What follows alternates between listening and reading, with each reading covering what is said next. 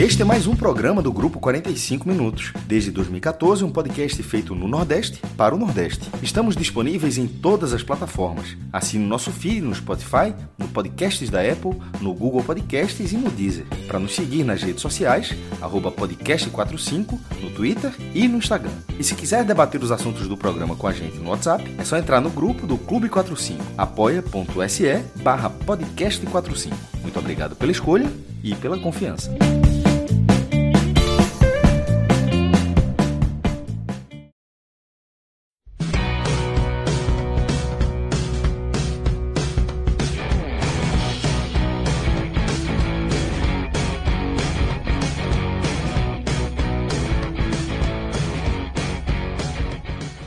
Galera, começando mais um Telecast. Eu sou Celso Ishigami e neste momento já estou aqui ao vivo com os meus caríssimos irmãos de jornada, o maestro Cássio Zirpoli e Fred Figueroa, ambos em Gravatar, tá? Estou aqui na Zona da Mata, estou aqui em Aldeia. O maestro e Fred foram aproveitar o fim de semana em Gravatar, tá? O maestro já está aí há alguns dias, vai passar alguns dias ainda em Gravatar, Falta sua pouco. segunda residência. Falta pouco, né? Mas daqui a pouco está de volta ao Recife. Fred, passar o fim de semana em Gravatar, mas a gente está aqui reunido para o nosso compromisso com nossa audiência, tá? Você que está nos prestigiando, seja qual for a plataforma que você escolheu. Você pode estar aqui ao vivo com a gente no Facebook, no YouTube ou na Twitch, ou você também pode estar nos consumindo no formato podcast. Então, já deixo um abraço aqui e os nossos sinceros agradecimentos por sua audiência e pelo espaço que você nos concede aí na sua rotina. Tenho certeza que também é uma rotina corrida e por isso a gente entende a responsabilidade e o privilégio que você nos concede aí, é, dando play em nossos programas, tá? Já mandou um salve também para a galera do nosso clube de apoiadores, galera massa lá do Clube 45, tem também a galera do clube do H Menon, tá? É, os apoiadores do NE45, nosso projeto de cobertura, produção de hard news e também o blog do maestro, todos lá no Apoia-se, tá? Apoia, apoia.se barra INE45, barra podcast 45, barra Hmenon e barra blog de Cássio Zirpoli. É uma forma de você dar uma moral aqui para a turma, para que a gente possa seguir fazendo o nosso trabalho, seguir o nosso compromisso, trazer essa cobertura, o nosso olhar sobre o futebol da região Nordeste. Na pauta do nosso programa deste domingo, a gente vai ter quatro partidas, tá? Distribuídas aí em três divisões do Campeonato Brasileiro. Vamos abrir com os 0 a 0 entre Bahia e Grêmio, jogo na Arena Fonte Nova, e entre Vasco e Esporte, jogo no Maracanã, jogos que fecharam a 16ª rodada da Série B e, portanto, como vocês puderam ver, com quatro equipes envolvidas dentro do mesmo contexto da competição. A gente vai fazer uma análise complementando aqui é, os cenários dos dois jogos, mas trazendo também a nossa visão sobre o impacto desses resultados, desses empates sem gols aí na caminhada da corrida é, pelo acesso, pelas vagas aí de acesso e retorno à Série A. Na sequência, a gente também vai trazer a vitória do Santa Cruz na Série C. Felipe Assis vai estar aqui com a gente, tá? Para falar dessa vitória do Santa Cruz sobre a equipe da Juazeirense. E por fim, teremos e aí, assim, né? Na abertura aqui do nosso programa, o jogo é, entre Coritiba e Fortaleza, jogo lá no Couto Pereira, ainda não tinha começado. Está programado para estar na nossa pauta. Se esse programa terminar em tempo é, hábil, a gente vai seguir também com a análise, com esse nosso compromisso para falar do jogo da Série A, tá? Mas para a gente não perder mais tempo, afinal de contas, nossa pauta, como vocês perceberam, está bastante extensa. Vamos começar a falar da dobradinha dos dois empates em 0 a 0 nas partidas que fecharam a 16ª rodada da Série B. Vou abrir aqui com Fred Figueroa. Fred, é, fica à vontade para fazer a análise que você quiser, análise de contexto geral, ou se você também achar que é pertinente, a gente já pode começar a mergulhar pela análise de um das partidas, no caso a partir do esporte. Deixa você à vontade para definir, companheiro. Celso, é... eu acho que é um... foi uma rodada, né? Dois jogos simultâneos que naturalmente eles tinham uma relação direta e que eles deixaram o retrato exatamente como estava, tá? Esse retrato como estava diante dos cenários que vinham nos últimos jogos, eu diria que não foi é, danoso para nenhum dos quatro e nem foi também bom para nenhum dos quatro. Eu acho que nenhum dos quatro hoje está confortável, é, é, ou melhor, está confortável, acho que estão, está mais confortável do que estava antes do início da rodada ou, ou mais desesperado do que estava. Eu acho que as situações foram mais ou menos niveladas, né, dentro das expectativas e das possibilidades de cada um. No todo, no todo, obviamente eu não assisti Bahia e Grêmio, né, o jogo foi ao mesmo tempo, mas já li Cássio Cardoso, por exemplo, no Twitter. Eu acho que eu fico com a sensação, pelo que eu vi no Maracanã, pelos jogos que eu acompanho de Bahia e Grêmio e pelos relatos do que foi do que foi esse jogo na Fonte Nova, eu fico com a sensação de que os quatro seguem muito próximos no quesito desempenho, no quesito é, é, capacidade, é, capacidade de se impor aos adversários. Os quatro têm dificuldade muito grande de se impor aos adversários. Você não consegue pegar o Bahia e dizer, oh, o Bahia vai receber o esporte e vai ganhar fácil, o Bahia vai receber o Vasco, vai ganhar fácil. Não tem jogo fácil.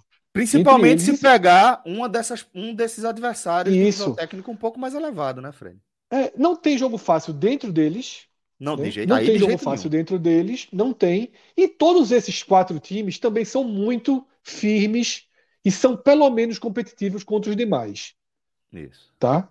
Eu acho que talvez Bahia, Esporte, Grêmio oscilem menos, mas atinjam vibrações menores, né? porque eu acho que Bahia e Vasco, sobretudo dentro de casa, conseguem às vezes atingir uma intensidade que Esporte e Grêmio não atingem.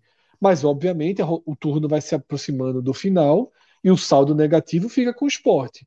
Porque a gente passou boa parte da Série B desenhando o G5 e o esporte, nesse momento, ele se distanciou do G4. Né? Eu, eu já disse isso, no, sinalizei isso pós Náutico Esporte, cravei isso pós Esporte e Brusque. Eu acho que o Esporte ele é um time que deixa a condição do G5 Vira perseguidor quase. E vira um perseguidor. Você pode ver que o esporte hoje é um time muito próximo de CRB, de Sampaio, de Operário, de Londrina, até do próprio Náutico. Tem quatro pontos a mais que o Náutico. Uhum. Tá? Então, assim, o esporte é um time que tem um pezinho para o bloco, pro, pro bolo intermediário, mas tem ali uma, uma, um horizonte aberto de reaproximação. E esse horizonte aberto, ele está para as próximas 13 rodadas, Celso. Porque o esporte, nesse 0 a 0 com o Vasco, ele encerra o recorte do corredor polonês. E ele sai do corredor polonês ferido. O corredor polonês do esporte é o corredor polonês de seis jogos. Tá? O esporte somou quatro pontos. É foda. O esporte, ele perdeu do Bahia 1 a 0 jogando de igual para igual com um recorte melhor né? que o Bahia. O corredor Isso, não venceu. Não, não venceu. Não venceu. O esporte fez uma, perde de 1 a 0 para o Bahia, empata com 0 a 0 o Grêmio. Um jogo em que o esporte foi bem melhor que o Grêmio. Talvez dessas seis partidas, a melhor atuação do esporte tenha sido contra o Grêmio. Depois, empata com o Náutico em 1 a 1 tá? Empata com o Náutico em 1 a 1 Encara o Cruz, o Brusque, o Brusque e fica naquele 0 a 0 Sai para enfrentar o Cruzeiro, sofre a virada, né? Perde por 2 a 1 e agora 0 a 0 com o Vasco. Detalhe, nesses seis jogos o time fez dois gols. O time somou quatro pontos tendo feito dois gols. É, é, esse é o único é um... ponto que eu, que eu digo que nem vai nem vem. Porque a gente só tem, tem feito quase nada também. Na verdade, esses dois é, gols que assim, fez aí. Não, porque para tá não ficar parecendo que. É, exatamente, é. para não ficar parecendo que tinha feito 15 e de repente parou de fazer gol. Na Isso, verdade, lógico. estou fazendo o que fazia sempre. Agora, detalhe: desses dois gols, só um valeu ponto. Os outros três pontos do esporte foram conquistados no 0 a 0 em então, contrapartida, Celso, também só tomou quatro gols, né? Porque aí também mostra. É. Sendo dois no jogo, né? É, sendo dois, dois no jogo, jogo, né? né? Isso. Então, é, é, é, um time que ele sofreu gol do Bahia, do Náutico Cruzeiro. E do Cruzeiro, só. Isso. Aí os dois do Cruzeiro. Isso desenha, Celso, esse corredor polonês, ele desenha um pouco do, dos problemas do esporte, naturalmente, e da, e da principal virtude. Esse corredor, porque quando você é mais testado, você coloca para fora o que você realmente tem. E o que a gente viu do esporte nesse corredor polonês foi um, um, um time muito sólido defensivamente e com muitos problemas ofensivos. A parte boa da história é que agora você entra para 13 partidas em que você não pega os quatro melhores times do campeonato e que você não tem o clássico, tá? Então você vem para 13 partidas onde há uma, uma chance de pontuação maior, tá? E aí o esporte precisa ser um time muito inteligente que não foi na leitura na leitura dessas três partidas. Dessas 13 partidas, tá, Celso? Exatamente. Antes mesmo até de andar sobre o jogo, eu vou fechar esse raciocínio, que para mim é o raciocínio central para o fim do corredor polonês. Eu acho que o esporte tem que enxergar o campeonato dele em quatro, em mais quatro cortes, tá? Em mais quatro cortes. O primeiro corte são esses três jogos que restam. Londrina em casa, Operário fora e Vila Nova em casa. Com o mesmo problema ofensivo. Não vai chegar nenhum jogador, não tem como resolver. Certo? Não tem como resolver tecnicamente. Lisca vai precisar dar um jeito de aumentar a intensidade. Dentro de casa, o esporte consegue, nem que seja no, na força, criar minimamente mais algumas chances. Essas bolas vão ter que entrar. Tá? Não pode repetir o que aconteceu contra o Brusque, mas a criação contra o Brusque foi muito pouca também. As poucas chances que tiveram é, é, não foram desperdiçadas.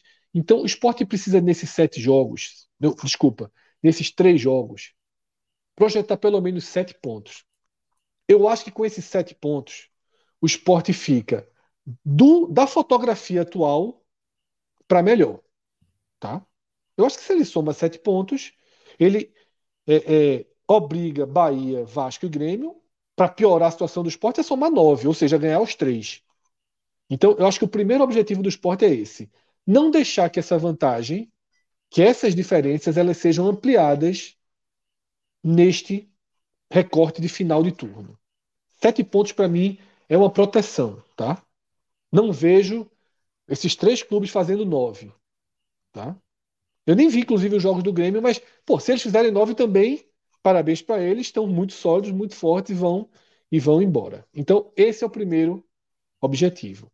Depois entra nas 10 rodadas, né, as primeiras 10 do retorno, quando o esporte de Dalpozo fez 18 pontos. Tá? Então vamos fazer uma conta básica aqui, tá, Celso?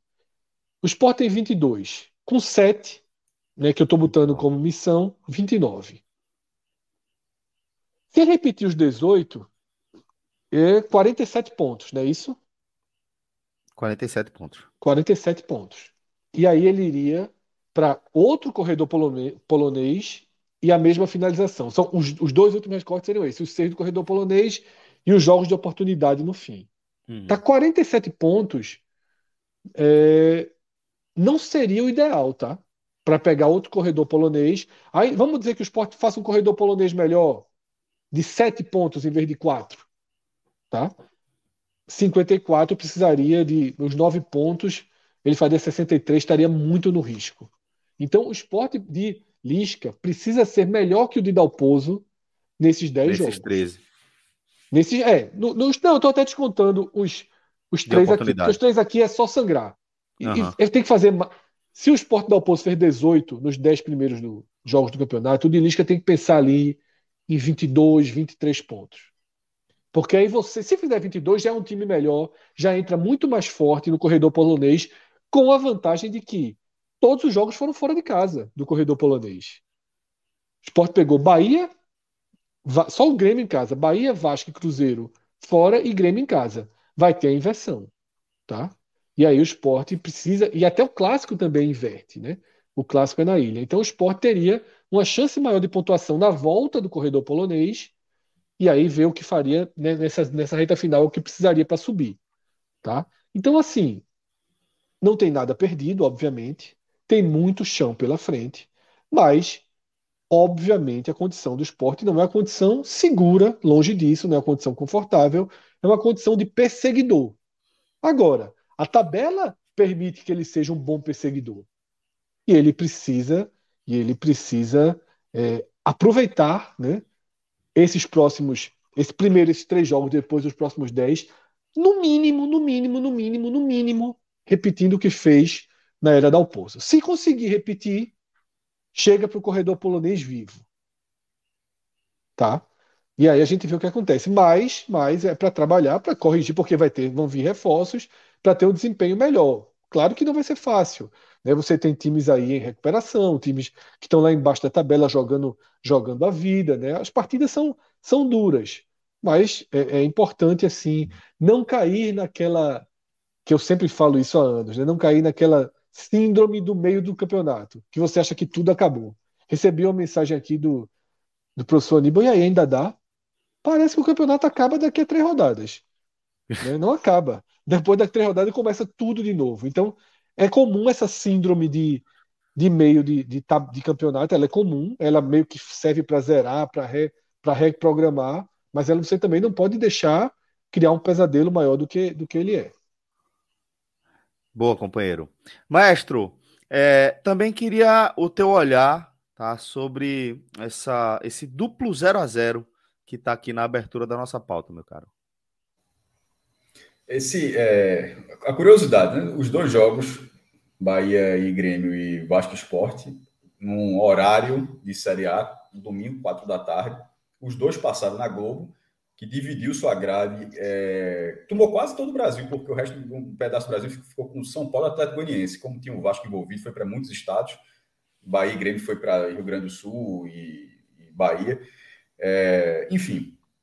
E no final das contas, eram dois jogos que estão no campeonato errado. E o que diz é a história. Vasco e Sport se enfrentaram pela primeira vez na Série B, mas tem 29 jogos na, na Série A e Bahia e Grêmio, que se enfrentaram uma vez em 2000, tinham se enfrentado uma vez em 2005, um empate 1 a 1 tem 41 jogos na primeira divisão. Então, sabe aquele negócio? Esse time tal é um time de primeira divisão. Sempre, muitas vezes, você escuta isso e é só uma meia-verdade.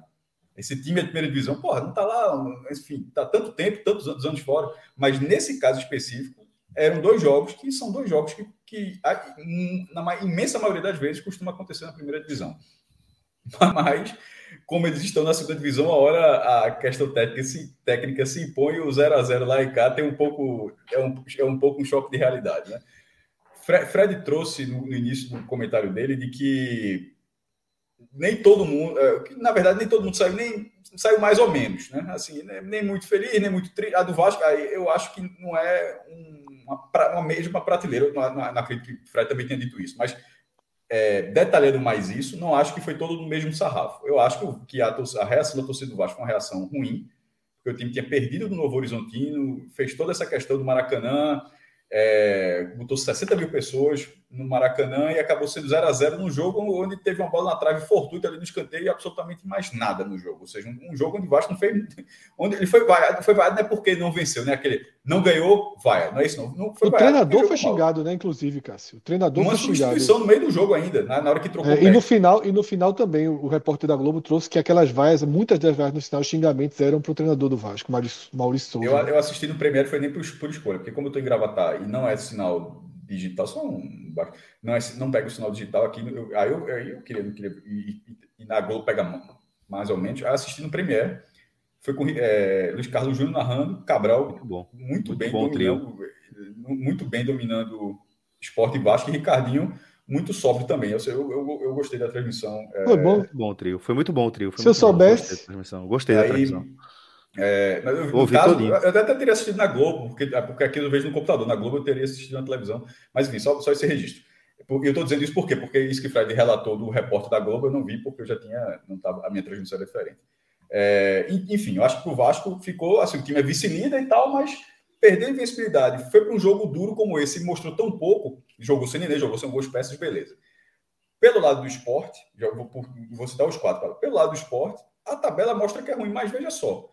É, o, o, dano não foi esse jogo, o dano foi o jogo do Brusque. A gente sempre falou que nesses três jogos, a gente, fez, a gente faz pequenos blocos, né? O Bahia também faz, é sempre a divisão pequenos blocos. Esse bloco eram quatro pontos.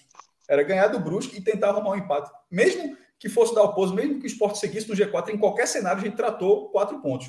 Um cenário normal, partindo disso, melhor. Então, o, o, o dano não foi hoje, o dano foi contra o Brusque. Hoje, na verdade, o, o time ficou. O esporte, ali, Cássio. Perfeito. O esporte, de certa forma, nessa campanha dele até aqui, faltam cinco pontos, né? Os pontos do CRB e Brusque. Em tese, é, é o que falta para ser uma campanha. Eu não, eu não, gosto muito dessa. Eu, eu, eu não trabalho muito essa, essa, essa lógica porque essa lógica faz com que você vença basicamente todos os jogos em casa. A única Sim, mas, porque, não, mas é, sobre o Grêmio. É aquela, é aquela lógica do FMI, né? Quando você é, perde em casa, é você tem que sair. Mas, por exemplo, eu estou querendo dizer que, por exemplo, eu poderia trocar o, o, os pontos do Brusque contra os do Guarani, por exemplo. Para dar um exemplo, assim, não necessariamente para não ficar um, um, pelo. Eu entendi o que você falou, mas só falar. O jogo do CRB, uma hora tu perde em casa, mas por, não precisava todos os jogos fora de casa ser então, quase sempre tão mal. Então, para o esporte, acho que foi de bom tamanho porque estreou seu treinador que deu acho, dois treinos, um no Recife e um no Rio. Já fez mudanças no jogo, já fez a mudança dele aos 24 segundos tempo, já deve estar mais do jogo, fez três mudanças de uma vez. O time não foi o time do Oposo, já foi um time diferente é, com problemas do do oposto, time falta de ataque, mas muito também relacionado à qualidade técnica. Defensivamente seguro, como a gente sempre falava, que não dependia de Lisca para ser seguro, nem dependia de Dalpozo para ser seguro. O, o, o, setor é seguro e ponto final. É um setor que rendeu na primeira divisão e rende. Basta você não atrapalhar. Se você não atrapalhar, o setor vai render. Você que buscar soluções na frente, e com o Dalpozo não buscaria soluções na frente, porque não é característica dele e que seja de Lisca. É, mas um, pouquinho, a impressão é que um pouquinho mais de qualidade para o Vasco ganharia o jogo, mas um pouquinho de qualidade, o esporte, no mínimo, teria tido mais chances. E o time até entendeu a dificuldade. O esporte teve mais finalizações certas que o Vasco, certas, aquela na barra. 5 a 2 mas todas de fora da área. Porque o esporte não conseguia infiltração. Enfim, no que dava para fazer, eu achei esse ponto interessante. Então, não acho que está no mesmo sarrafo do Vasco, embora a situação do Vasco na tabela seja bem melhor do que o do esporte. No caso de Grêmio e Bahia, o Bahia vai para alguns cenários é, uma renda milionária, até Alexandre me, me, avisou, vou atualizar daqui a pouco o post, Alexandre, mas colocou mais de 40 mil pessoas, na, mais de 40 mil pagantes, mais de, no público total também, 1 milhão e 200 mil reais de renda, ou seja, o Bahia fez o que cabia, a torcida do Bahia fez o que cabia, mas o time, pelo terceiro jogo seguido em casa pela Série B, não fez gol. Eu acho isso grave. Veja só, é por isso que cada um tem o seu sarrafo. O Bahia está lá, perdeu é, 0-1 para a Chape, eu, vou, eu tô até tirando o Atlético Paranaense, né? Porque o Atlético Paranaense não para de crescer. O Atlético Paranaense, meu amigo, é um bolo. Só faz crescer. É, é, meu irmão, só faz crescer, pô. Toda vez que fala Atlético é impressionante. É, já falou, lá. cresce, né? Citou, ganha ponto. Irmão, Citou, ganha ninguém, ponto, né? Pio, ninguém dá um pio no time, que é o vice-líder do Campeonato Brasileiro. é como se não existisse. É como se não existisse. A galera vivíssimo, vivíssimo da Copa do Brasil e vivíssimo da Libertadores. Não, ele tem vantagem do empate em todas. Tem vantagem do empate com o Bahia. É. Em casa e vantagem. Vai ser difícil contra o Liberta, o Liberta mas vai jogar fora de casa. E, e a, a, galera analisa a tabela assim: Palmeiras é o líder, Corinthians é o terceiro, Atlético é o quarto. A galera pula o segundo, segundo lugar. É como se não existisse. Mas enfim, voltando, né?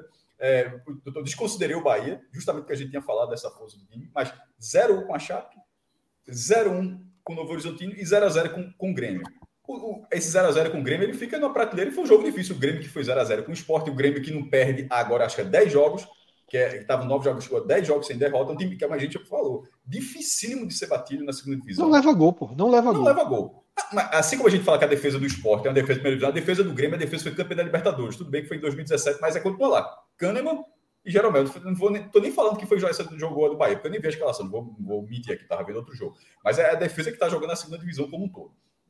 É, o, o, qual é a questão do Bahia? Porque é, era uma chance muito grande do Bahia se consolidar no terceiro lugar. Assim como o Cruzeiro está lá, na, é o líder, o Vasco está vice-líder, o Bahia é o terceiro lugar. Um terceiro lugar que tá, ele, tá, ele tem um G4 sólido. Mas ele poderia, o Bahia poderia tá, ter nesse momento um terceiro lugar sólido. Não só o G4, mas um terceiro lugar sólido. No momento que o esporte empatou, ou seja, o Bahia era o Bahia. Foi, lembra quando a gente falou que aquela rodada foi boa para o Bahia e sido uma merda para o esporte, quando o Bahia ganhou do Brusque e o esporte perdeu. De quem, meu Deus? É, perdeu do Cruzeiro. de quem? Do líder. A última rodada, é, rodada passada. É, essa agora, rodada passada. a lógica era: o Vasco vence. O Vasco vence o, o esporte. E o Bahia, não seria lógico, o Bahia ganhar do Grêmio, não seria lógico, mas seria o Bahia dar toda a carga possível, porque a Copa do Brasil, entre aspas, meio que já foi, entre aspas, né, meio que já foi, e era a carga possível para colocar é, 10 pontos no esporte e, e, e, abriria, quantos do Bahia, meu Deus, e abriria 7 do. Não, abriria 6 do, do, do, do, Grêmio. Abriria 10 do esporte e 6 do Grêmio. Ou seja, ele se consolidaria. Não, o, G, o G4 colocaria quatro rodadas. Né, não, não seriam quatro, porque é quatro sobre o esporte. O Criciúma já está a 23. Seriam é, três rodadas de fato, porque seriam sete pontos do Criciúma. Mas, de toda forma, seriam sete rodadas com tudo precisando dar errado para ele sair do G4. Então, eu não acho que o Bahia saiu satisfeito. Pô, foi um jogo duro, foi um jogo não sei o quê, empate. Eu acho que a rodada ela, ela, ela se configurou para o Bahia dar uma caminhada muito sólida. E nesse momento ele tem um G4 ali, garantido por mais uma rodada, mas é um G4 onde se perde um joguinho, volta a avalanche de pressão. No, e, e, terminando agora a lógica dos quatro resultados, o do Grêmio talvez tenha sido o melhor resultado desses quatro que eu falei. Aí tu fala, pô, o do esporte estava contra o vice-líder, mas o esporte está fora do G4. O esporte tem a pressão matemática. O Grêmio, querendo ou não, embora o Cristiano tenha ainda 23, mas o Grêmio pegou um dos seus principais adversários como visitante. Mais um, porque foi lá, ele perdeu, ele perdeu, ele perdeu até do, do Cruzeiro, né? mas foi, é, foi lá na Arena Pernambuco, não perdeu do esporte, foi lá, agora em Salvador, não perdeu do Bahia. Não perdeu do Vasco também, empatou com o Vasco. Não perdeu do Bahia. Tudo 0x0. Tudo 0x0. Mas veja só, fixo no Mas esses jogos foram, foram fora de casa. A gente não está analisando também, os jogos foram fora de casa. Assim como o esporte. O Grêmio e o esporte fizeram três fora. Mas por que, é que eu estou dizendo que, para mim, o vencedor, para dizer que não foi igual para todo mundo, que o vencedor é o Grêmio? Porque o Grêmio está no G4. Veja Sim, só. eu acho também. O, o Grêmio está, o Grêmio está, imagino eu, cagando se vai ser ou não vai ser campeão da Série B. O Grêmio, inclusive, em 92, subiu como nono lugar, porque eram 12 vagas. Tem até é, o que se fala muito, que meio que que é, o regulamento não foi modificado no meio. O campeonato começou dando 12 vagas para a primeira divisão. Muita gente fala que arrumaram, deram o regulamento no meio para o Grêmio é, subir porque ele estava subindo. Não, não, foi o caso. O, o, regulamento tinha 12 vagas em 92. A questão é que se fala que o Grêmio não queria ser campeão da segunda divisão, que seria um grande vexame. E na hora que o Grêmio consolidou a sua posição entre os 12, ele meio que, ó, não quero, entre aspas, largou o campeonato, terminou em nono lugar e subiu. Essa é a parte que eu não sei que se isso é uma meia verdade. Agora, assim, que na hora que ele subiu e desacelerou, ok. E, mas não, não mudaram o regulamento no meio do campeonato. E em 2005 foi campeão. Então, assim, já ganhou a Série B uma vez, já tá, eu acho que o Grêmio quer subir. O Grêmio tá cagando se vai ser ou não vai ser campeão. E, e, o que ele queria era travar o Bahia, que é um adversário, ele não pode ter, ele, como ele, na condição de quarto lugar, ele não pode olhar um time e, só um time seu adversário, ele precisa estar tá mirando o, o terceiro, para no mínimo ter uma reserva, e o Bahia é essa reserva, então ao, ao Grêmio era não perder do Bahia. Então, na minha escala, na minha escalada, eu coloco é, o Grêmio como o, o maior vencedor. É, o, o esporte vai ser o perdedor porque está fora, mas assim, ele não é, ele não está na última escala, tá, Fred? Eu coloco o Grêmio, na verdade, como o maior vencedor e um empate técnico entre todo, entre todo mundo, porque a matemática é ruim para o esporte, mas o esporte sai muito mais satisfeito do empate do que o Bahia. Moralmente foi bom. E, e do que o Vasco. E aí você analisa a questão moral e a questão, e a questão tabela. Ah, eu, eu, eu preferiria a questão tabela, estou deixando claro. Mas assim, mas o esporte tem que se abraçar com o que tem. Então, essa é a lógica que eu vejo nesse duplo empate 0 a 0 Fala, Lula. Boa noite, Cássio, é, essa noção de que foi um bom, um bom resultado ficou claro hoje na, na Fonte Nova, tá? O comportamento do Grêmio nos últimos 30 minutos de jogo foi um comportamento de quem estava satisfeitíssimo um com o 0x0. né, últimos três, últimos 30. Pensei o que ele falou. Um um... É, é, o segundo tempo, basicamente inteiro, foi o Grêmio se, segurando o jogo. O Bahia tentando pressionar com muita dificuldade, mas criou as melhores chances do Bahia. Teve chance de sair vencendo e, e o Grêmio fazendo cera, o goleiro, goleiro atrasando, é, é, é cobrança de, de, tiro de meta, é, é, ficando no chão. E, e achei, inclusive, que Klaus foi bem permissivo com isso é, é, é, é, durante o jogo. Mas, assim, o, o, Grêmio fez uma péssima partida aqui em Salvador. Péssima partida. Se alguém mereceu sair, sair vencedor hoje, foi o, foi, o, foi o Bahia, teve as melhores chances. Não foi uma grande partida do Bahia, não foi. Mais uma vez, não foi. Né? Principalmente no primeiro tempo.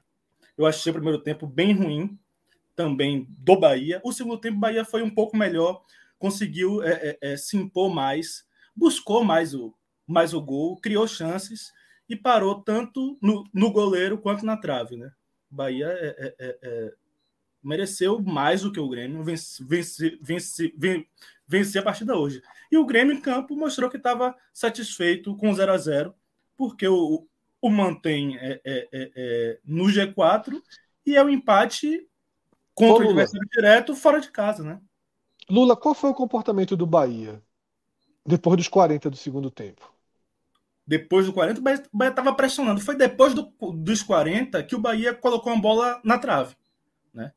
Foi Mas foi para cima, se expôs, correu risco. Sim, correu risco, correu risco. O Bahia foi para cima mesmo.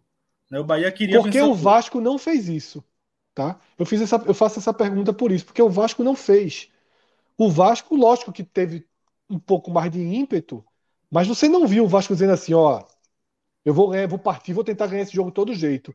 O Vasco fez um segundo tempo de quem precisa ganhar o jogo, mas de quem não pode perder o jogo. O Vasco entendeu muito bem que um ponto para cada um era é um universo de. Não, não são dois pontos a menos para o Vasco. Não valia dois pontos a menos para o Vasco. Mas Se é. o Vasco zero e o Sport soma três, era muito danoso para o Vasco. Então o Vasco foi muito, muito, muito controlado. Tentou pressionar, não conseguiu dar um chute na barra, não tem problema. O que importa é que meu, meu sistema defensivo também não vai deixar o Sport se exponha, chegar. né? 3 contra 1, 4 contra 2, não tem isso. Né? Fred, é, esse um ponto para cada só favorece quem está mais acima. E dos quatro, quem está é, é, o Vasco da Gama. O Vasco é o Vasco, tá é. Tranquilo, segundo Mas eu achei que para o Bahia foi assim, dos males o menor também, né? Porque se perde é a mesma coisa, o Grêmio já vem, já dá um. Uma...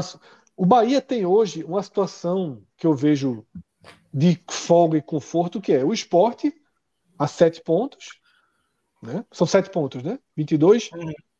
É, Mas o Sport é uma sete folga, pontos. Fred, é uma folga que tem um então, ponto muito específico. O Sport tem dois jogos a menos entre casa. São sete jogos em casa isso, e nove fora. Claro. Essa inversão, essa inversão vai fazer é. muita diferença. Eu falei aqui. Essa, essa, essa, essa, classificação hoje, moralmente, ela tem um problema, mas ela é muito falha. Então, mas é isso que quer dizer. O Bahia tem os sete pontos e tem os três para o Grêmio. Né? São três para o Grêmio? Isso, três para o Grêmio. São. Se tá o Grêmio colado, se tá o Grêmio colado, a sensação que o torcedor do Bahia sair da Fonte Nova é: meu irmão, o Grêmio vai embora e agora é a gente só ter o esporte para controlar. E queira ou não, manter os três pontos. Pô, eu, eu, enquanto torcedor do esporte, analisando só pela ótica do esporte, eu continuo deixando o Grêmio ali, por mais que eu tenha a sensação que o Grêmio vai fugir. Mas enquanto ele não fugir, ele é nosso. E o Bahia foi lá e deixou o Grêmio aqui, ó. É chato de vencer, é, mas também não chega e vence ninguém, não. Então, não. deixa aqui. E o Bahia, de certa forma, conseguiu deixar o Grêmio ainda né, no, bem no bloco ali do. do é um resultado confusão, sob controle, né? Sob controle. Pra gente é aceitável, entendeu? Porque Grêmio é, é um adversário forte agora. Mais uma vez, não jogou nada hoje aqui, absolutamente nada. Deu um chute na barra, um chute o jogo todo. Não, não que o Bahia tenha tenha dado muitos mais chutes que isso, não, tá? Foram três chutes na barra o Bahia. Das 19 finalizações do Bahia, foram três na barra, tá? O Grêmio é, é, foram cinco finalizações o jogo todo e uma só na barra. É, é mas assim, eu, eu ainda, ainda, acho, tá? Que vocês estão subestimando o Criciúma, tá? Talvez das últimas rodadas aí, fora o Cruzeiro, seja o futebol que mais me convence, tá? Mais me convence. Eu, eu falei isso na, ter, na terça-feira. Tem um mando de campo muito chato, quase 10, 10 falei isso todos os jogos no Heriberto Rios. E eu mantenho, tá? Eu, eu não descartaria o Criciúma dessa briga. Eu até vou me arriscar e vou descartar o Tombense. Mas o mas é, Criciúma... É, mas não chega a ser descartado. O Fred até... Fred, pelas palavras dele, até descartou. Ele falou de... Mas veja só, é, a Série B sempre vai ter, vai, vai ter esses clubes. O próprio Criciúma já subiu. Né, nos pontos corridos. Então, a, a, a questão não é, não é, considerar. Mas a questão é que existem candidatos mais, mais, fortes. Nesse momento, ele é um candidato que vai roubar ponto.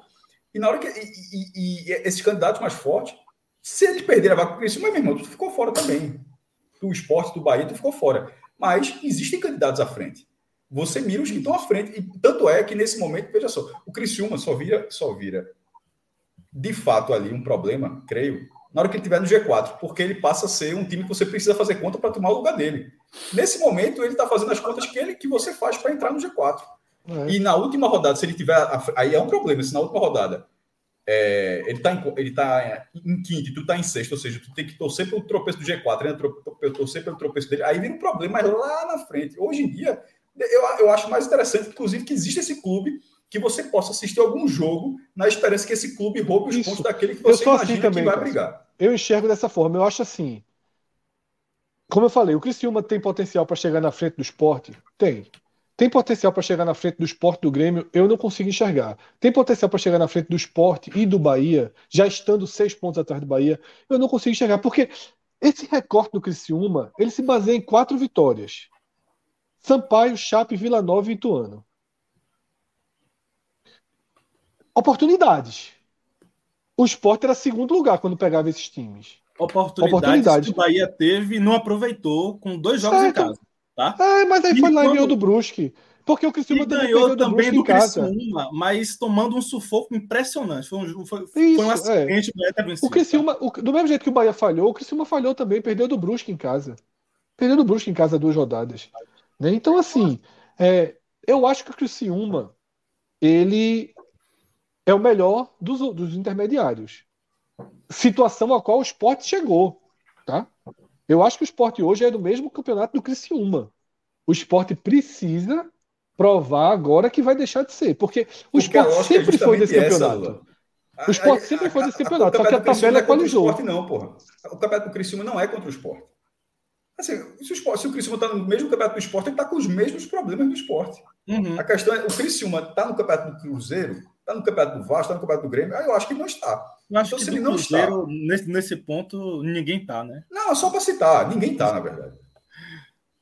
Assim, é, foi, foi interessante você, você falar, é, Cássio, de que o esporte tem é, dois jogos em casa a menos. E, e, e eu ressaltei também na terça-feira que é, é, esse retorno tem muitas questões assim, tá? O Cruzeiro, é, se, eu, se eu não me engano, vai fazer agora todos os jogos da volta, é, é, é, fora o Bahia, fora, de- é, fora de casa, tá? Não, Vasco também, em casa. Mas esporte, ele pega na ilha. E quem mais? Grêmio e Porto Alegre. Grêmio em Porto Alegre. E o Bahia, o Vasco pega fora de casa também, que o Vasco jogou contra Bahia em casa, Esporte em casa, Cruzeiro em casa, Grêmio em casa. Grêmio em casa. Ou seja, agora são quatro jogos fora. Quatro decisões fora de casa. O Bahia enfrentou em casa Cruzeiro, Grêmio e Esporte. Ou seja, vai enfrentar agora fora de casa na volta. E o Esporte não. O Esporte jogou fora de casa contra a maioria deles, menos o Cruzeiro. Menos o Grêmio. Menos o Grêmio. Menos o Grêmio. Então, é, é, isso pode fazer, fazer diferença no retorno, tá? Isso pode fazer uma grande diferença. O Bahia hoje está sete pontos à frente do esporte, beleza, beleza. Mas isso aí pode virar seis tranquilamente em um retorno. Ou é, um tranquilamente em um retorno. Né? Porque quando você tem um jogo decisivo, um jogo equilibradíssimo, que são com- como esses, quando esses cinco times se, se enfrentam, quando você jo- joga em casa, tem uma diferença. Tem uma diferença. O Bahia venceu o Cruzeiro. O Bahia, Bahia venceu o Cruzeiro. Foi um, se eu não me engano, o Bahia foi o único time que venceu o Cruzeiro. O único time. Porque jogou em casa. Tá? Não sei se fora E de foi casa. muito no começo, né? Foi muito no começo do campeonato. né? Sim, sim. Segunda rodada. Primeira rodada. Segunda, não? Primeira rodada. Primeira rodada. Primeira rodada. Foi, o- foi o primeiro jogo do Bahia na, na Série B. E agora o negócio se inverte, tá? O esporte vai ter Total. va- vários jogos em casa. Bahia e Vasco vão ter vários jogos fora de casa, tá? Com futebol que ninguém se destaca muito ainda. São iguais, são iguais. Eu Ninguém- cheguei a falar isso, Luca. Os quatro são os, os quatro, no fundo, no fundo, no fundo, são iguais. A diferença é que o esporte não consegue, não tem ninguém que se salve minimamente para fazer um gol. E aí ele fica um pouco mais para trás. Mas assim, ao mesmo tempo, ele é muito forte defensivamente, né? Então é isso, mas o, o cenário é esse mesmo. O cenário é esse. O Bahia também tem se mostrado forte defensivamente, tá, Fred? É, hoje, para minha surpresa, foi uma grande atuação de Ignácio, tá? Que talvez seja um ponto inseguro ali no, no, no miolo de zaga do, do Bahia. Hoje, Ignácio foi muito bem. Muito bem. Né? E o Bahia tem alguns jogos já é, é, é, é, na, na Série B que o Bahia não toma gol, né? O Bahia tem uma boa defesa. O Bahia tomou pouquíssimos gols na Série B. No raiz de amanhã, no raiz, no raiz de amanhã, eu vou pedir para Minhoca fazer, trazer todos esses números de quantidade de jogos sem sofrer gols. É muito grande desses cinco times, né? É muito Sim, grande, Muito grande. Muito grande, é absurdo. Eu tava, antes de você entrar, a gente estava dizendo aqui, o esporte nesse corredor polonês, dos seis jogos, né, o esporte não venceu nenhum, somou quatro pontos. O esporte só fez dois gols, mas um foi na derrota para o Cruzeiro. Ou seja, dos quatro pontos que o esporte fez, só teve um gol. O resto foi tudo garantido no 0 a 0 pô. O Bahia não consegue é, é, é, ficar mais tranquilo na, na, competição porque toma pouco gol, mas faz muito pouco gol também, né? O Bahia tem perdido. Bahia é, é impressionante, né? O Bahia chuta muito ao gol, mas não acerta a barra. E, e quando acerta, o Bahia para no goleiro, né? Porque o grande finalizador do Bahia, que seria Roda Liga, não, não, não vive uma grande fase, né? Ele, ele, ele marcou um gol na terça-feira, mas hoje, mais uma vez, teve duas chances claras de marcar e chutou em cima do, do goleiro, tá? Então, é, é, é, Bahia enfrenta esse grande problema, né? Um grande Isso. problema. Hoje, Davó perdeu uma chance que foi a bola na trave. Né? Ele, ele entrou livre na, na grande área, né? ele, o goleiro, e chutou na trave. Era o jogo para é, era o lance para decidir o jogo, né? Então, então Bahia tem esse problema muito, muito grande que tem a oportunidade agora na janela de talvez corrigir, né? Tem essa oportunidade. Mas aí o, o Grêmio tem mais ainda. Tem mais margem ainda, tá? E o Grêmio, assim, eu vou. Eu Já vou começou os reforços né, da janela, enquanto o Bahia Exato. Esporte estão olhando para o céu.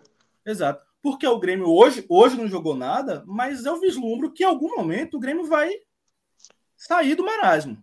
É. Tá? Chegou Porque... Lucas, né? E, e, Guilherme já, né? Pois é, é um time que tem. Que o esporte vai acontecer, como eu falei. A galera vai contratar a impressão, quando abrir a janela, assim, ó, pronto, abrir a janela, pode contratar agora. Assim, é um o primeiro assim, reforço, estou falando do esporte, seria Matheus, né, que começaram a especular aí, né? Só que ele está punido por doping até setembro. Então esse aí não adianta trazer agora, não. Não tem ninguém especulado aqui. Eu ainda não vi é, é, é, nenhum profissional da imprensa baiana citar qualquer nome. Né? É, não chegou, não. É. A impressão é que o Bahia está esperando mesmo abrir a janela para começar a negociar. A impressão, infelizmente, é essa. É, mas assim, o Grêmio tem uma margem maior, tá? Tem uma margem maior. Pra... Assim, hoje, hoje, eu acho que o time do Grêmio já é melhor do que os outros, tá? No papel. No papel já largou melhor. Mas é, sendo. é melhor, inclusive, que o líder Cruzeiro, tá? Mas é melhor. em campo isso não tem acontecido, não tem mesmo. Enquanto o Roger estiver lá, tem um freiozinho de mão puxado. Tem um freio. É, eu tenho essa sensação também, Fred. Tenho essa sensação. E, e é, é, engraçado, né? É engraçado, porque é, Roger, ele é um cara que chegou para o futebol com ideias maravilhosas, né? E, e, e, futebol ofensivo e tal. Mas você só viu isso no primeiro trabalho dele no Grêmio. Só. Né? Só. Só. Só. Depois disso, hoje foi um Grêmio sem a bola, um Grêmio que é. não conseguia. E o próprio Renato, o próprio Renato Gaúcho conseguiu pegar aquela base que ele deixou no Grêmio e, e evoluir. Dar. E evoluir. E evoluir. E, evoluir. e depois disso, os, os, trabalhos de Roger são bem Não, ruins, são. Bem, é um treinador que eu morro de medo de chegar por aqui, porque eu não gosto. Falei isso quando ele foi para o Bahia, não gosto, acho o Roger caro Hoje já não é tão caro, né? Mas quando ele chegou para o Bahia era muito caro, ainda era um Roger muito valorizado. E chegou, chegou fazendo favor, né? Chegou com Foi, aquele ar de quem estava é. fazendo favor ali, ó. Eu tô aqui me eu rebaixando, é, me rebaixando para assumir esse time aqui do Bahia. E eu senti eu, que é, essa, essa vibe é. aí foi percorreu toda a era Roger ali. E eu vou te dizer uma coisa, tá? o Bahia já vinha, quando o Roger chegou, o Bahia já, já vinha de alguns, de alguns treinadores com a mesma base. O Bahia tinha um estilo de jogo, sabe, muito claro, muito definido, e Roger foi desmontando o Bahia pouco a pouco, tá? Ele foi desmontando para tentar colocar uma outra coisa no lugar, mas não colocou nada. E quando ele deixou o Bahia, ele deixou um Bahia assim, o, os dois últimos brasileiros do Bahia, tá? da Série A, foram, foram resultado de um Bahia desmontado por Roger Machado, tá? Uma ideia de jogo que se perdeu. Se perdeu completamente. O Bahia, Deixa dentro de casa, o Bahia amassava os adversários. Quem, quem viesse, eu vi o Bahia sair aplaudido de um 0 a 0 contra o Palmeiras na, na, na, na Fonte Nova pela Copa do Brasil. Porque, porque o Bahia amassou o Palmeiras. E já era o, o, o Palmeiras de Leila, tá? Já era o Palmeiras. O Bahia amassou o Palmeiras. Tá? E depois Roger mudou completamente isso. O Bahia passou um time extremamente reativo, sem a bola. Né? E ele falava que era algo mo momentâneo, algo que é, é, era uma fase de construção e tal. E no ano seguinte, que ele tentou colocar algo no lugar, esse algo não funcionou. Ele largou o Bahia completamente desmontado. Né? E, e, e o Bahia sofreu nos dois anos é, é posteriores por isso. Né? Por hum. isso. E agora, e agora o Bahia está numa fase de reconstrução. Eu voltei para casa é, é, ouvindo a entrevista de Anderson, né? Anderson falando: olha, eu já peguei, é, é, inclusive no Bahia, já peguei trabalhos de Guto. A gente pensa um pouco diferente, mas tem coisas aqui que eu aproveito, tá? E a gente está em construção. O Bahia ainda, ele não usou essa palavra, mas, mas ficou claro para mim, o Bahia ainda é um time verde de construção. O Bahia está se construindo. Tá? O Bahia está hum. se construindo. E ainda não chegou no que eu quero para o Bahia. Ele, ele, falou. Elogiou bastante a atuação hoje. Eu, eu sou um pouco menos otimista que ele. Eu acho que o Bahia, no segundo tempo, o Bahia conseguiu ser melhor que o Grêmio, bastante melhor. Mas também não foi o futebol ideal, o futebol. Não foi, longe disso, mais uma vez. É, é, mas ele já viu a evolução e eu vi no segundo tempo uma evolução também. E isso, e isso é importante. Agora, é preciso dar tempo para ver como é que é, é, o Bahia vai, vai, vai evoluir ou não evoluir com o Anderson no comando. Boa, Lula. É, Fred, a gente fez esse. trouxe esse olhar aí sobre é, o momento dos quatro adversários que estão na nossa pauta aqui deste momento Lula também já, já deu uma, uma analisada, uma penteada no que foi o 0 a 0 do Bahia com o Grêmio, é, que é um, um, trabalho que também marca ali um, uma gênese, um reinício ali, né, com o Enderson agora. E no esporte a gente teve também é, o primeiro trabalho, a primeira mão de Lisca, efetivamente, como é, a gente pôde ver desde a escalação, né, com novidades, é, mudando a proposta de jogo, o esporte deixando de jogar com o centroavante em referência, é, o homem que fazia isso, Kaique, foi deslocado para a ponta direita, e a gente viu é, Bruno jogando, Giovanni jogando centralizado ali, um pouco mais recuado, com falso 9. É, qual o saldo que ficou dessa leitura de mudança de proposta de jogo do esporte? O que é que você consegue extrair desse, dessa primeira apresentação do esporte de Lisca? Celso, eu começaria dizendo o seguinte, né? É, Lisca demonstrou um pouco e absorveu um pouco do incômodo geral, generalizado, com o setor ofensivo, sobretudo pelo lado direito. Né? Lisca, ele não chegou deixando tudo como estava. Ele não chegou dizendo, ah, vou ali de Thiago Lopes, ou vou de Jaderson, ou vou de, repetindo né, a, a, as tentativas, que nem eram tentativas, né, apenas quase que o trabalho mecânico que Dalpozo vinha fazendo. Eu acho que Lisca trouxe esse incômodo e foi, e foi é, importante ver uma tentativa. Tá? Eu acho que houve uma clara tentativa de reorganização do sistema ofensivo do time. Para dar sustentação a essa reorganização, ele precisou também fazer uma reorganização da proteção diária. Por isso ele entra com William Oliveira e deixa Fabinho jogando às vezes como um terceiro zagueiro, às vezes caindo pela direita. O esporte de Lisca foi um esporte menos estático. A gente viu jogadores como Fabinho, como Giovani, é, flutuando um pouco mais né, jogando em mais de uma posição, tentando fazer com que o, o mecanismo do time fosse mais, mais fluido. Tá? Não acho que deu certo. Não acho que deu certo. Mas a gente viu a tentativa.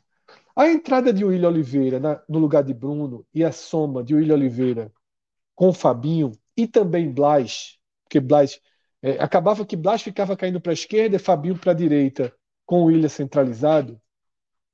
Corrigiu, eu nem sei se essa foi a intenção ou se foi uma consequência positiva, corrigiu um dos problemas defensivos que o Sport tinha, porque o Sport tinha um miolo defensivo muito forte, mas permitia chutes da entrada da área com frequência. O Sport perdeu, empatou o jogo com o Criciúma, levando um gol de fora da área, perdeu do Bahia levando um gol de fora da área e empatou com o Náutico levando um gol de fora da área. O jogo contra o Náutico talvez tenha sido mais explícito deles, porque foi um bombardeio de chute de fora da área do Náutico, até fazer o gol. Porque aquele setor ficava muito aberto.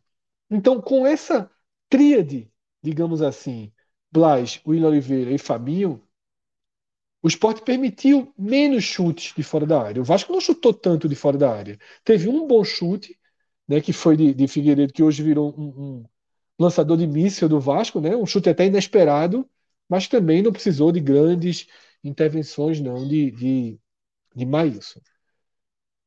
Então, é, a tentativa ela é aceitável, ela é boa. O resultado, não. Né? O resultado do meio para frente encontrou muitos problemas. Juba jogou mal. Né? Juba jogou mal taticamente, Juba jogou mal tecnicamente. Né? Teve duas bolas limpas para ele ali do meio, ele chutou muito fraco.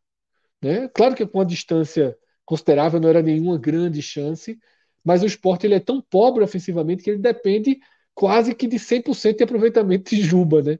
Quando o Juba falha, é, não fica muita coisa ofensiva. Então, assim, foi mais um tapa na cara dos problemas ofensivos. Né? E as mudanças feitas por, por Lisca tentaram dar uma vida, mas não, efetivamente, não deram essa vida. Obviamente, do meio para trás, eu acho até que foi mais seguro do que vinha sendo. Né? Eu acho que Cássio falou muito bem, né? Ficava muito ah, o time se defende bem com o Dalpozo, zero Dalpozo. O esporte defende bem com essa, com essa defesa desde de, de Louser. Foi Louser, foi Florentin, né? Foi uma sequência. Se você pegar, o esporte defende bem desde a Ventura, mas como eram outros zagueiros, é, é, com Louser é, é, e já com essa dupla Sabine e Thierry e com esses laterais, o esporte defende muito bem. Sempre se defendeu bem, continua se defendendo. Tá? Então foi uma partida ok. Lisca teve um treino no Recife, um meio treino no Recife, um meio treino no Rio e agora tem uma semana para tentar ajustar.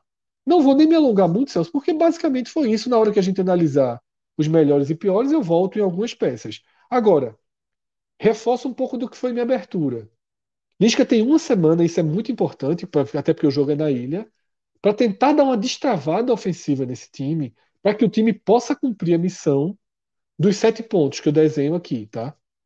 Fazer os sete pontos com esse elenco para depois tentar ser um time mais positivo do meio para frente com reforços.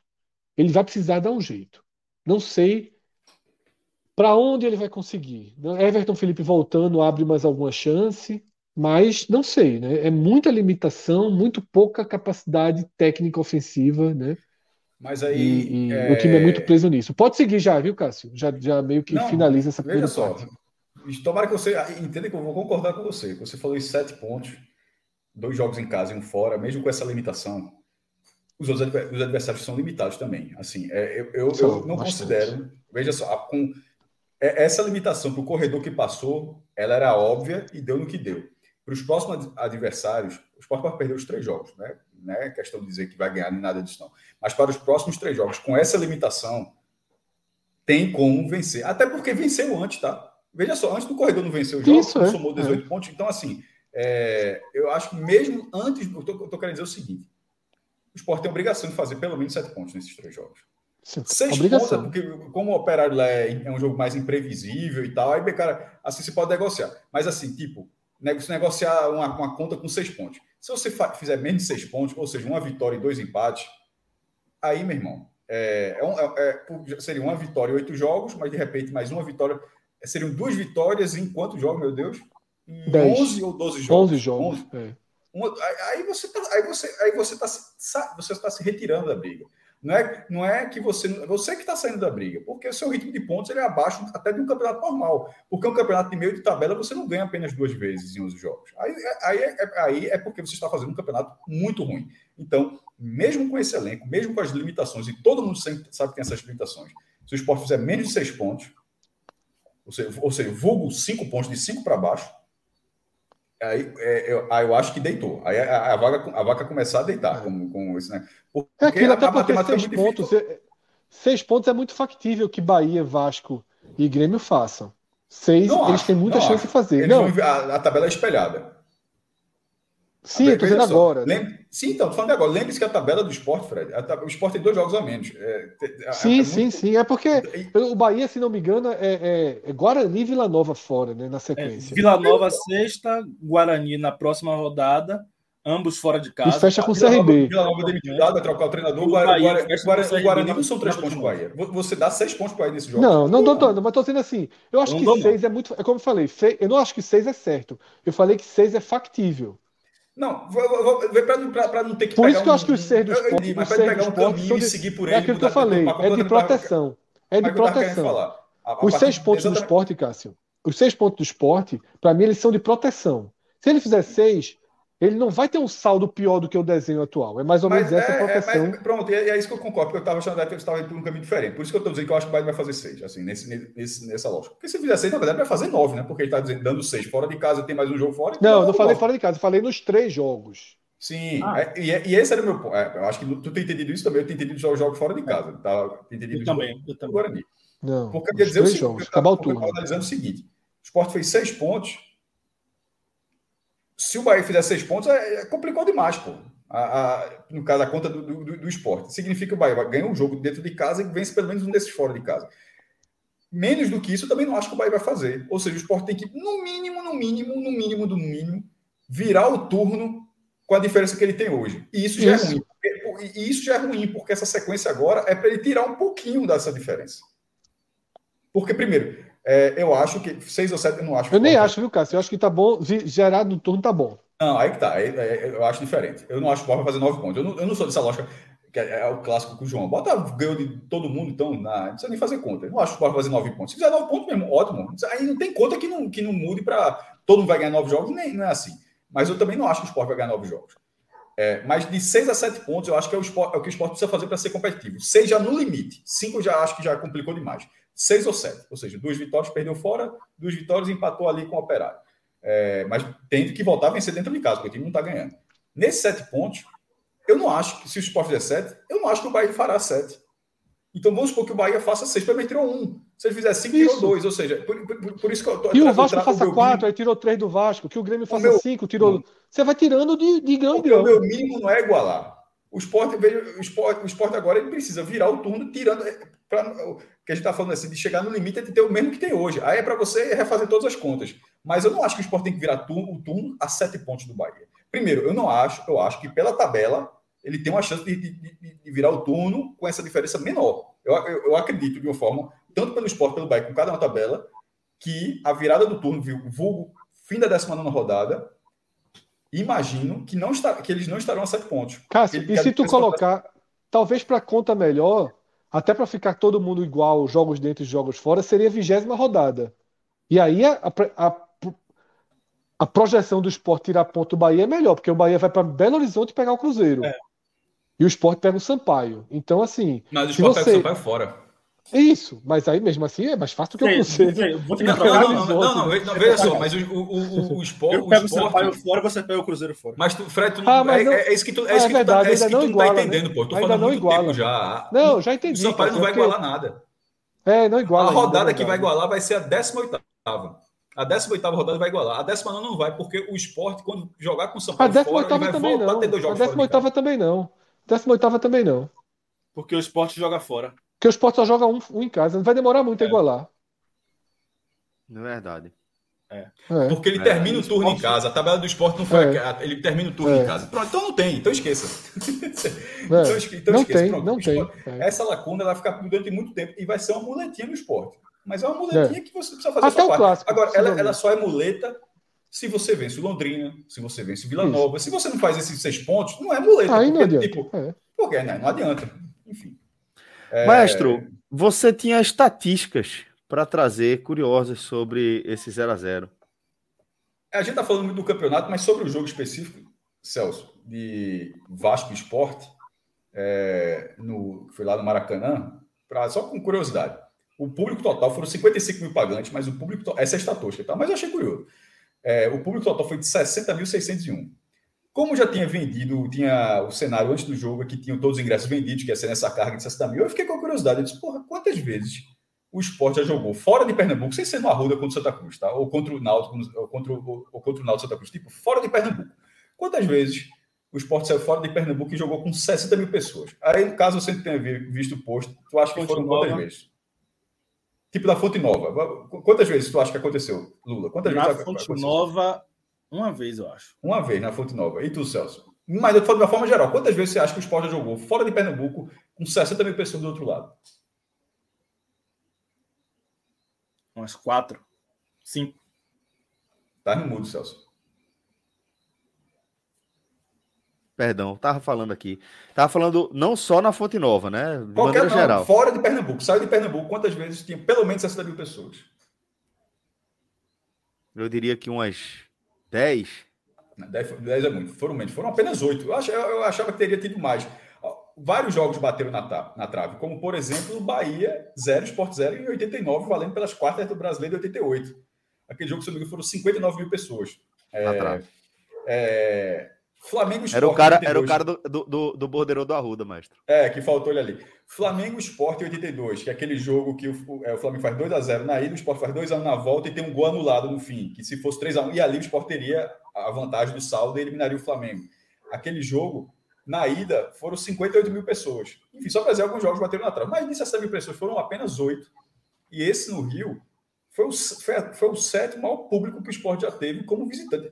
Assim, eu acho bem relevante, né? É, agora, foda é acertar qual foi o maior. Maior.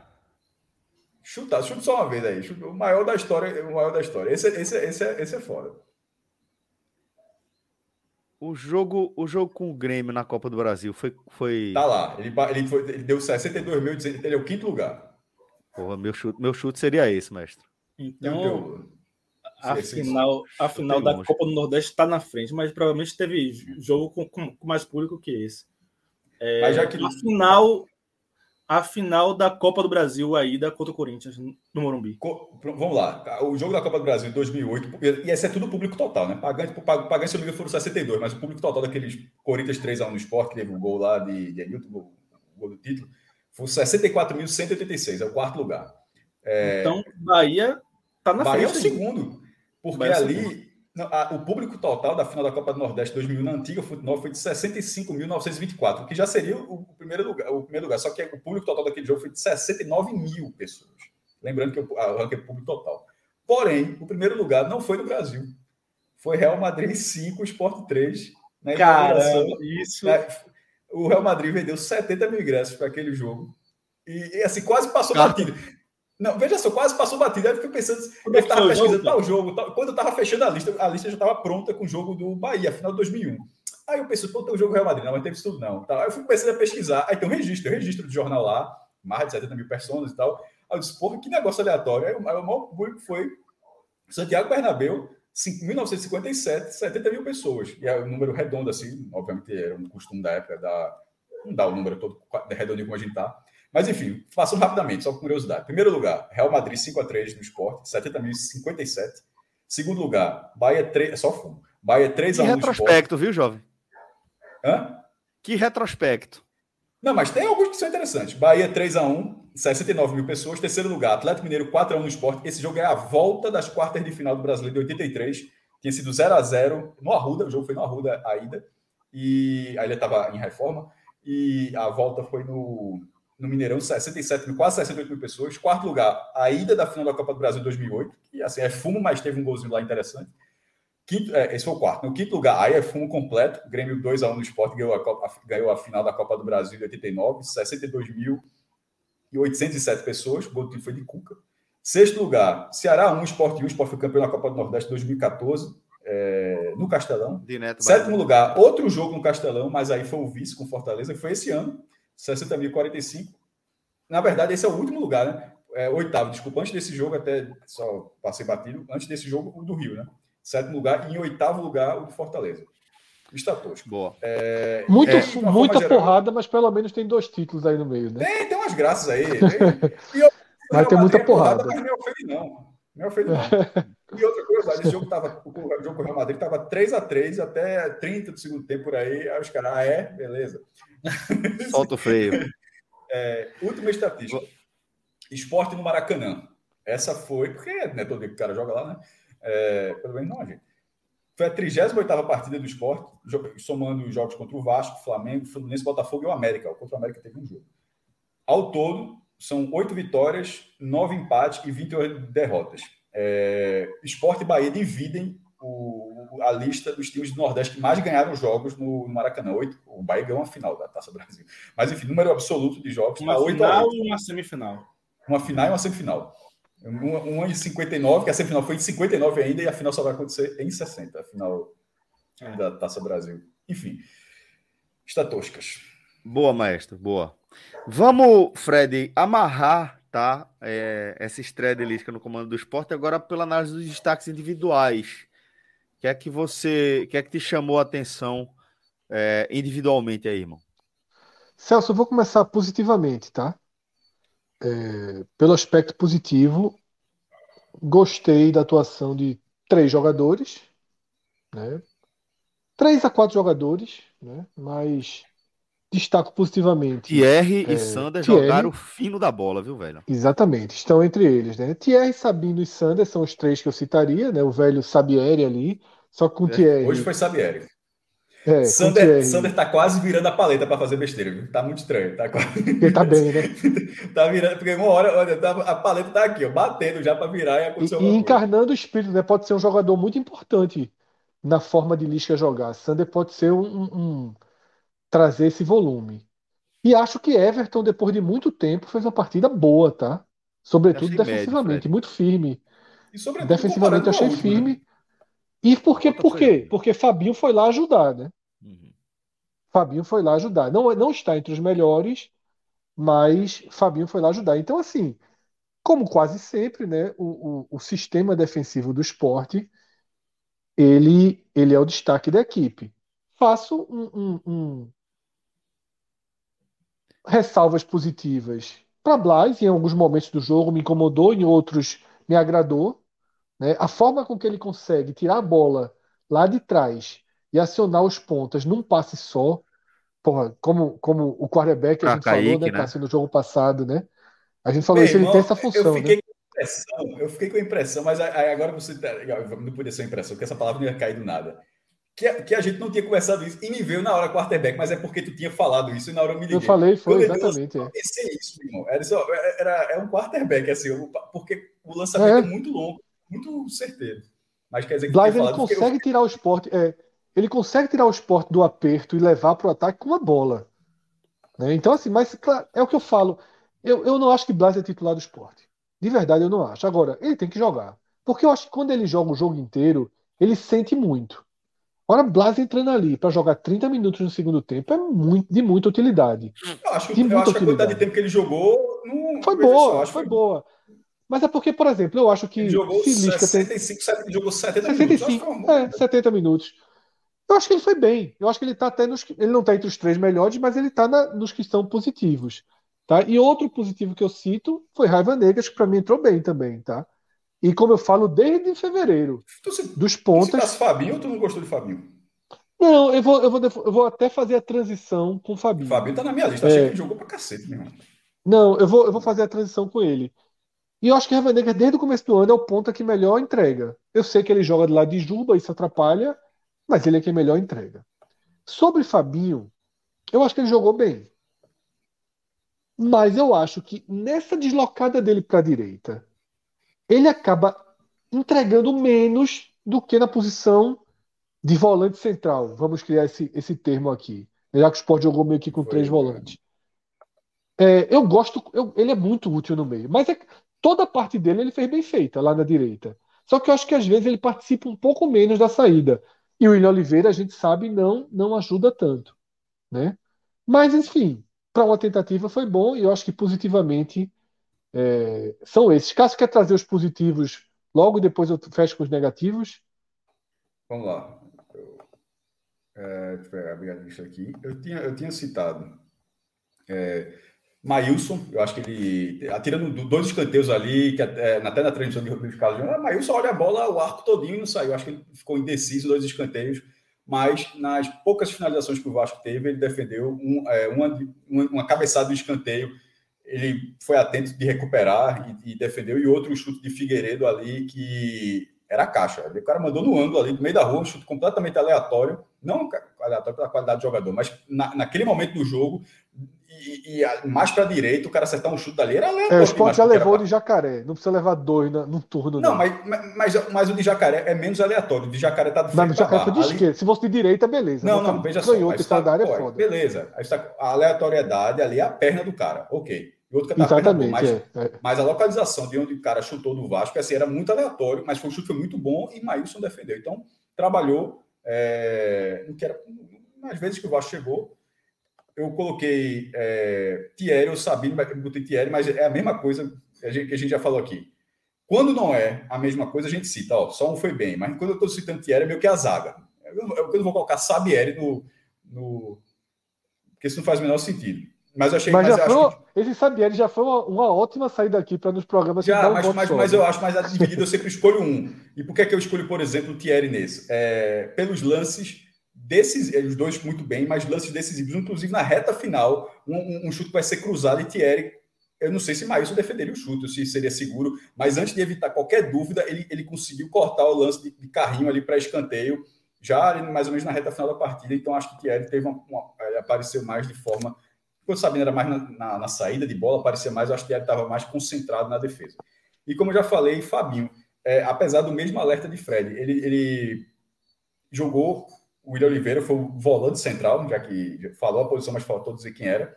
O William Oliveira e com o Fabinho mais deslocado. É, só que, enquanto a gente já fala de futebol americano, enquanto tem o quarterback, o William Oliveira é uma relação diferente de futebol americano. É de achar que a bola é uma bola oval. Assim, para dominar a bola é muita dificuldade, meu irmão. Assim, é, é, é, passa uma impressão o tempo todo que ele vai pisar Eu não acho ele assim, péssimo, não. Mas... Não, com, com, veja, com a bola, ele, ele, marcou bem a partida, ele foi um bom marcador na partida, mas eu acho que a bola dele era muito angustiante. É, e sobretudo, foi, né? e sobretudo, sim, mas não, sobretudo um jogo desse tamanho. Mas na hora que a bola dele ali rodava dois metros e chegava o Fabinho, ela tranquilizava, a bola se transformava, ela, metamorfose, ela estava oval, aí ficava redonda mesmo, ajeitava a bola e saia para o jogo. Então acho que por isso, até para consertar uma lacuna técnica do outro do, do, do companheiro que estava lá marcando, mas que na distribuição não conseguia render, Fabinho, mesmo deslocado, ele meio que consertava isso, até amenizava esse problema. Então, acho que o Fabinho teve uma boa participação. Mas e, e esses três jogadores, mas tem outros, tá? Como, como citei, citei Thierry, mas poderia ter citado Sabino, Everton, muito, não achei que fez uma grande partida, mas a comparação dele com o jogo anterior é descomunal, então faz com que ele tenha parecido. Mas uhum. eu, eu, ainda acho que falta muito a Everton a não tá característica tá chegando, que ele né, tem na base. É. Assim, ele, ele ganhou uma característica que ele não tinha na base, de ser um jogador interessante defensivamente, mas assim, ele perdeu completamente. A gente é um outro, né? citando aqui, era um cara que podia ser ponta. Eu não sei se Everton podia ser ponta, não. O cara mal jogava na frente, ele meio que perdeu essa característica. Mas ele esteve bem é. na medida do possível desse jogo. Sander esteve bem. Toda a defesa esteve bem. Sim. Aliás, dos volantes para trás, porque o William Oliveira foi, foi mal na, na saída de bola, mas bem na marcação. O Blas eu gostei. E o próprio Bruno, quando entrou, entrou bem. É, mas já, a primeira coisa que ele fez foi ele, ele entrou bem depois de 20 segundos, porque o primeiro lance dele foi uma falta, uma bola que o Vasco não estava tendo nada, ele cometeu uma falta ali e o Vasco levantou uma bola na área que não estava nem bola parada o Vasco estava tendo. Mas enfim, o sistema do, do da cabeça de área para frente, incluindo os desculpa, para trás, incluindo os laterais, acho que todo mundo é isso mesmo. É, passou. Minha única ressalva ainda... em relação a essas, essa observação é realmente Everton. Eu, eu vi um jogo um pouco mais abaixo do que vocês analisaram, mas dentro dessa dentro da margem de erro, né, da nossa análise da, do olhar individual. Achei Everton ruim mais uma vez assim. No jogo passado ele foi eu não lembro de um, de um lateral que tinha jogado tão mal assim no, no esporte, num jogo só, quanto o Everton. Eu lembrei os piores momentos de Renato. O cara errava simplesmente cada decisão. Todas, todas. Vou tentar fazer isso, Muito errei. bom. Bater esse lateral, errei. Vou tentar cruzar, errei. Vou tentar dominar, de Muito canela. Vou tentar marcar, dar espaço. Eu acho que hoje ele melhorou na parte defensiva, mas acho que Agora eu acho foi, que isso é, é- é- foi mal.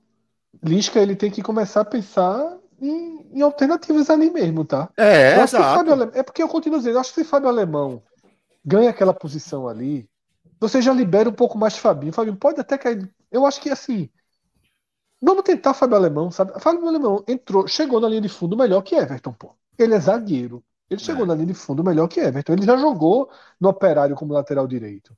Eu acho que, que porra, é mais seguro, sabe? Não, não precisa ser os três zagueiros. Ok, Lisca não vai jogar os três zagueiros, nunca jogou. Não precisa ser os três zagueiros. Então vamos considerar que Fábio Alemão possa ganhar a posição da lateral direita. Que tenho Ezequiel e, e Everton que meio que se igualam, né? Isso. Mas a situação de Everton é ali, é de, é de limite de perder posição mesmo. Eu acho, eu acho. É, tem dois superchats para a gente ler antes de terminar a análise do esporte, mas vamos trazer os destaques negativos. Só estava trazendo para vocês amarrar, para vocês lembrarem aí. Mas vamos Tá. Mas lá. é isso. Fred, O negativo, Celso, é... eu acho que o pior em campo para mim foi, foi Parraguês, tá? Foi o Búfalo. Então, Entrou com mal 24 mesmo. minutos. Entrou com 24 minutos no lugar de Kaique, foi péssimo. Muitas decisões erradas que talvez, talvez, se ele acerta uma ou duas daquelas, o Sport teria uma chance real de gol. Muito mais real do que qualquer uma do Vasco. Né? Passou pelos pés de Búfalo algumas bolas que poderiam, se ele tem uma visão melhor, se ele tem uma. uma- Concordo, uma- mas eu diria, ah, não tem o Sabieri, eu vou falar do atacante. O centroavante do esporte ele foi mal nos 90 minutos, porque Kaique jogou 19 minutos e foi mal também. Foi mal também. Foi mal. O- Só o que Sport Kaique tava jogou- jogando não, muito só- afastado, Não, é só né? a mesma lógica. O Sport jogou com centroavante. Não, eu sei que é o centroavante, estava deslocado, mas o centroavante de origem. O cara que é naquela característica. Sim. Tanto é que entrou com a mesma característica. O jogador com aquela característica, quem 19 por 19 minutos, Kaique, e por é, pelo restante, ia fazer a conta aqui, cabe, e pelo Búfalo. restante, Búfalo, essa, essa, essa posição ela foi muito mal o jogo inteiro. Foi muito mal. E o outro que eu cito, Celso, foi Juba, né? Muito mal também. Muito mal. Muito. Perdendo bolas muito. perigosas na frente, né? É, tem- falhando tem uma e bola- tem sem uma bola entregar que nada, você- né? Tem uma bola que tu analisou ali, que não foi uma, não, uma passagem muito rápida, também estava analisando isso, por isso que eu não interrompi. Mas eu acho que ele perdeu uma chance clara. Tem uma chance clara que ele perde na entrada, a bola que sobra para ele, para ele bater de esquerda. Ele podia ter batido certo ou podia ter tentado tocar para o meio, para quem acho que era Parraguês que estava ali para receber É, perto da marca do pênalti. A- ali é uma chance é, bizarra de você perder, sabe? Da- Foram da- três bolas que ele teve ali. falou. Duas, duas que chegaram e aquela bola que Giovanni rola na jogada ensaiada e ele acaba, né? Uhum. Mas foi É. mal, Juba. Foi mal porque Foi. também foi mal em gerar contra-ataque, também foi, foi mal na cobertura. Parte da grande partida de Sander precisou ser salvando sufoco ali na esquerda, né? Uhum. E você vê que quando sai ele e entra e entra Raiva Negra, o esporte dá uma melhorada imediata. Porque é aquilo, Celso, tem algo que para mim faz muita falta no esporte. E eu sinto isso desde fevereiro, quando eu ainda nem queria Juba de ponta, né? Porque eu queria, eu citava isso. O esporte ele não tem jogadores que peguem a bola e cortem para dentro da área. Por exemplo, o Bahia tem graves problemas ofensivos. Mas o Bahia tem jogadores que fazem esse mínimo. Por isso que eu estou dizendo, o, o- problema ofensivo do Bahia é grave. Por que o do esporte é muito pior? Porque o do esporte, nenhum jogador consegue dar esse corte. Raiva Negras é o único que tem esse, esse Cacoete. perfil básico. Esse cacoete. E aí tem um dos superchats que pode entrar agora, né? Que é o do professor. E se Paulinho Mocelin seria titular, né? Não foi esse, né? Então eu confundi. Mas não sei Tem se foi outro. superchat ou foi só uma pergunta. Mas eu acho que se Paulinho Mocelin chegasse, ele era titular, tá? Agora, vai ficar sempre a mesma questão. Ah, joga na direita, joga na esquerda, Juba vai para lá, vem para cá. Aí dá-se um jeito, tá? Porque Juba. é, lembra que Dalpozo tentou colocar Juba na direita, né? Faz sentido. Isso. Faz sentido. Você Pelo corta com a corte. perna boa, É. né? Só que não é o estilo de batida dele. Aí perde Não o é. sentido. Mas se você resolve a esquerda com um cara que entrega jogadas e gol, como o Mocelin chegou a entregar na Série A, aí tu tenta Juba na direita. Tenta no meio, que ele já fez boas partidas no meio.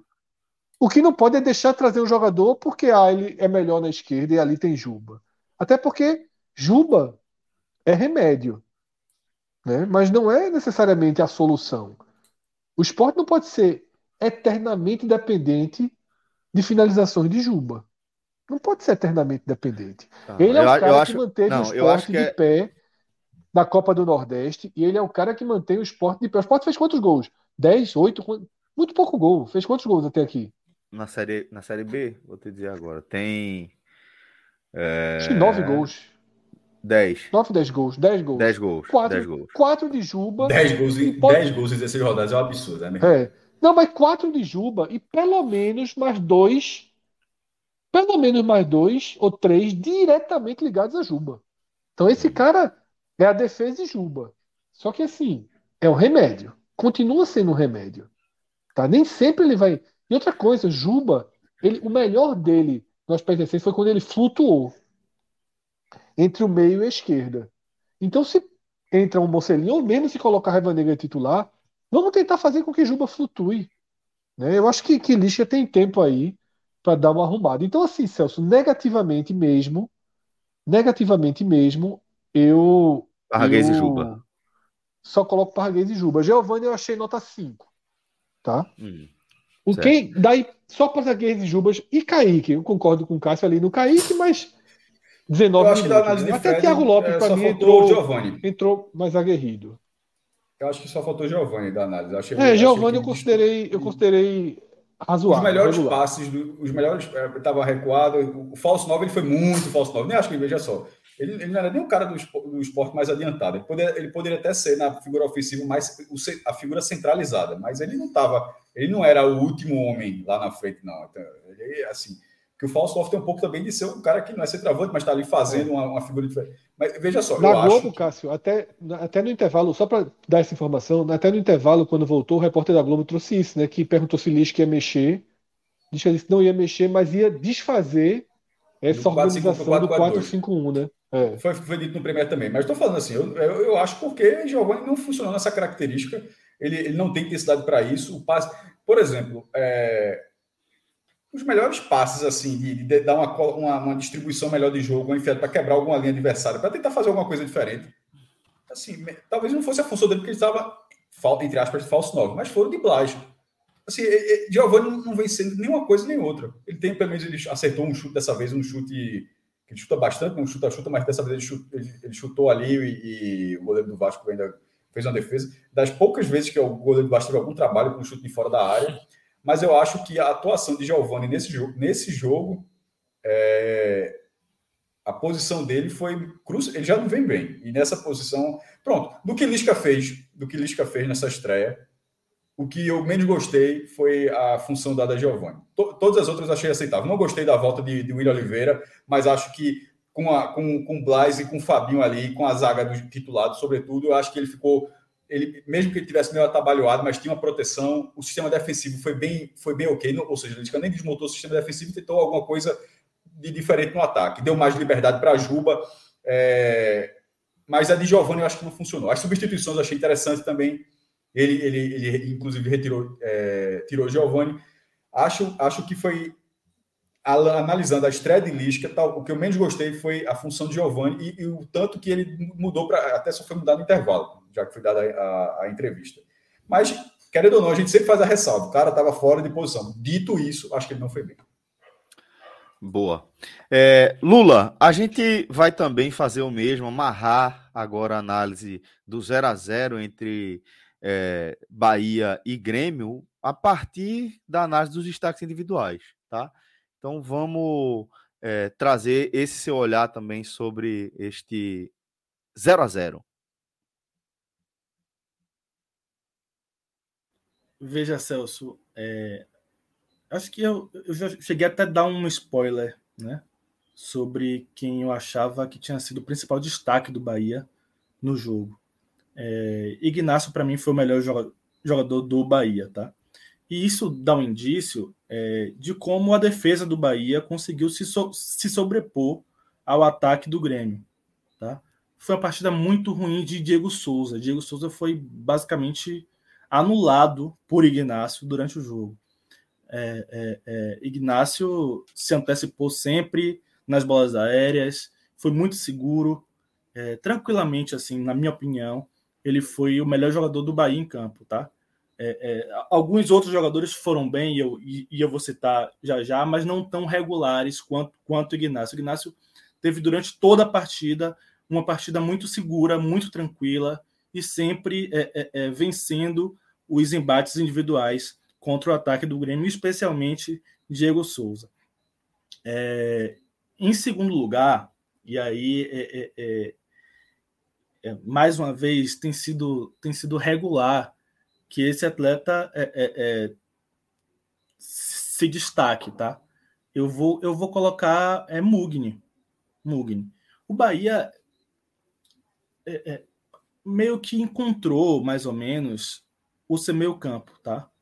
Eu, eu, acho, eu acho difícil que fuja muito de, de Patrick, Rezende, é, é, Mugni e Daniel, tá? Porque esses jogadores, eles é, é, apresentam regularidade nos, nos seus jogos. Por mais que em, em um jogo, particularmente, eu diria menos Patrick, tá? Mas Patrick, por exemplo, hoje foi bem. Mas eu, eu falo depois. Mugni, ele tem sido é, é, é, regular positivamente. Positivamente. E ele ajusta o meu campo do Bahia. Ele, ele, ele além dele dar, é, como é que posso dizer, dele se entregar muito em campo, ele acerta o passe, ele, ele clareia o jogo, sabe? E hoje, mais uma vez, ele foi assim. É, no segundo tempo, eu, eu não gostei muito da escolha de Anderson de tirar Mugni. Não sei se houve uma questão é, é, física envolvida nisso. Não sei. No estádio a, a, gente tem uma certa dificuldade de identificar essas coisas. Mas eu não gostei particularmente da escolha de Anderson de tirar Mugni. Eu achei que Mugni ainda tinha a, a contribuir com o Bahia no jogo, né? É, mas ele, ele, Mugni foi o segundo jogador do, do Bahia a sair. Mas enquanto ele, ele esteve em campo, Aí Mugni pediu, pediu para sair. Ó, a informação de quem de quem provavelmente viu, viu o jogo pela, pela televisão. No estádio a gente não, não consegue identificar direito isso é, na, nas arquibancadas. Mas Mugni, enquanto este, esteve em campo, ele contribuiu bastante com o Bahia, com a, tanto sem a bola quanto com a bola. É, em terceiro lugar, eu vou de Patrick, tá?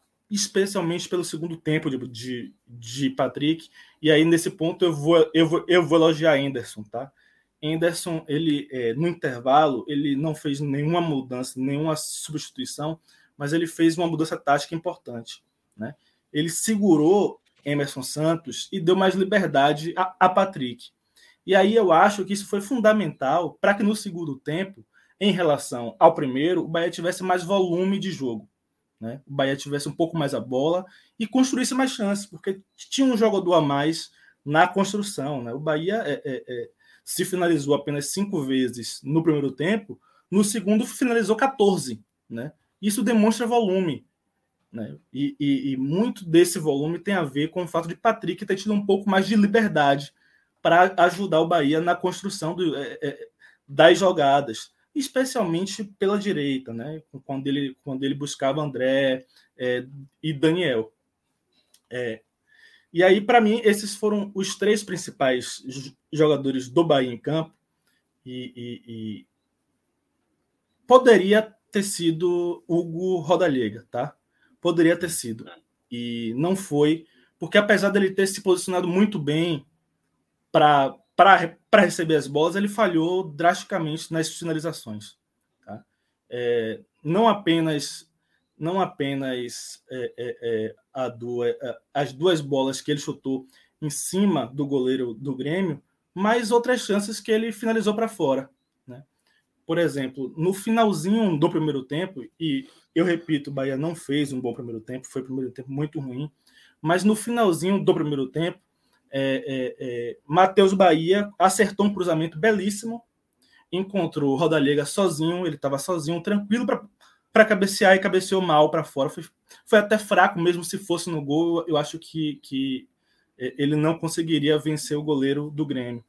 E isso foi uma chance perdida para mim, tá? E durante o segundo tempo ele, ele teve outras chances, né?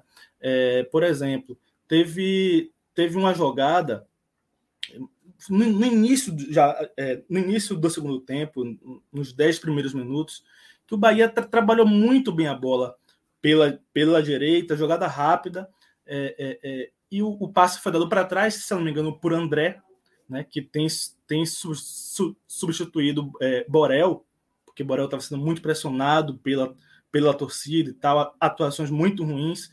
E aí, é, quando o Anderson chegou, ele já comprou a briga de André. Né? Botou André como titular da lateral direita. André também um garoto da base, também muito jovem, né? também um, uma, um atleta que promete ser um bom jogador. É, é, no primeiro jogo, eu achei ele um pouco inseguro ainda, tá? Contra, contra o Brusque, achei ele um pouco seguro. Mas hoje eu achei ele um pouco mais seguro. Mais no segundo tempo do que no primeiro, tá? No primeiro tempo, ele ainda teve alguma estabilidade, assim, e, e, e o Bahia chegou a ter algumas fragilidades pelo lado direito defensivo. Mas no segundo tempo ele foi muito bem, tanto defensivamente quanto ofensivamente, e, e, ajudou o Bahia a criar algumas das melhores chances é, é, do time no jogo.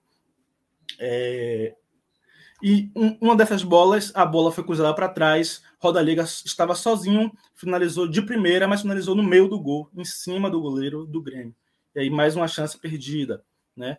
Teve um, uma outra chance que foi um, uma bola lançada, é, é, se eu não me engano, para Daniel, e ele, ao invés de dominar a bola, ele já dá um tapinha pelo alto para Roda Liga e Roda Liga finaliza por cima. Né? Houve outros lances em que Roda Liga poderia ter preferido o passe, ele preferiu chutar de fora da área e em todas as chances sem direção. Tá? É, é, e houve ainda uma outra chance perdida por Rodallega, em que ele, é, é, é, depois de uma boa jogada de André, mais uma vez, pela direita, é, a bola chega para ele de frente para o gol. Claro, tinha, tinha outros jogadores na, na, frente, ele, ele foi obrigado a finalizar de primeira, mas ele finalizou no canto onde o goleiro estava e o goleiro do Grêmio conseguiu fazer a defesa, né? espalmou para o lado. então, eu, eu, mais uma vez, não foi das piores partidas de Rodallega. Eu acho que ele já fez partidas piores né, nessa volta, mas ele foi decisivo para que o jogo é, é, ficasse no 0 a 0 tá? Ele teve as melhores chances, e aí é, é, é eu vou excluir a chance que o Bahia teve aos 46 minutos com, com o Matheus Davó, é, e, e o Bahia não conseguiu marcar o gol porque ele finalizou mal em todas elas. Tá? É... E aí eu preciso fazer uma crítica a Anderson Moreira. Tá? Anderson Moreira encerrou o jogo com quatro substituições apenas né? e manteve Rodallega em campo. Né? E isso, para mim, foi é, é, é, muito ruim. Ele teve a oportunidade, ameaçou colocar Marcelo Rian. Né? Marcelo Rian chegou a estar tá na beira do gramado para entrar e ele desistiu manteve, manteve Rodallega em campo e Rodallega é, é, perdendo chances importantes para o Bahia. É, em segundo lugar, é, para mim o segundo pior do Bahia, é Raí. Tá? Raí, por mais que ele tenha uma capacidade assim de, de, de recomposição muito boa, né? E, e, ele ajudou nisso no primeiro tempo é, é, ajudou bastante André, que no início do jogo se mostrou um pouco, um pouco inseguro, depois se recuperou. É, com a bola, Raí foi insuficiente, tá? Raí foi insuficiente.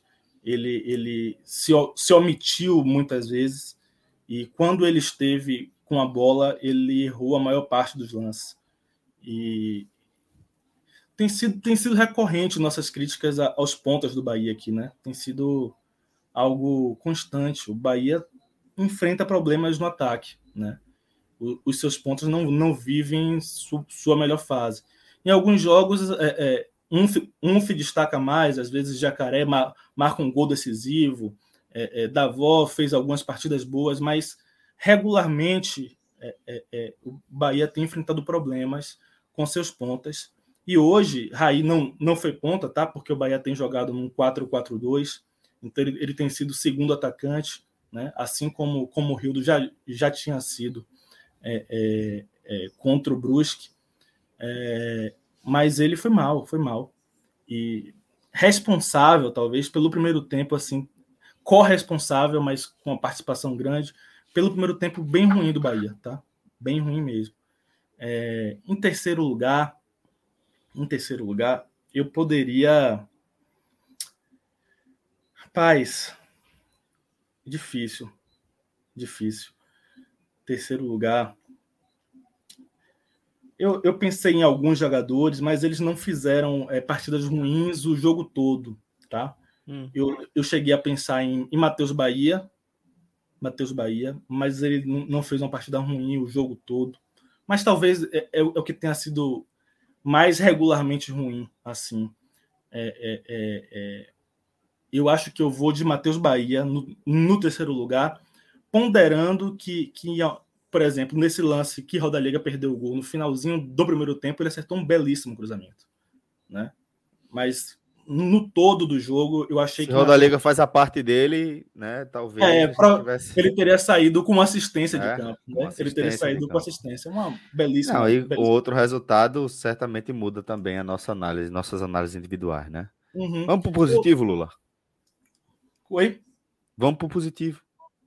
Eu citei o positivo. Eu citei. Ah, é, tá. É... Perdão, perdão, perdão. Ignácio. Ignácio. Citei é, é, é, quem mais? Agora já me fugiu a cabeça. Não, eu cheguei a anotar tranquilo. Aqui. Eu anotei aqui também, e só que tinha anotado na, na partida errada. Mas tá eu citei Ignácio Mugni Patrick. Mugni. Tá? Você falou da regularidade dele, né? Isso, Mugni Patrick. Ignácio Mugni Patrick. Verdade, é, verdade. No terceiro lugar, eu citei, citei Matheus Bahia. Poderia ter citado é, é, Luiz Otávio. Poderia Do, dos negativos, está falando. É, poderia, poderia ter, ter hum. citado entre os negativos. Ele, em alguns momentos, ele demonstrou alguma insegurança que Ignacio não não, não demonstrou em nenhuma parte do jogo. Teve um lance que Luiz Otávio ele estava sozinho, era um, era um cruzamento é, é, em, em, linha de fundo. Ele estava sozinho, poderia ter deixado a bola sair tranquilamente, não tinha ninguém cercando ele. E ele colocou a bola para escanteio dando ao, Grêmio a oportunidade de levantar a bola na área. Mas não foi uma partida inteira ruim de Luiz Otávio, tá? Poderia ter citado Daniel, que, que em alguns momentos ele esteve apagado, assim, especialmente durante, durante o primeiro tempo. Né? Ele foi muito apagado durante o primeiro tempo. Mas no segundo tempo eu achei ele mais participativo, então eu, eu, eu, eu preferi tirar ele é, é, é, desse, desse trio de destaques negativos. Já Matheus Bahia, eu achei ele menos participativo. Né? Uhum. Achei que durante, durante o jogo ele foi, ele foi é, é, é, teve uma partida ruim durante mais tempo do que esses atletas. Boa, camarada. Du, Maestro. É, é, só uma dúvida rápida. É...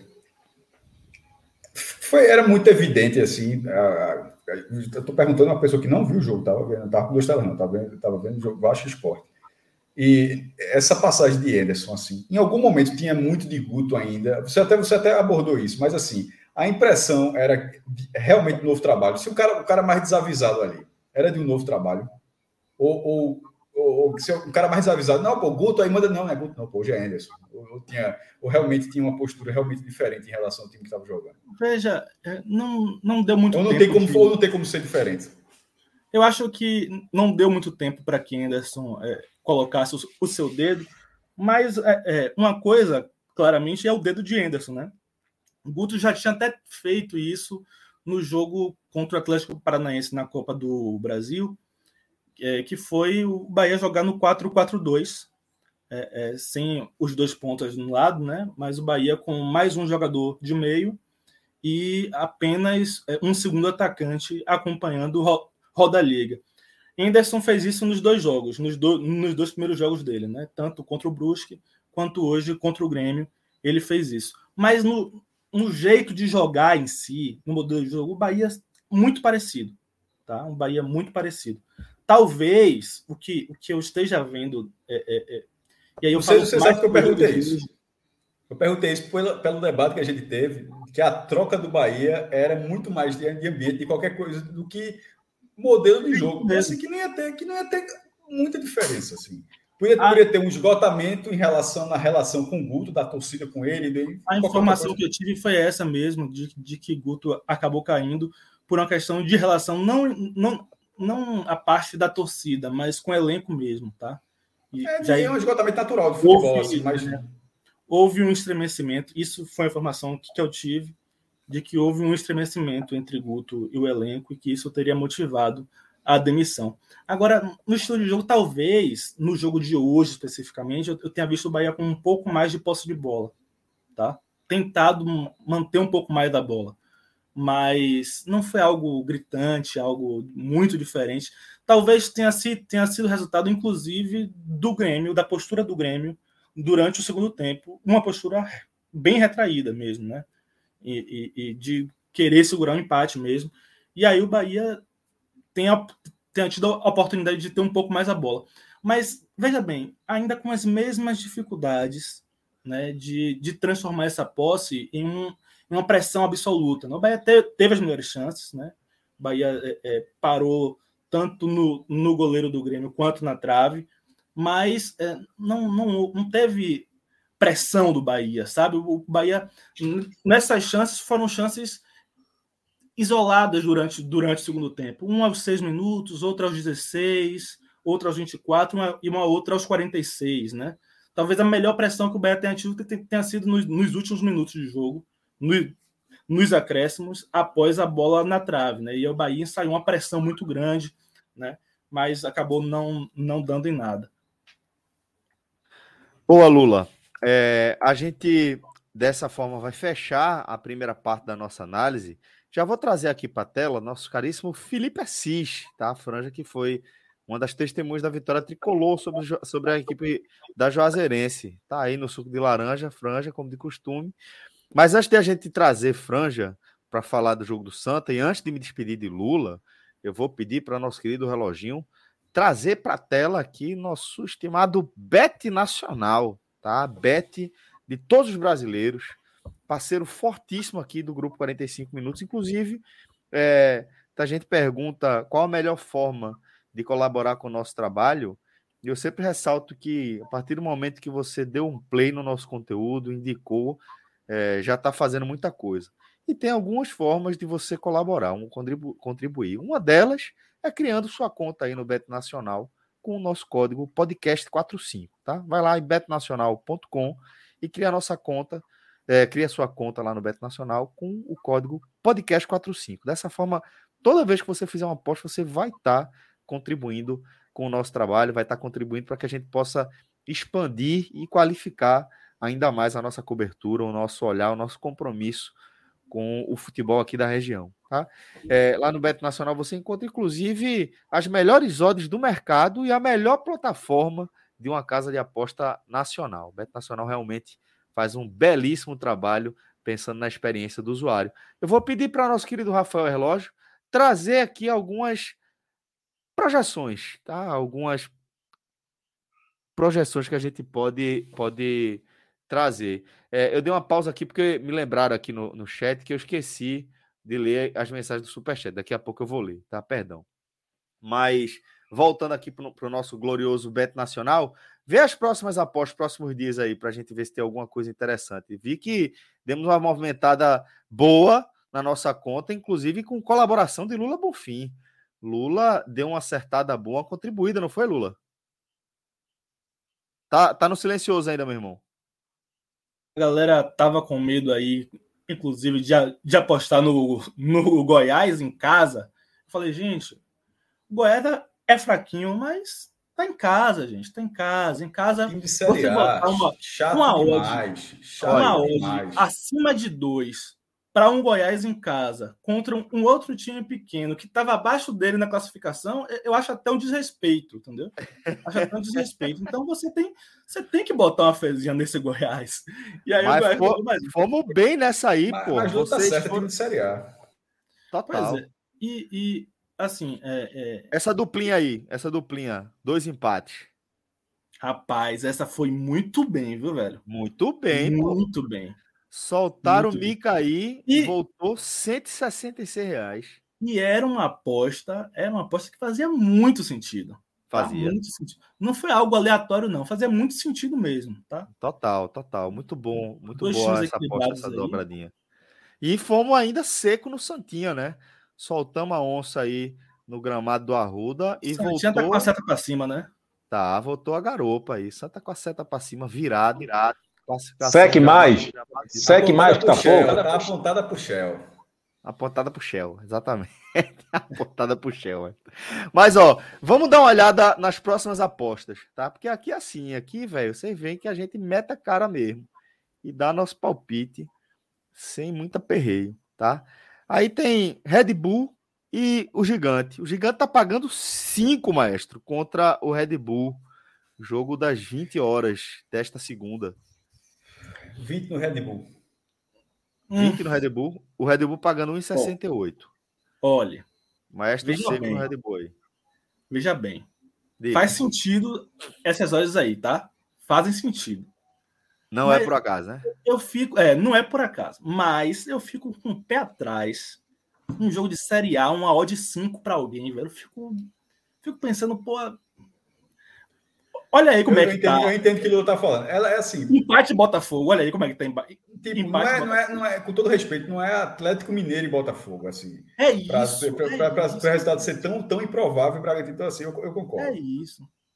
Pô, Empate o Botafogo tá pagando dois, ó. Pô, Eu colocaria uma besteirinha nisso. Eu, eu. Eu colocaria uma besteirinha nisso, entendeu?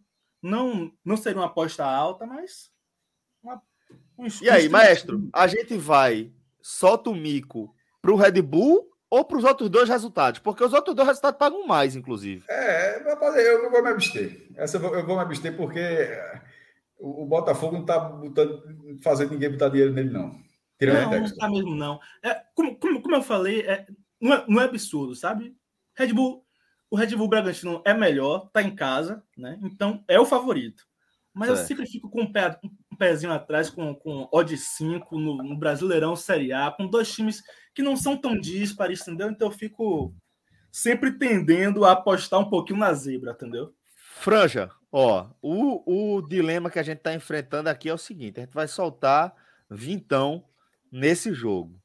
A dúvida é: a gente vai com no Red Bull pagando 1,68, tá? Qualquer vitória do Red Bull pagando 1,68, ou vai em qualquer outro resultado diferente da vitória do Red Bull pagando 2,01, empate ou vitória do Botafogo. Rapaz, é uma questão pessoal. Eu não confio muito no Red Bull, não. Eu não sei. Eu tenho, eu tenho uma implicânciazinha. Então pronto. Então vamos soltar aí, democraticamente o mico do lado do campo é, das duas possibilidades, tá? Essas possibilidades duplas, dupla hipótese. Empate ou gigante. Volta vinquinho também. Das Nossa, apostas que eu fiz aqui, 40 no caso. das apostas que eu, eu, eu, eu, eu fiz aqui, essa é, é a que eu tenho mais, mais chance de errar. Mas eu assino. É?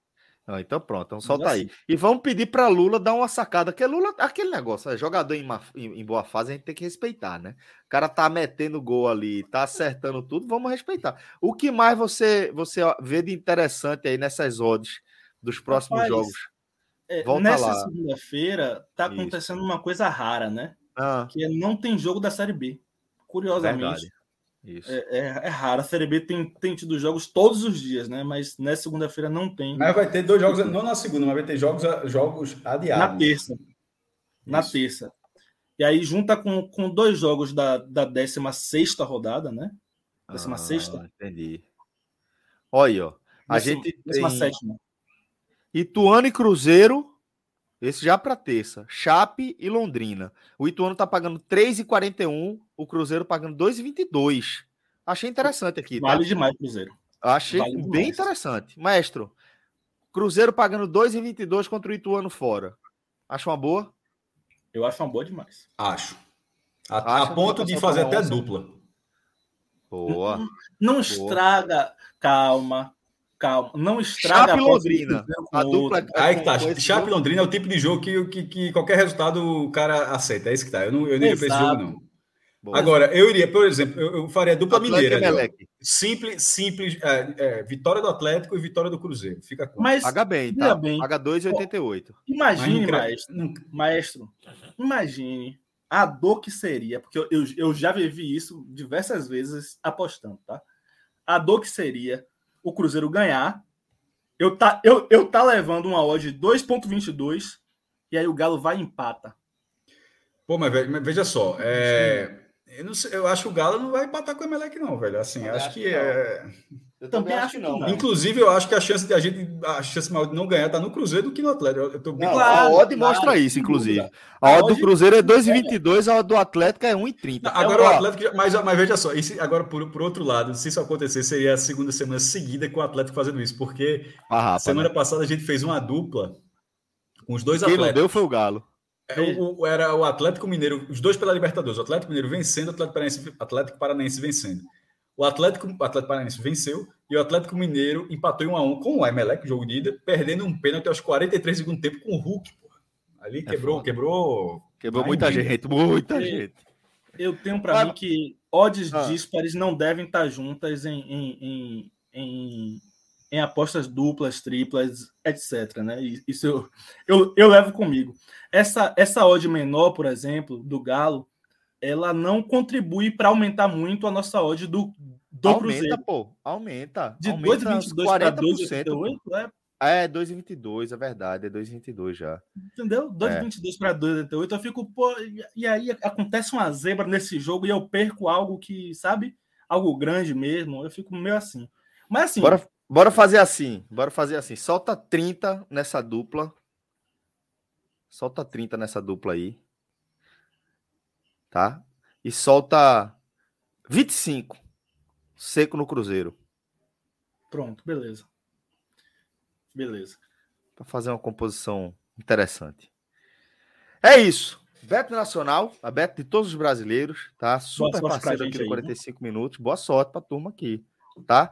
É, e vamos ficar de olho. Lula, se eu não, não gastar o crédito que você acumulou aí, a gente vai ver essa conta mais recheada mas me despeço de você, agradeço demais aqui a resenha. Vou tocar agora a análise da vitória do Santa Cruz e a quase classificação, com, principalmente com o Felipe Assis, mas também com o suporte aqui do Maestro para qualquer observação. A reação do Felipe aí, pela próxima, pela classificação perto, mostra que. Porra, mas tá que tá perto, perto, que tá perto, que tá perto mesmo. Tá perto. Você quer que eu repita? Você quer que eu repita o que eu falei aqui? Não, peraí, calma, calma, peraí, calma, calma, calma, calma, calma, Porque, porque, porque é, relógio lembrou aqui que temos dois superchats, eu já esqueci de novo. Vitor Palácio, tá? Maestro, se o Sport tivesse um ataque um pouco melhor, venceria. Teria nem caído, porra. teria nem caído, porque o Sport levou menos de um gol por jogo na primeira divisão. O tá fazendo raiva na Série A. 37 né? gols em 38 jogos. Foi a, melhor, foi, a, foi a melhor defesa que o Sport já teve em todas as participações do Sport na Série A. E o Sport foi rebaixado. Então, meu amigo, era, e, era, e, e veja que ele está falando que não é um ataque melhor, não. Eu estou deixando bem claro. É um pouco, um melhor, pouco né? melhor. Bastava ser um pouco melhor. O que não dá para ser, agora voltando para a segunda divisão, é ser você está buscando o acesso e tu tem 10 gols em 16 rodadas, pô. Você não está brigando pelo acesso com um ataque desse nível. É inacreditável isso. É inacreditável. Não, inacreditável. Inacreditável. É, mas essa foi a mensagem que ele recebeu. Primeiro, superchat. Segundo, do professor Aníbal. Como é que Blas era banco? Sábado é dia de ilha lotada. É muito fácil responder. É, era banco porque, porque, o treinador é Dalpozo e sábado de ilha lotada. Sábado, por, seu, por não ter perdido do Vasco. E seu primeiro jogo do esporte, quatro só, assim, pode cair um toró no Recife, aí não tem o que fazer. Mas se for um dia com o tempo um pouquinho bom, um tempo um pouquinho bom. Esse vai ser o primeiro jogo do esporte nessa segunda divisão, sendo mandante num horário ok e sendo o primeiro jogo de, de Lisca na Ilha do Retiro. Então, eu acho sim, não vou dizer que é ilha lotada, é, mas que vai ter um talvez o melhor público do esporte na Ilha do Retiro, nessa, nessa segunda divisão. Boa. É, e por fim, mais um superchat do professor Aníbal, saltando em euro aqui, viu, maestro? Maestro, tem TCN, tem todos com a nota no sábado, e seriam quantos Isso, ingressos? inclusive, faz até diferença para a pergunta anterior, porque isso vale para o esporte, para o Náutico e para o Santa. Se tiver TCN, a partir de agora vai ser lotado todo jogo, né? assim, vai ter cara botando 10, 10 mil ingressos a mais. Veja só, o Todos com a Nota, tem, tem monitorado isso, ele, precisa, ele já foi aprovado, já foi sancionado é, pelo governo do estado, está na questão da operação e que vai ser via aplicativo. E isso deve sair no Diário Oficial do, do, do, do, estado de Pernambuco, né? Todo, todo o estado tem o seu diário oficial, o seu jornal oficial. Essa semana havia expectativa que já tivesse sido operado pela primeira vez nessa semana que, que acabou, mas não aconteceu. Então, É, até porque senão vai ficar muito tarde, tá? Assim, eu, eu imagino sim que esse fim de semana.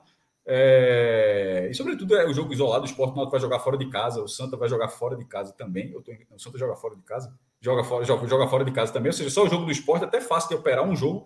Então, imagino sim que o TCN, o vulgo todos com a nota, é, deve começar, deve, imagino eu, na, na, próxima rodada. E se acontecer, não faço ideia da carga, tá? É, se, cada clube vai ter de um jeito. Se vai ser 10 mil no Santos, por exemplo, o Santa quer botar no anel superior, que ele não foi liberado, mas se conseguir, bota 10 mil no anel superior. O é, o Santa quer 15, né? No anel superior. É, porque vai de clube para vai de, vai de clube para clube. E aí você coloca o valor de ingresso. Na Série D vai ser um valor, na Série B vai ser outra. Ou seja, isso tudo vai ser divulgado ainda. O esporte antigamente era na, na geral, onde ficava jovem, e com a, a, a curva. De repente, agora, como mudou, não sei, a, aquela geral pode continuar com ingresso e ser a geral do placar, enfim, isso vai ser divulgado essa semana, mas Pitaco, pela andar da carruagem, imagino que sim, comece essa semana. Maestro, muito obrigado pelos esclarecimentos. Lula, um abraço para você, viu, meu irmão? Um Grande abraço. Tu, Ótima ah, semana. Sorriso, é sorriso de quem está no G4. Sorriso. É, sorriso de quem está no G4. Tem demais. Ri por qualquer coisa. Um cheiro, meu irmão. Ótima semana para um abraço, meu aí e, e me estabelecer de vez nesse, nesse G4 aí. Longe Espero que não, viu? Brincadeira, resenha. Não, pode ser sim, mas arruma uma vaguinha para os outros aí. Do os outros, né?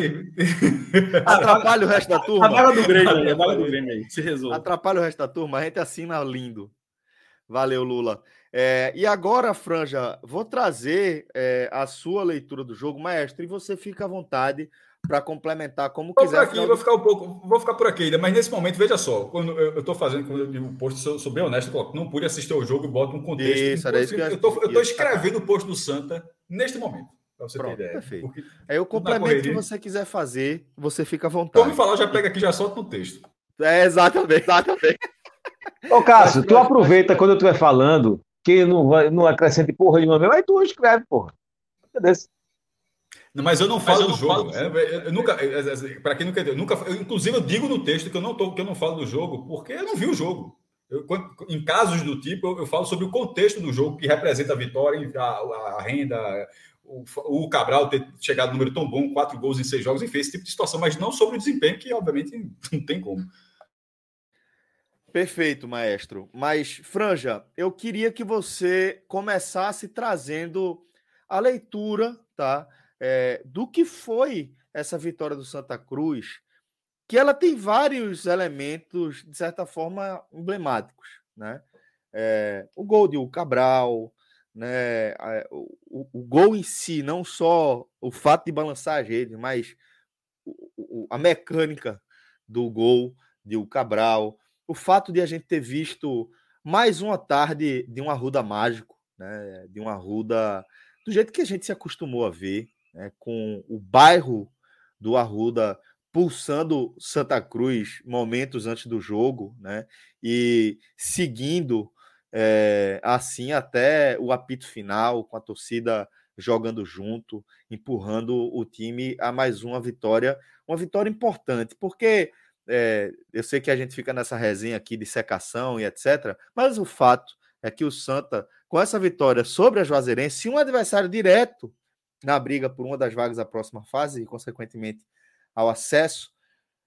Essa vitória tricolor deixou a classificação do Santa à próxima fase muito mais perto, mas muito mais perto mesmo. E era isso que eu queria que você trouxesse para a gente. Essa era a leitura que eu queria que você fizesse para a gente. Conte a história desse 1 a 0 para o Santa Cruz. Rapaz, em primeiro lugar, mais uma vez, uma satisfação estar com vocês dois aqui, né? É, eu estava aqui com muito medo quando você estava falando sobre o que significava essa vitória, porque eu vi muita gente falando, ah, porque praticamente classificado. Não, não, senhor, nada de praticamente classificado, certo? Nesse, não. Foi um passo grande, foi um passo importante, certo? Um passo importante, né? E eu ia deixar para falar isso por último, a questão do público, mas já que você tocou no assunto, a verdade é o seguinte: é, 5 mil pessoas deixaram de ir para o jogo hoje. Tá? E eu atribuo, eu, é, é, é, eu estou atribuindo essa, essa ausência de 5 mil pessoas, que a gente teve um público de quase 15 mil pessoas, a gente não teve a, a totalidade. É, não foi por causa da chuvinha que caiu, não, viu? Preço de ingresso, a LN, tá caro, a LN. Você conhece a torcida de Santa Cruz? Você sabe qual é o perfil da torcida de, de Santa Cruz? Nome, a LN, para tu chegar é? aqui para quedas, Antônio Luiz Neto, só para... Antônio Luiz Neto, presidente do Santa Cruz. O senhor conhece, LN, o, o perfil da torcida de Santa Cruz?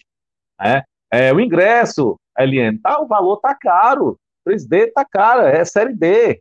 Né? E eu até entendo que enquanto estava... É, o Santa Cruz não tem, tem um estádio para 60, mas que só pode colocar 20 mil pessoas neste momento. Né? Então, enquanto estava dando as 20 mil pessoas, a gente teve três jogos né, com a, a, a lotação máxima. Então, ele achou, o presidente achou que era mais viável manter um preço de ingresso que, que não está à altura de um jogo de Série D, né? porque a renda é maior. Agora, se eu só preciso, eu não preciso colocar 60 mil pessoas, eu só preciso colocar 20, porque é a capacidade. Então, se eu, com esse preço de ingresso, eu estou colocando 20, é melhor para mim, porque a renda é maior. Esse era o argumento. Né? Mas agora a gente teve um pouco menos de 15 mil pessoas, 14.800, alguma coisa.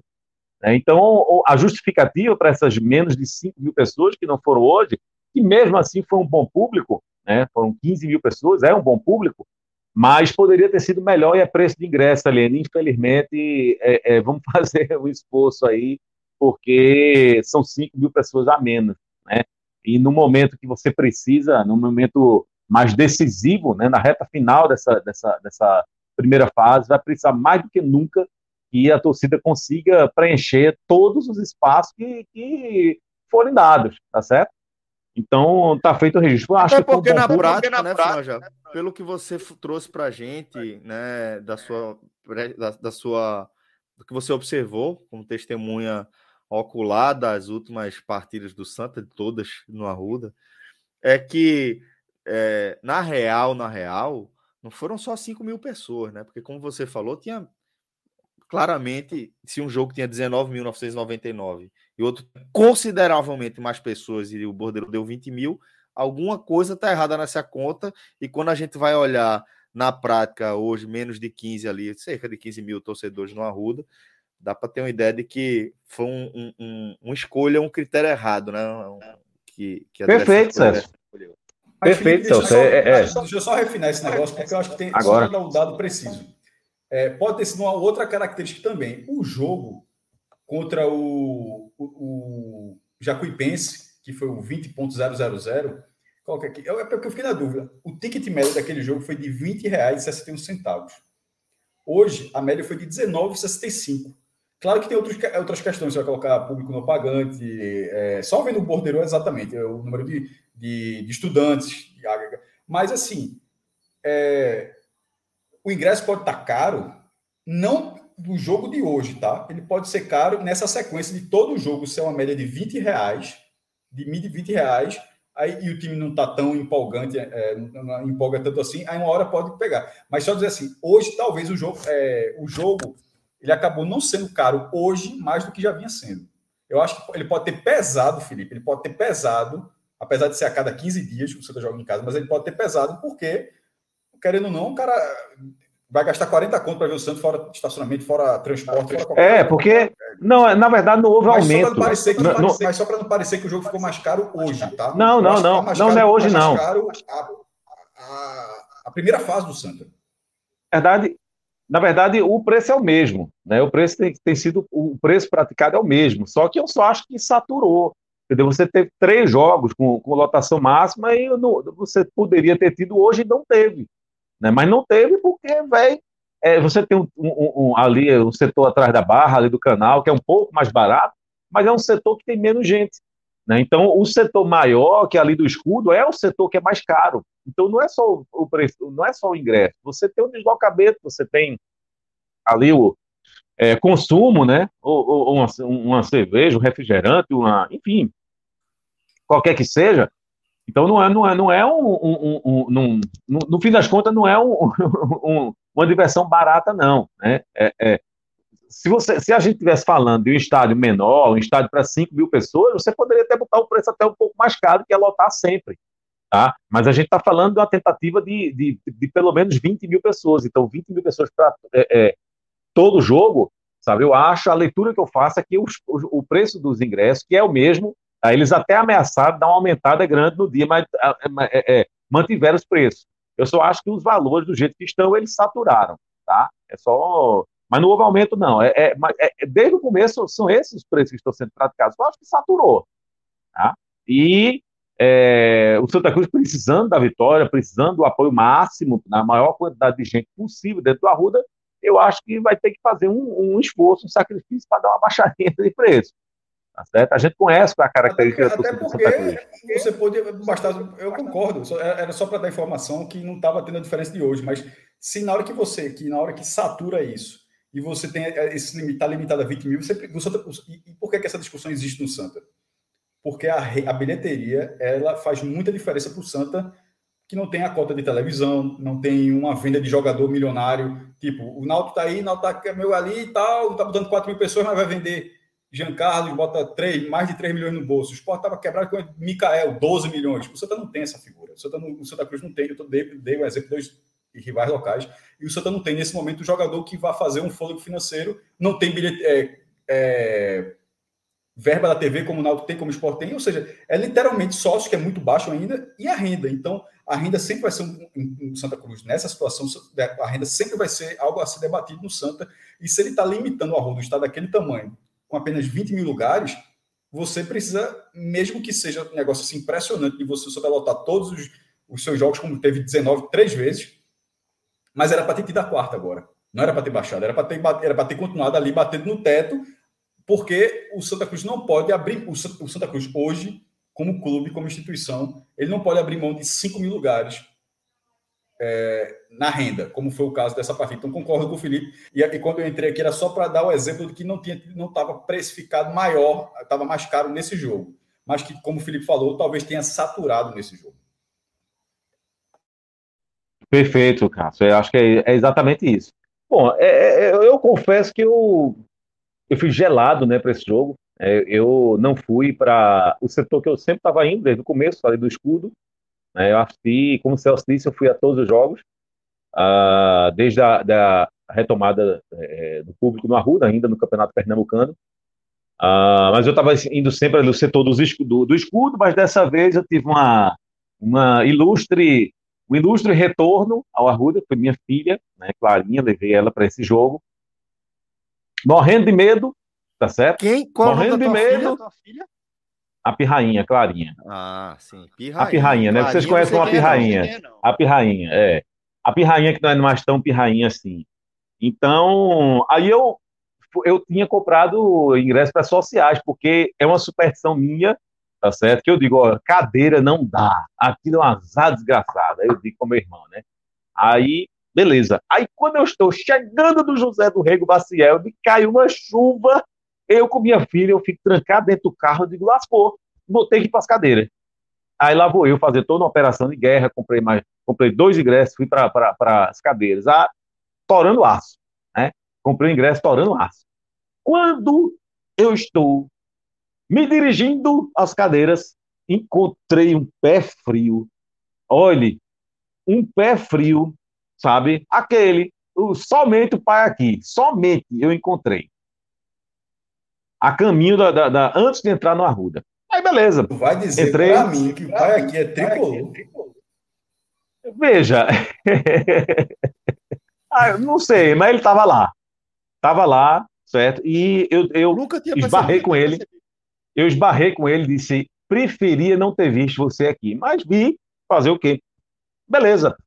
Quando eu entro no estádio, já desconfiado com as cadeiras, desconfiado com o pai aqui, com tudo, Aí tem um cidadão na minha frente com um filho dizendo assim: Eita, é a primeira vez que ele está vindo para o estádio. Eu disse, Pronto, não falta mais nada. O combo está perfeito, né? Mas foi, foi, foi tanta coisa que, que tinha para dar errado que acabou dando certo. E aí o Santos ganhou o jogo. Né? Novidade, né? Ganhou o jogo. Estou falando aqui. Mas enfim. Ah, Resumindo, né, a situação, resumindo a situação. A gente falou semana passada que o Santa Cruz tinha três jogos para disputar, sendo dois no Arruda, e precisava de duas vitórias para garantir a classificação sem fazer conta. Ganhou dois jogos, está classificado. Um, o Santa Cruz ganhou. Tá? Então a situação é: são dois jogos agora, em tese, um mais difícil no próximo domingo, fora de casa contra o Asa. No fim de semana seguinte, o jogo está marcado para o sábado, Santa Cruz e Lagarto no Arruda. Então, o Santa Cruz precisa de uma vitória nesses dois jogos para garantir classificação.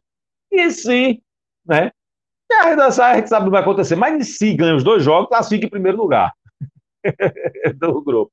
Mas eu acho que eu vou manter minha coerência aqui e acho que não é, não é o momento para pensar em colocação, pensar em ser primeiro, ser segundo, não é nada disso. Em primeiro lugar, é tentar não, garantir só, a classificação. A título, de, a título, de, informação, essa é uma informação muito pertinente. É, matematicamente, veja só, estou inclusive adicionando já no texto, na hora que você falou que eu estava colocando, porque matematicamente Santa Cruz está a uma vitória da classificação, é, porque qualquer empate que ele venha a ter com o Sergipe, que hoje é o que está lá embaixo, é, primeiro, que se ele ganhar, o sexto lugar já não chega. Se ele vencer, o máximo pode acontecer é o quinto lugar chegar, que é o Sergipe. E qualquer empate que possa acontecer, ou seja, o Santa vencendo uma e o Sergipe somando quatro pontos, é, ou o Santa Cruz empatando uma e o Sergipe ganhando. É, desculpa, o Sergipe, o Sergipe. Mas o Santa tem mais vitória que o Sergipe. Então, o Sergipe não, chega, não. Então, é o, o Sergipe não chega, não. Uma vitória já dá. Uma vitória é, já dá. É porque eu quis dizer os dois cenários: tipo, o Santa empatando um e o Sergipe somando quatro pontos, ou o Santa somando três pontos e o Sergipe somando seis. Qualquer combinação dessa, o Santa Cruz fica à frente do Sergipe, do, do Sergipe e, e, ganhou tá um jogo está classificado. Mas essa conta das duas vitórias ela é interessantíssima. Você pega, tudo bem que é chato que você vai pegar os dois primeiros colocados, mas ela faz com que você ultrapasse os dois. E no caso do Lagarto, que hoje é o líder, seria também pelo número de vitórias. O Santa pode, seria uma liderança, no mínimo, com a mesma pontuação do Lagarto, seria com 24 pontos, ou seja, de repente o Lagarto também ganhou o jogo dele, mas o Santa ganhou os dois jogos e chegou a 24 pontos, mas ficaria com a vitória a mais do que o Lagarto. É, é importante a gente. É um detalhe que a gente não pode esquecer. A gente está falando de vice, de, de, líder e de vice-líder, tá? Então são os dois jogos que você vai fazer agora. O, o vice-líder fora de casa é, é, e o líder encerrando. Eu estou falando, claro, que essa, essas posições podem ser alteradas na próxima rodada, mas estou dizendo que Neste momento, o líder é o Lagarto, o vice-líder é o Asa. São esses dois jogos que faltam para o Santa Cruz na primeira fase. Tá? O Asa fora de casa, primeiro, depois o Lagarto em casa. Se o Santa Cruz ganha os dois jogos, passa os dois e, e, e, termina a primeira fase da liderança. Se ganhar um jogo, está classificado. Se o Santa Cruz empatar os dois jogos, o Santa Cruz vai para 20 pontos e aí tem que cercar o Sergipe. Certo? Porque o Sergipe, se ganhar os dois, vai para 21. Então, seria preciso o Sergipe não ganhar pelo menos um jogo. O Sangu está classificado, estaria classificado com dois empates. Ô, Felipe, me diga uma coisa. E se não arrumar nem dois empates? Não me lasque, não, pelo amor de Deus. Não me lasque, não. Ainda fazer conta aqui, mas não me lasque, não. É, vai ter que, vai ter que fazer ponto. Tem que fazer ponto. Ah, tem que ganhar um jogo. É, é, mas, enfim, o cenário, em tese, o cenário é esse. Tá? E aí, é, especificamente sobre o jogo, o, que aconteceu? Foi um, um, um jogo. Ah, o não teve muito susto, sabe? De uma maneira geral, o sistema defensivo do Santa Cruz ele funcionou bem, tá? É, mas o, qual foi o problema? O problema é que, que Juazeirense, é, o time da Juazeirense estava assumiu uma postura muito defensiva, tá certo? E e o Santa Cruz encontrou muita dificuldade, tá certo? Para furar essa defensiva Juazeirense. O que mostra que é, é, uma, é, um, é, um, é um ponto fraco do Santa Cruz. É a falta de criatividade. É a falta de, de, de criatividade. É a falta daquele jogador que no momento no momento desse, no momento que, que o jogo é difícil, o jogo é pegado, o jogo é de muita marcação, é o seu time adversário ali, sabe, postar de uma maneira que, que dificulte suas ações e você não tem muito recurso. Então, no primeiro tempo, é basicamente isso. Só que não teve recurso para superar a maneira como o Joselense jogou. E, e, foi uma maneira é, é, que outros times já vieram aqui e ganharam do Santa Cruz. Ganharam como? Você assumindo a postura defensiva, você, você, você, você anula o Santa Cruz, o Santa Cruz vai ficar em cima, em cima, em cima, em cima, e em algum momento vai dar uma brecha, uma oportunidade para um contra-ataque, e aí você ganha o jogo. Isso já aconteceu aqui, a gente já viu. Então, essa foi a proposta do time da Juazeirense. Né? Mas dessa vez, pelo menos, o sistema defensivo do Santa Cruz não, não, não, não, tomou grande susto. Né? O que ficou evidente desta vez foi realmente a falta de criatividade do Santa Cruz, principalmente no meio de campo. Até o segundo tempo, quando aconteceu, né? Quando, quando, quando em, em algum momento o Cruz conseguiu fazer um algo a mais, que foi a partir da, da, da entrada dentro do Ceará, que já, já a gente fala aqui nos destaques. Tá? É, mais uma vez a participação de Hugo Cabral, que hoje é, é, titular absoluto, acho que é um dos poucos jogadores que a gente pode dizer que são assim titulares absolutos do time do Santa Cruz. É, e aí, exceto uma, uma, uma, uma boa intervenção ali de Jefferson, que aconteceu ali no segundo tempo, é, não houve grande susto, Defensivamente, funcionou bem, apresentou falhas de criação, apresentou, apresentou falhas de, de finalização, apresentou. Rafael Furtado esteve mal hoje, esteve, tá? Mas, de uma maneira geral, Santa Cruz foi um pouco melhor, mereceu a vitória e foi uma vitória, como já foi dito aqui, importantíssima. A gente está numa contagem regressiva. Uma semana atrás faltavam, o Santa Cruz tinha três jogos para disputar e faltavam duas vitórias para classificar. Agora, faltam disputar dois jogos e precisa de uma vitória para classificar. Como eu disse, mantendo a coerência, nesse momento não quero falar de, de posição na tabela. Acho que existe um, um, sentimento de tentar escapar do quarto lugar, porque você sendo o quarto lugar, você vai pegar o retrô, e o retrô hoje é o, é o segundo melhor time, a segunda melhor campanha da Série D. Tá? Então, queira ou não queira, é, é, é, se você puder evitar pegar esse adversário, melhor. Mas fora isso, é, é, é um jogo, dois jogos que você tem pela frente, precisa ganhar um para classificar. Pronto, esse é o objetivo agora.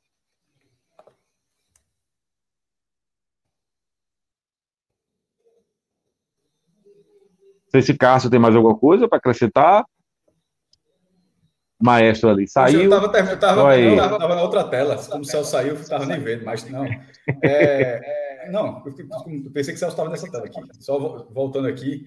Veja só, nessa. Faltando duas rodadas, o que não pode acontecer é, para o Santa é a pressão da última rodada. Porque o próximo jogo com o Asa, o Asa deu uma farrapadinha. Ele vira. Não é uma mini decisão, tá, Felipe? Mas jogando para frente, repito, eu não posso falar do jogo desse domingo porque eu não assisti. Mas jogando para o jogo do Asa há uma tendência do Santa precisar de uma vitória e dessa vitória de repente ser na última rodada não sair na próxima. Porque na próxima, na próxima veja só, é, o, só se o Asa saísse do trilho completamente, tá? Ele, porque para o Asa é a última oportunidade do Asa de se classificar, basicamente, tam, também. É o último jogo em casa. E se o Santa Cruz não consegue nessa partida, ele precisará forçar o jogo com o Lagarto, que justamente hoje tomou a liderança do Asa. O Asa liderou esse, esse grupo é, o turno quase inteiro e agora o Lagarto assumiu, assumiu a liderança. Eu estou falando isso porque eu concordo com você quando fala que está perto da vaga, tá. Mas a tabela não é boa. A, a, a, matemática, o Santa Cruz está matematicamente perto da classificação, mas com a tabela que não é legal. Pô, tu vai pegar o vice-líder e o líder. O que pode acontecer na última rodada é o líder já estar classificado e fazer muita questão de terminar como líder. assim, de fazer muita questão. Não, não, e não acontecendo isso, fica um cenário mais favorável ao Santa. Acontecendo o cenário mais óbvio que eu acho que é ter um jogo complicado na próxima rodada e um líder completamente interessado na última rodada, é o Santa Cruz ter um pouco de foco para. Até porque o lema de Zé Teodoro qual é? Vai crescer, vai, vai crescer na hora certa, vai crescer na hora certa. Veja só, a hora certa não é mata-mata, não. A hora, até porque mata-mata é outro campeonato. A hora certa que vale é no turno, nesse caso. E se tiver uma hora certa para crescer, são esses dois jogos.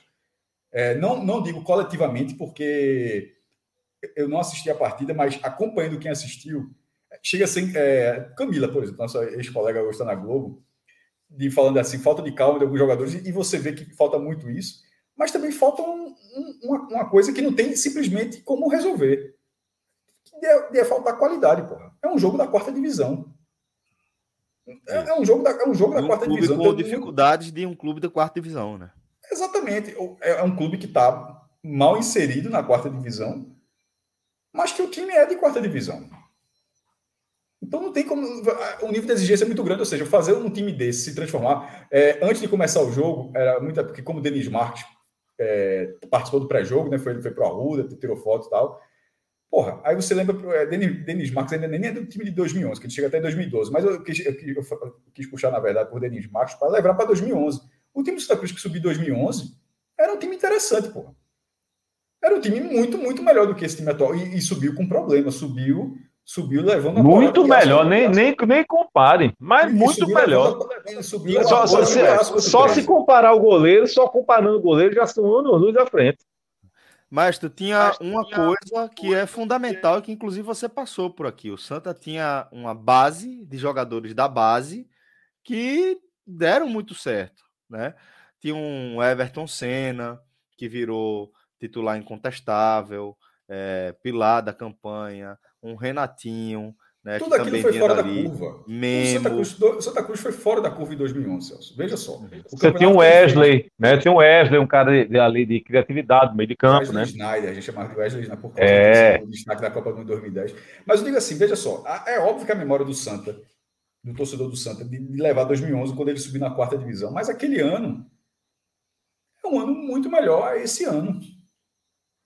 Aquele ano é veja só, ter tido um ano onde você pegou adversários, divisões acima, com muito mais dinheiro, e você, e num campeonato longo, aquele foi o campeonato pernambucano longo, de ter tido um, feito um ótimo campeonato, de ter tido bons valores individuais, ter tido um encaixe tão grande como aconteceu, e ter, ter vencido com autoridade aquele campeonato. É, exatamente, a autoridade divisão. é um, um, um termo-chave aí. Mas... Aquilo ali é... não é o normal.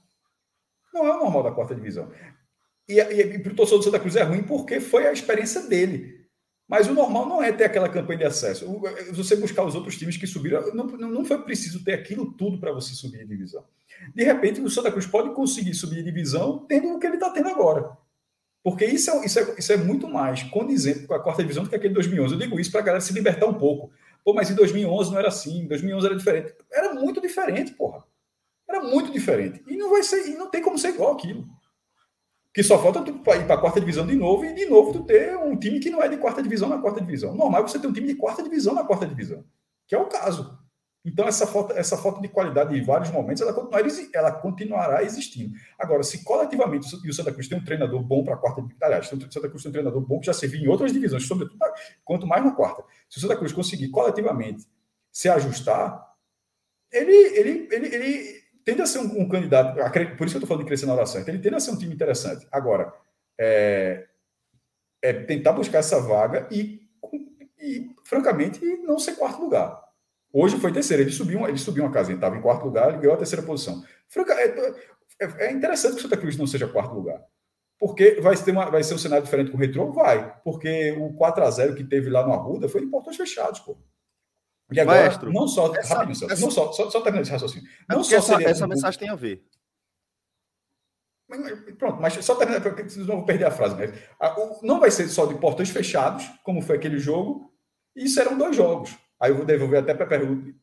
Leia a frase de Lucas, Celso. Que é Lucas ADRN mandou uma mensagem aqui. Franja, qual a projeção de possíveis adversários na próxima fase? Simulando uma vitória. É por isso, é por isso, que, eu, é por isso que eu não queria terminar a frase, que, era não, que é, não era simular adversário, era não correr do retrô. Do retrô, mesmo que seja o retrô, o jogo será diferente. Porque não será um jogo de portões fechados e, será, e serão dois jogos. E mesmo na volta, já, como já ficou claro, com o retrô e náutico, o, o Santa terá, teria mais torcida do que o retrô na volta, como o náutico teve muito mais torcida do que o retrô na volta. Então, isso já mudaria o jogo mas tecnicamente dentro de campo seria uma merda. E aí, aí é onde vai a pergunta de você buscar adversário, outros adversários. E aí, Lucas, aí... Um, um abraço, viu, companheiro? Antes de mais nada, um abraço. Veja, eu, eu não estou nem com a classificação aqui, mas vamos ver aqui. Eu, o, o, que todo mundo sabe é que o primeiro colocado do outro grupo é o Retrô. Então, quem ficar no quarto lugar no grupo do Santa Cruz vai pegar o Retrô. Se Isso. não estou enganado, não estou conseguindo ver a classificação agora. Se alguém conseguir aí, me corrija. acho que o Souza é o segundo. É, acho que o Souza é o segundo. E aí esse grupo tem também o América de Natal, que é o time de maior de, de, de, de camisa de mais peso, digamos assim, mas que está ali, né? Não está nem primeiro nem segundo. Acho que o Souza é segundo. Confirma aí para mim, Celso, por favor. Confirmo. É, a gente tem aqui, é, depois da 12 rodada, né? O Retrô em primeiro com 27, o Souza em segundo com 23, o Icasa em terceiro com 20 e o América de Natal em quarto com 18 pontos, tá? Então, aí, se, aí, se fosse agora, né, o Santa Cruz é, é, é, pegaria Peraí, o, o Lagarto pegaria o América de Natal, o primeiro colocado do grupo do Santa Cruz pegaria o quarto, do grupo do, no, no caso América de Natal. O Asa pegaria o segundo colocado do grupo do Santa Cruz, pegaria o terceiro. O Santa pegaria que, no o caso é o Icasa, e o Santa Cruz pegaria o Souza, exatamente. Né? Veja, é, é, é, é de camisa, digamos assim, o, o, time maior aí, o América de Natal, que você poderia, eu acho que é um time que pode crescer ali na, na, na hora H, né? É, enfim, mas tem um time que está se sobressaindo desse grupo e, e, esse time é o retrô. Se for por futebol, se for por bola, se for por resultado, é o retrô. Então, neste momento, é, desconsiderando o peso de camisa, digamos assim, que o retrô é um time muito mais novo do que, do que é, os outros, é, mas desconsiderando isso, o fator bola é o retrô. Então eu acho que quem está no grupo do Santa Cruz nesse momento tende a querer fugir de um confronto contra o retrô. Então tende a querer fugir de uma quarta colocação. Tá? Do terceiro em diante, aí a gente discute depois, mas é isso aí. Seria o Souza ou Icasa ou América de Natal, enfim. É. O Souza pega ainda, Franja, o retrô na próxima rodada, fora de casa e depois recebe o América do Natal. O Icasa, por sua vez, recebe o Afogados, tá? É, jogo no Romeirão. O Afogados, que é o atual quarto colocado, tem ah, dois pontos dois a menos que o América do Natal. E oh, o último o adversário do Icasa, é, é, o Globo, é o fora, Globo, de casa. fora de casa. O, o, o América Natal, pelo visto, está perigando aí cair fora, né? Ele tem um, um confronto complicado aí. O América é? do Natal tem dois confrontos complicados, né? O América do Natal. É... Ah, não. É, ah, não. pega o Crato. Antes ele pega o Crato. Agora essa rodada ele pega o Crato em casa. O Crato que só tem cinco pontos, né? Um dos piores. Ele deve ganhar o jogo. O América do Natal deve ganhar o jogo. Tá, certo. Aí vai para 21. E depois ele tem um jogo difícil fora de casa contra o Souza. O Souza que terá enfrentado na próxima rodada o Retrô, né? Antes de enfrentar o América do Natal. Então, tende a ser um jogo que vale muito, tá? Souza e América do Natal tende a ser um jogo que vale muito. Entretanto, o América do Natal já pode a tendência é que ele chegue nesse jogo aí com 21 pontos, né? É, veja bem, é, enfim, projeções a gente já vai sempre fazer, vai fazer, é, é, enfim, é, há muito o que se discutir, qual é o peso de você jogar a primeira dentro de casa, qual é o peso de você jogar a, a primeira fora de casa, ou seja, qual é o peso você classificar entre os dois primeiros, tá certo? Ou você fazer o primeiro jogo fora de casa e decidir em casa, mas aí é tudo, são projeções. Sendo é. Fire, no caso do Santa, é, seja, vá. O retrô seria, o, não, o retrô seria o, não é o retrô adversário hoje, como já foi dito. É se for o quarto colocado. Seria o pior adversário, mas os, a pior situação do Santa, a pior situação possível do Santa ele jogará duas vezes com a torcida em peso. Terá tecnicamente um time, um adversário bem melhor, mas ele terá imensa maioria da torcida nos dois jogos. Ô, Cássio, e isso, se o Retrô cometeu o erro, que eu acho que foi um erro, né? de dar uma quantidade grande de ingressos para a torcida porque ele é obrigado. Veja só, né? veja só. mas o retrô a gente sabe que precisa de qualquer coisa bem de dinheiro. Eu acho qualquer coisa, mas ele tem uma garantia. O Santa Cruz na Arena Pernambuco não jogará com menos de 4.500 torcedores. E o retrô não terá 4.000. Veja só, eu estou dizendo agora. Só se botar, só se abrir os portões e chamar todo mundo, venha ver, venha torcer pelo retrô. Se for situações normais. Não, ok, mas acontece que retrô, na final. O... 10%. Então, mas é isso que eu estou falando. O retrô deu mais ingressos, mas eu estou falando, não tem como dar menos de 10%. O não, ok, mas. Pelo menos 10%. 10% ok. É mas acontece que na decisão do Pernambucano, o Náutico tinha muito mais do que 10%. Sim, né? Eu acho que eu, eu, é, é eu acho que estrategicamente isso, mas se foi uma falha. não fizer isso, não é que eu estou frisando aqui, estou deixando claro.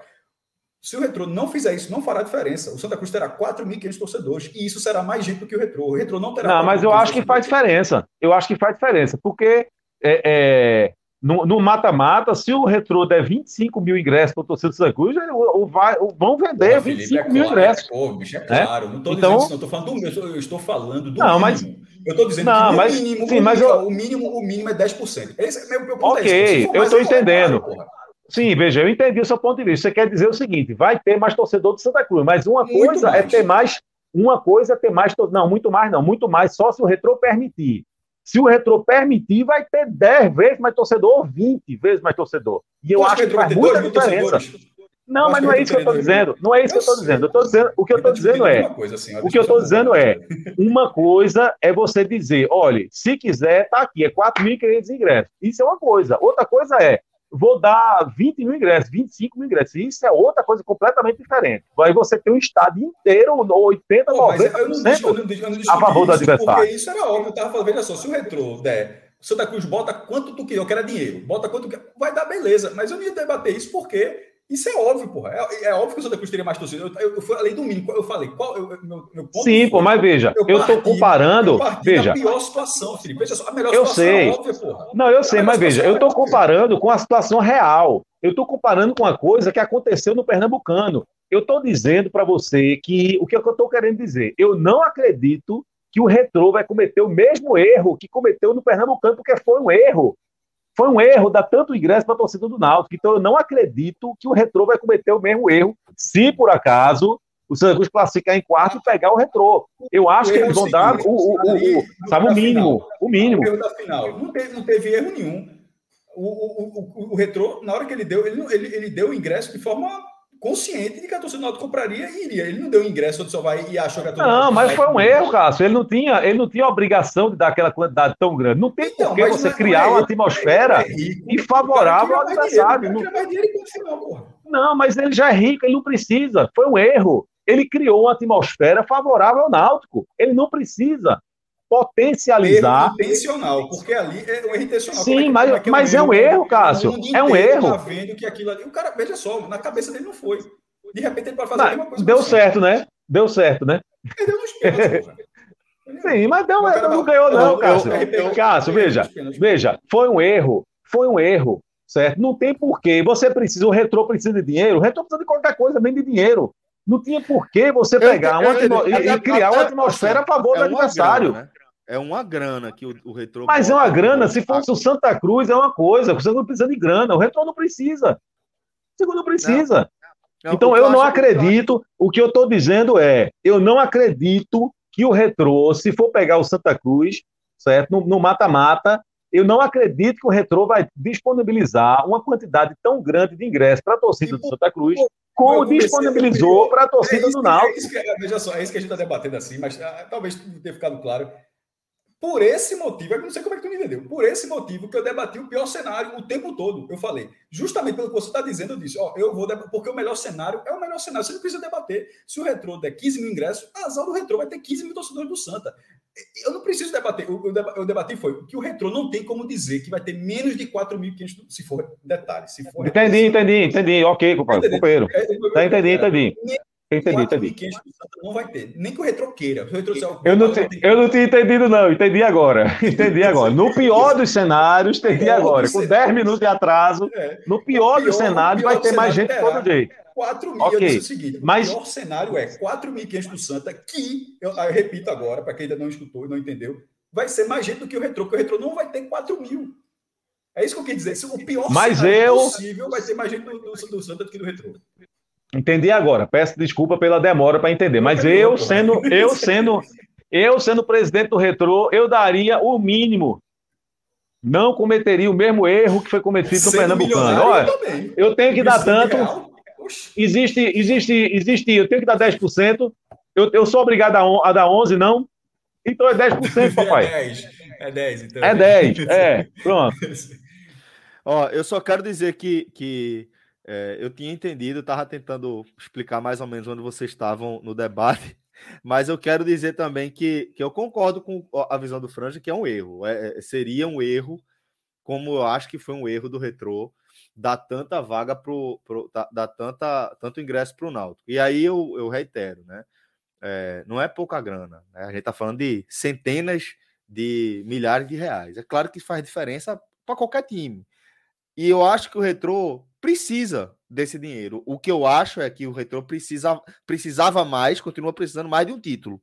Né? Eu acho que, que se fosse bo- botar na balança, ó, tu quer botar mais 600 conta aí na conta ou você quer, quer, quer conquistar o primeiro título do, da história do seu clube, eu teria optado por dificultar ao máximo a vida do meu adversário em detrimento das centenas de milhares de reais. Porque aí é exatamente isso, exatamente isso. Né?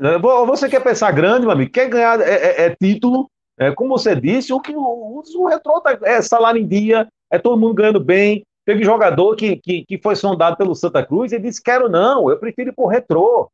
Porque lá eu tenho o meu salário em dia, eu tenho um salário maior, pago em dia, com condições, com estrutura. Então, meu amigo, você precisa certo? é de resultado. O que o Retrô mais precisa nesse momento é de resultado.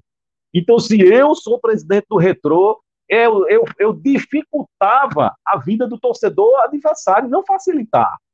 Né? Não facilitar, mas Dentro Voltando mais uma vez. dentro da regra do jogo. Dentro da regra do né? jogo, claro. É mandando claro. tirar ônibus, suspendendo estacionamento. Não, não, não, não, não. Dentro da regra do jogo. Mas assim, um jogo tão importante. Se o cara. Agora, se, é porque, é, não sei como é a cabeça de cada um. Se o cara, assim, ó, é revelar jogador e tal. Se o, se o objetivo é ficar subindo de divisão, né?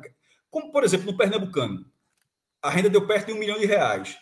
E o Pernambucano dava um real. Não dá um real de, de. Premiação. De premiação. Mas o título botaria na Copa do Nordeste que ganharia de outras formas, enfim. Mas, mas era uma escolha. Era um caminho mais fácil para o Retro vencer aquele campeonato tendo menos pressão? Era. No final das contas, ele quase ganhou, ele quase ganhou de todo jeito, porque perdeu nos pênaltis. Mas ali, é o que, é o, que o Felipe falou, o cara escolheu foi pela bilheteria. Esportivamente era muito melhor que o Retro, que a torcida do Náutico ficasse bem. E outra coisa, não era só 4.500, não, era 4.500 lá atrás da barra. Porque ainda deram, botar a torcida do Náutico ainda na lateral do campo, distribuir no estádio todo, assim. É botar no visitante mesmo. É, é, fazia isso e tratava como visitante que você teria uma atmosfera a favor. Não teve isso. E nesse possível jogo, ele pode fazer a mesma coisa. Não sei como é a cabeça do cara. Nem, nem eu, nem tu, nem ninguém sabe como é a cabeça do cara. Para o Santa Cruz, a melhor coisa que ele pode fazer é querer ganhar dinheiro em cima do Santa. Porque a turma do Santa vai pegar, pode pegar meu dinheiro, mas vou botar a gente lá dentro. Isso. E, e a melhor coisa para o Santa Cruz é aquele que pensa isso: quero ganhar dinheiro em cima do Santa. Venha, venha, que eu compro esse Venha, eu quero que você ganhe meu dinheiro. Eu quero, eu quero que você ganhe meu dinheiro. Isso, lembrando, a gente está pensando duas casas. Isso, o Santa passando de fase e pegando o retrô. E perdendo a posição, porque hoje não seria Santa e retrô, viu? é, ó, e, e, com a ressalva, viu? Eu, se, for, se pegar o retrô, não vou achar ruim, não. Significa que classificou. Certo? Total, exatamente. Eu ainda sou daquele. Eu sou muito pé atrás, verdade, tá certo? Se pegar o retrô, se pegar o retrô e se classificou não. aperreado, porque foi ultrapassado. Aperreado, aperreado. Sofreu um pouquinho, mas classificou, é verdade. Mas a gente conhece Santa Cruz, sabe que tem que, né? Tem que ter aquele medinho, tá? Franja, As coisas não vêm muito fáceis, não. Mande. É, antes de a gente fechar aqui os destaques do Santa, eu vou pedir para nosso querido Rafael Relógio mostrar o caminho das pedras para a galera. Significa que ele vai lá no navegador dele, vai clicar vilageportodegalinhas.com br Aquilo ali, galera, é o portal para o paraíso, porque o Vilagem Porto de Galinhas ele tem uma das estruturas mais bacanas que você pode encontrar em um dos, não, um dos principais não, no principal ponto turístico de Pernambuco. E aí, aqui eu tô falando que é primeiro sem segundo lugar, tá? Porque aquele trecho ali de Pojuca, Porto de Galinhas, Carneiros, tal, aquilo ali, velho, é, é o primeiro, segundo, terceiro, quarto e o quinto lugar da, do turismo, da força do turismo pernambucano, e depois é que vem o resto. E lá, você, lá no Village, você vai encontrar uma das melhores estruturas dentro desse lugar tão privilegiado que é o litoral sul aqui do estado de Pernambuco. O Village fica a meia horinha, é meia horinha do aeroporto, pista duplicada, pedágio ali que garante é, aquela qualidade é, diferenciada no asfalto, em toda a sua viagem coisa de meia horinha você chega é, do aeroporto até o Village, até o hotel, e do hotel para o centro de Porto de Galinhas, você não está tão perto e está longe de estar longe. Não está tão perto de forma suficiente a garantir aquela tranquilidade paradisíaca mesmo de um resort à beira-mar. E a cinco minutinhos do centro de Porto de Galinhas. Então, no seu carro ali, cinco minutinhos, você está parando para conhecer toda aquela estrutura, aproveitar toda a estrutura também comercial ali do centro de Porto de Galinhas. E o detalhe é que se você clicar aí nessa barra que você está vendo no seu navegador, para quem está acompanhando a gente aqui ao vivo, Quem está no podcast, vale a pena você dar um pulo lá no vilageportigalinhas.com.br e testar o que eu estou falando aqui para a turma. Você entra aí nessa barra azul, onde tem reservas, escolhe o dia que você quer chegar, o dia que você quer sair, quantas pessoas vão estar com você no apartamento, qual o tipo de, de, de, acomodação que você quer ficar, o regime de pensão, se vai ser café da manhã, meia pensão, pensão completa, e você utiliza o nosso código, que é o podcast45. Esse é o pulo do gato, tá? Podcast45. Vai te garantir, sem burocracia nenhuma, um desconto para lá de considerável. É 20% de desconto no menor valor para você se hospedar no Village, porque lá no vilageportigalinhas.com.br, onde você vai encontrar os melhores preços para se hospedar no Village ao longo de toda, todas as, as, estações, tá? Ao longo de todo o ano, e com o nosso código você tem 20% de desconto. Faz esse teste, tá? Dá um, um, um pulo lá no Village Portigalinhas, faz uma, uma é, projeção Esqueci agora o, o, nome que fala, mas sim, enfim, você, a turma entendeu. Faz uma projeção aí de, de, do que você quer ficar, de quanto, de, de, onde você quer ficar, de quando você quer se hospedar lá no Village e testa o nosso código para você ver a diferença que vai fazer no valor da sua diária. E aí você vai conhecer esse paraíso que a galera está mostrando aqui para gente, de frente para o mar de Porto de Galinhas, com a super estrutura e mais importante, velho, que a localização e a estrutura que você encontra no Village é a equipe do Village. Anota o que eu estou te falando e quando você estiver vendo essa experiência, você vai saber, você vai lembrar, por bem que Celso falou. A experiência que você vai ter está inter... É, intrinsecamente ligada à equipe do Village, que é uma galera que é preparada para te, te receber de braços abertos, para te receber da melhor forma possível. Lá, cada um está comprometido com uma experiência inesquecível para você ao lado de quem você ama, tá bom? vilageportigalinhas.com.br Franja já trabalhou aí, aí. no nosso código ô, podcast 45. Ô Celso, tu sabe o que é lasca? É porque quem não conhece, eu não sei se alguém não conhece, mas assim, é meia hora mesmo, viu? É não é exagero, não. É meia horinha mesmo. Agora veja, dependendo, claro, de onde você mora, você, você pode enfrentar o trânsito do Recife, aí paciência, né? Eu moro na, na, aqui nos aflitos. Mas assim, é, ali passou prazer, é meia do aeroporto para lá, é meia hora mesmo. Meia hora, né? meia hora. Eu gasto mais tempo aqui do, dos aflitos para chegar no aeroporto do que do aeroporto para lá. Perfeito. É, é isso mesmo. Perfeito. Então é isso, galera. vilageportigalinhas.com.br para você ficar na moral, ter uma experiência inesquecível ao lado das pessoas que você mais ama. Agora a gente vai com os destaques individuais, tá? Franja, conta agora para mim quem foram os destaques negativos e quem foram os destaques positivos que Clarinha apontou nessa vitória tricolor no Arruda. É, rapaz, Clarinha, Clarinha, ela olhou assim para para a torcida se manifestando ali na, na, na, na, no, na, na, ali na atrás do gol, né? A turma que fica ali no canal. Aí ela disse assim: "Eita, papai, aquele pessoal ali é o mais animado, né?" Aí eu disse, é, minha filha, eu não quis acabar com a. Né, a vontade que, que tem é dizer porque você não conhece o fora de campo. É, eu... Mas, enfim. É... Inclusive, é, é, assim, eu não gosto de ficar tipo, emprestando o celular para ela ficar ali olhando o tempo todo no jogo, porque eu gosto que, eu, eu gosto que ela curta o jogo, sabe? A experiência de estar lá no Arruda, coisa e tal.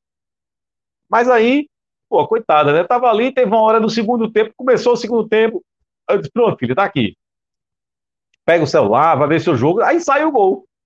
Quando sai o gol, meu amigo, aí, aí ela não queria mais o celular. Filha, pega o celular, vai, pega o celular, fica, fica, fica, vem, jogue, jogue, pra ver se sai o segundo, mas não teve jeito. ela encheu o saco, disse, papai, eu não quero mais celular, mas filha, eu tenho um celular aqui, pegue, né? Aí veja, eu acho que uh, eu consigo apontar dois destaques positivos. Tá? Para mim, eu vou fazer uma menção mais do que honrosa, uma menção muito honrosa a Anderson Ceará, porque foi um jogador que conseguiu um algo a mais. Eu, eu abri aqui, quando eu falei do jogo, eu disse que o Santa Cruz é, é, ele sofreu com falta de criatividade. Quando você enfrenta um adversário que, investe na marcação e que, que dificulta a sua vida e que faz com que você ah, ah, não consiga jogar, digamos assim, você só quebra isso se, se você tiver criatividade. É aquele jogador que consegue um algo a mais. Só isso. Um algo a mais. Alguma coisa que o seu adversário não estava contando, não estava prevendo. Porque se você ficar no, no, no, ali no, feijão com arroz, não vai sair nada. O seu jogo vai ser previsível, o seu adversário ele vai conseguir bloquear e neutralizar você. Foi o que aconteceu. O Santos foi neutralizado o primeiro tempo inteiro. No segundo tempo, entra um jogador diferente, entra Anderson, Anderson Ceará. Então, com, em um minuto, sabe, em uma questão de, de, de um olhar, de um, uma. Impressionante, uma, uma, né, sabe? Impressionante. Impressionante. Sabe? Porque foi, foi um momento ali que ele fugiu do óbvio. O Santos estava fazendo o óbvio. E fazendo o óbvio ia ser 0 a 0 O jogo seria 0 a 0 Caminhava para um 0 a 0 mas, mas ele foi aquele jogador que trouxe um algo a mais. Sabe? Que corta para um lado diferente que o seu marcador não estava esperando. E aí, quando você faz isso, e você encontra sabe? Um, um, um, colega, você encontra um jogador ali do seu time e, e, em condições, sabe, desmarcado, em condições de, de, de, de, fazer o gol, você quebrou a estrutura do seu adversário. Foi o que ele fez. Rapidinho. Ele foi o único jogador que conseguiu fazer um, um sair do mais do mesmo. Então, Anderson Ceará, que inclusive professor Anderson Ceará não pode ser reserva desse time, não. Né? Ele já tinha entrado muito bem no jogo passado, mas é, eu vi muitas ressalvas, porque ele entrou num momento é, muito favorável. Né? É um momento que você estava com um a mais, depois um, dois a mais. Então, é, é, se você está com dois a mais, é, você é um homem de, de, de meio para frente, você tem mais espaço. Então, muita gente diz assim: ó, oh, ele entrou bem, mas calma lá, porque foi um jogo atípico, coisa e tal. Agora não foi. Né? Então, eu estou demorando tudo isso para dizer que é mais do que uma menção honrosa, é uma menção muito honrosa para Anderson Ceará. Mas eu acho que é, o, o, destaque, eu ainda coloco ele ainda um pouco acima de Anderson Ceará, é o Cabral.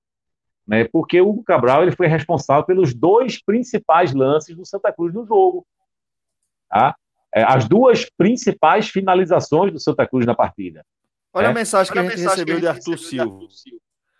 Ele tá dizendo assim: tá dizendo assim como é bom como ser é cobra. cobra. Deixa eu só te colocar no silencioso rapidinho só para ler essa mensagem. Como é bom ser cobra. Ainda bem que a Copa vai ser no fim do ano. Assim dá tempo para Tite incluir Hugo Cabral na lista. Tri! É, Franja? Arthur Silva, um abraço, companheiro. É, rapaz, é, é, é, é como eu já, já, tinha meio que falado um pouquinho do Hugo Cabral, eu acho que ele é um dos poucos jogadores que a gente diz assim, é titular absoluto. Tá? Não tem é, eu até acho engraçado, eu até acho o Cabral, em, em, alguns momentos, um pouco atrapalhado. Sabe aquele jogador meio desengonçado? Mas, Felipe, o Santos já está muito no lucro com ele. Veja só. Tá, tá, tá, é claro que tá. que não fazia gol seis anos, dois ou três anos, acho que eram três anos, e em seis jogos o cara já fez quatro gols e já deu uma assistência. Veja só, o Santa Cruz contratou um cara que está que a torcida, hoje com todo mundo tendo acesso a scout, inclusive o Arthur Silva é um cara que gosta muito disso, é, do Santos Estádio, o cara de você pegar o, os dados e, e, e, num instante você saber, pô, o retrospecto desse cara aqui é foda, você já ficar com os dois pés atrás.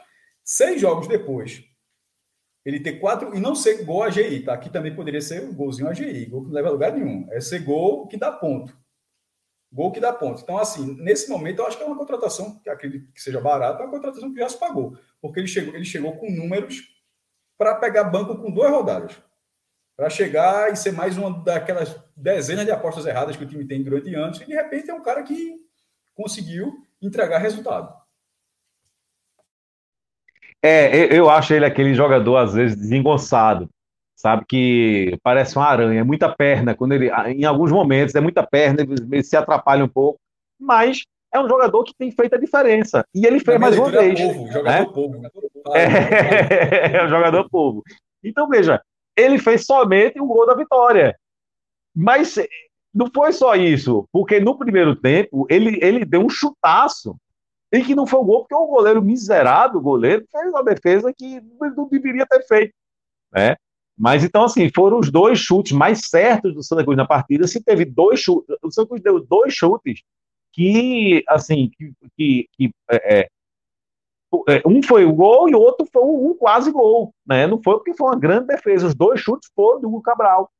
Tá? Então, é um jogador, é um jogador que às vezes eu acho um pouco atrapalhado, mas ele é muito perigoso.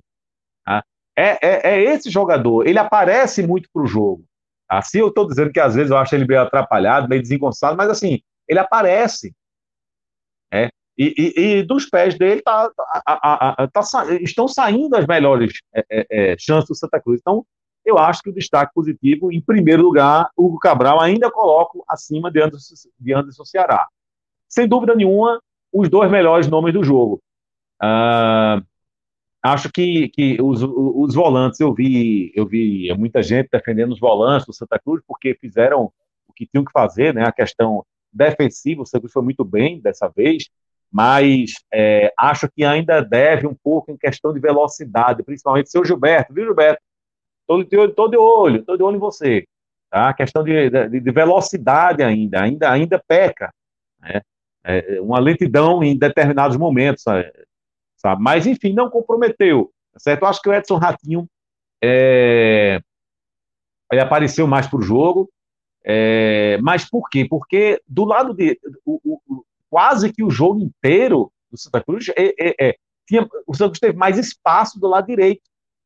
Se Edson, eu acho que Edson Ratinho perdeu uma grande oportunidade de aparecer, de fazer, de fazer seu nome, né? Porque ele teve espaço. O jogo fluiu muito mais do lado direito, mas muito mais.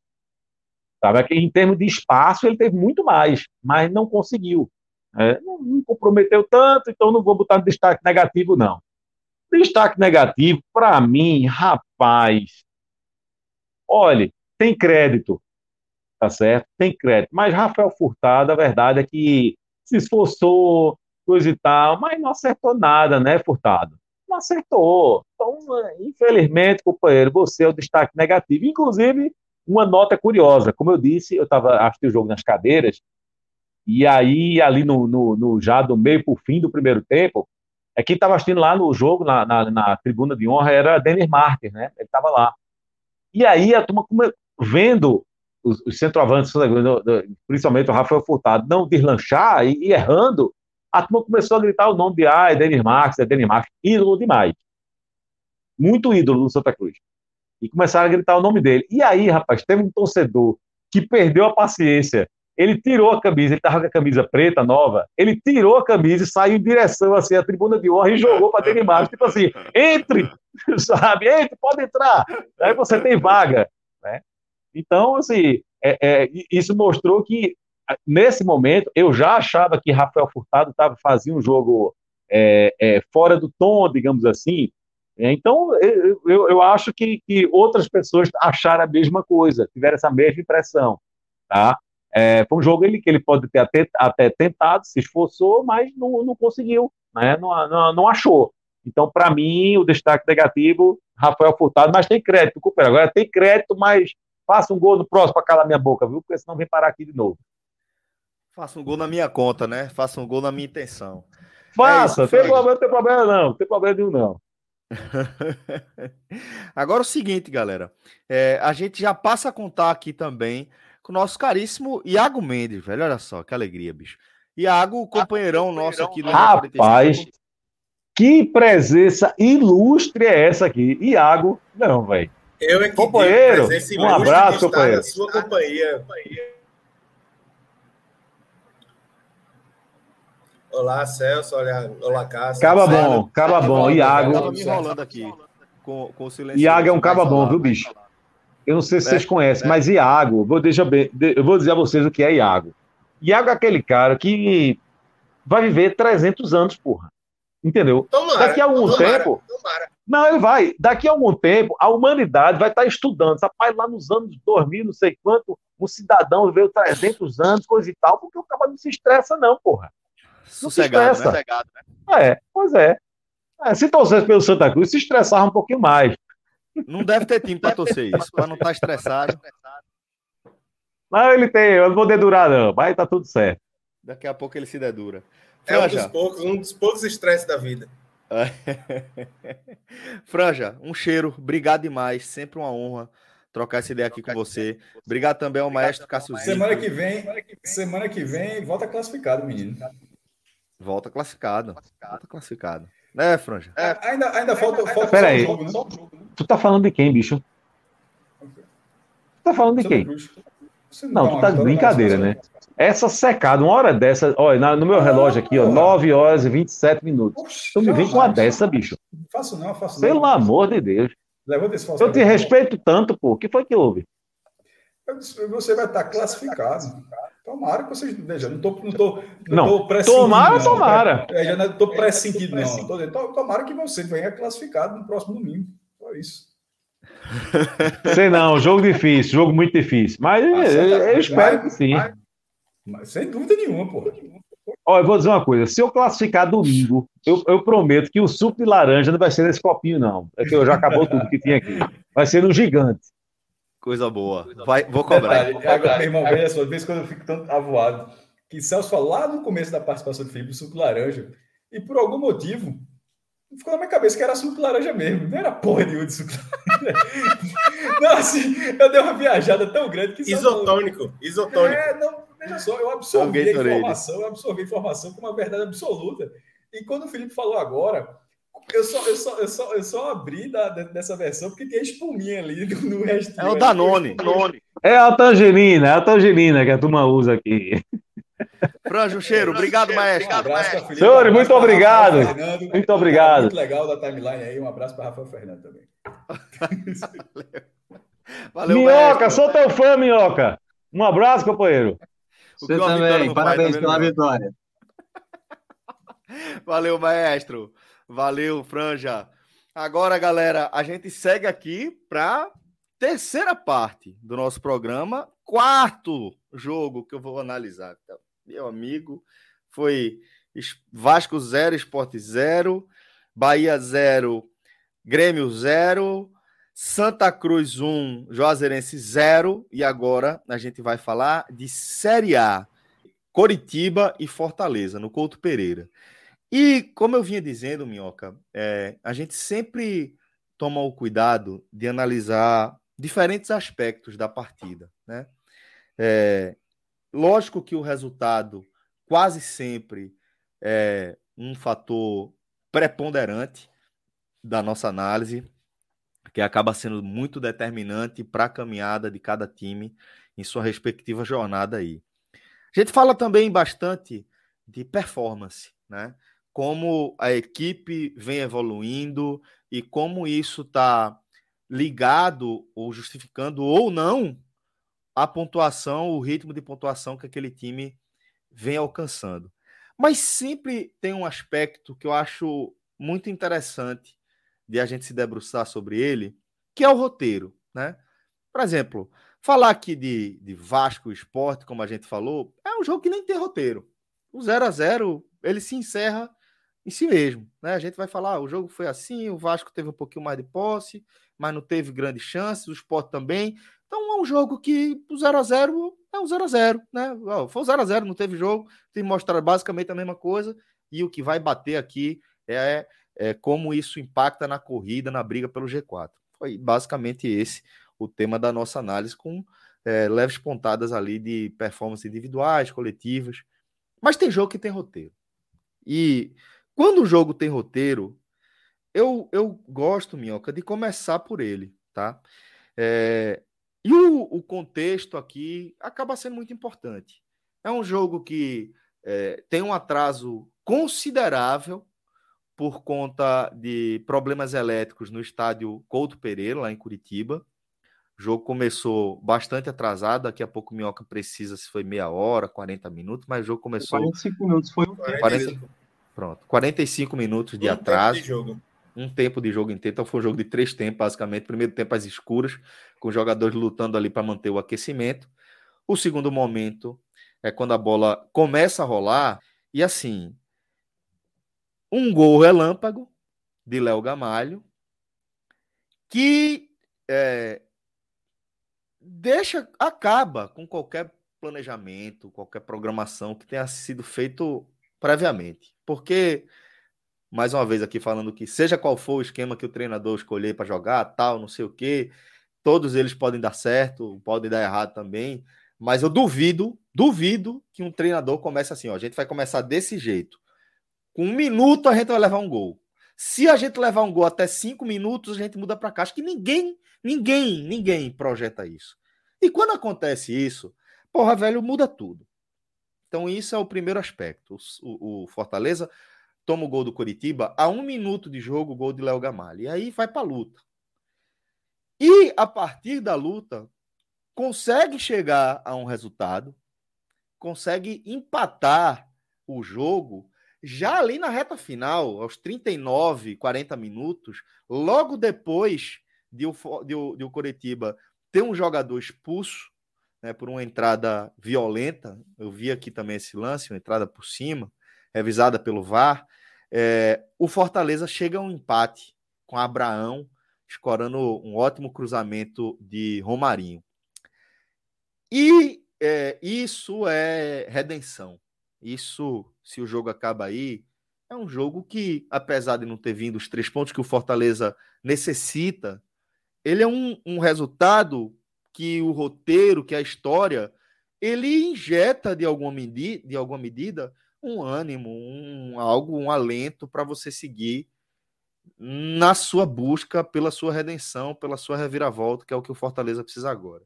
No entanto, antes de acabar o jogo, tem o evento definitivo da partida, que é o segundo gol do Coritiba, um gol que porra, é uma ducha de água fria violentíssima. É, para a partida como um todo, imagino que o torcedor do Fortaleza, essa altura, esteja daquele jeito, cabeça inchada, não sabe como vai dormir, vai é, antes de dormir vai pensar, depois de dormir, quando acordar vai pensar nesse lance de novo. E esse é o roteiro é, no qual esse jogo está inserido. E é por isso, Minhoca, eu queria apresentar esse roteiro para que a gente tenha ideia do que é que vem pela frente, do que é que a gente vai analisar a partir deste momento, quando eu passo a bola para você, meu irmão. Então, Celso, olha que coisa que eu vou falar, né? Esse roteiro é clichê do Fortaleza. Porra foda, né, velho? Não é isso. Porque foda. quando é que um roteiro é clichê, né? Quando você já sabe o que é que vai acontecer. Eu acho que, e eu, enfim, eu, encerrando aqui a transmissão da rádio, aliás, primeiramente, né, estou aqui no meu 4G, pode ser que a minha internet fale, só explicando ao pessoal que, enfim, não deu tempo de chegar em casa, exatamente por conta do atraso do jogo. E e por que, que eu estou dizendo que é clichê, né? O torcedor do Fortaleza hoje, Celso, passou 40 do segundo tempo, ele já sabe que a tragédia está tá próxima. Assim, é quase com uma certeza. Porque não é só o roteiro desse jogo contra o Curitiba. O Curitiba, fraco, fraco, fraco, fraco, fraco, um jogador a menos, e consegue vencer o jogo. O Atlético Mineiro, semana passada, um time muito, muito alterado, sem Hulk, sem Keno, é, e mesmo assim o Fortaleza estava ganhando de 2 a 1 toma dois gols no segundo tempo. E aí eu não vou parar por aqui, não. No jogo contra o Goiás, vencia por 1 a 0 toma o gol do Pedro Raul, depois, já no final da partida. No duelo contra o Flamengo, jogando lá no Maracanã, o Fortaleza sai na frente do placar, toma o gol, faltando segundos para acabar o primeiro tempo. Poderia ter tomado a virada no começo do segundo tempo. No duelo contra o Ceará, toma um gol também, já depois do tempo né, que a arbitragem tinha dado, segundos depois, e a defesa não segurou. No duelo contra o Botafogo, que tem a expulsão, Fortaleza toma o gol do empate e depois toma dois gols, já depois do, dos 39, eu acho. Enfim, já no final da partida, toma dois gols, perde por 3 a 1 No duelo contra o Internacional, no jogo contra o Colo-Colo, no jogo contra o Esporte da Copa do Nordeste, no, du no duelo contra o Ferroviário da, do Campeonato Cearense. Por que, que eu estou ressaltando isso? Porque isso é um clichê é um clichê de uma equipe que não sabe entender o jogo. Jogando bem, jogando mal, jogando mais ou menos, o Fortaleza vai tomar o gol a qualquer momento da partida.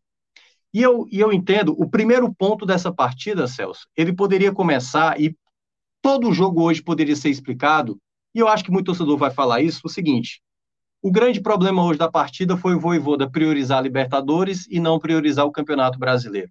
É fácil falar isso. A escalação que ele colocou inicial era pavorosa. O gol que toma inicial, o gol do Léo Gamalho, foi com dois jogadores que, se somar os minutos, assim, eu acho que não dá nem um quarto de um tempo, se somar o que o. Não, acho que o Vitor Ricardo. É, Vitor Ricardo ainda jogou uma, o primeiro tempo contra o Cuiabá, né, na estreia da Série A. Mas somando o que o Vitor Ricardo e o Abraão jogou, praticamente não tinha poucos minutos. E a jogada sai exatamente pelo lado dos dois.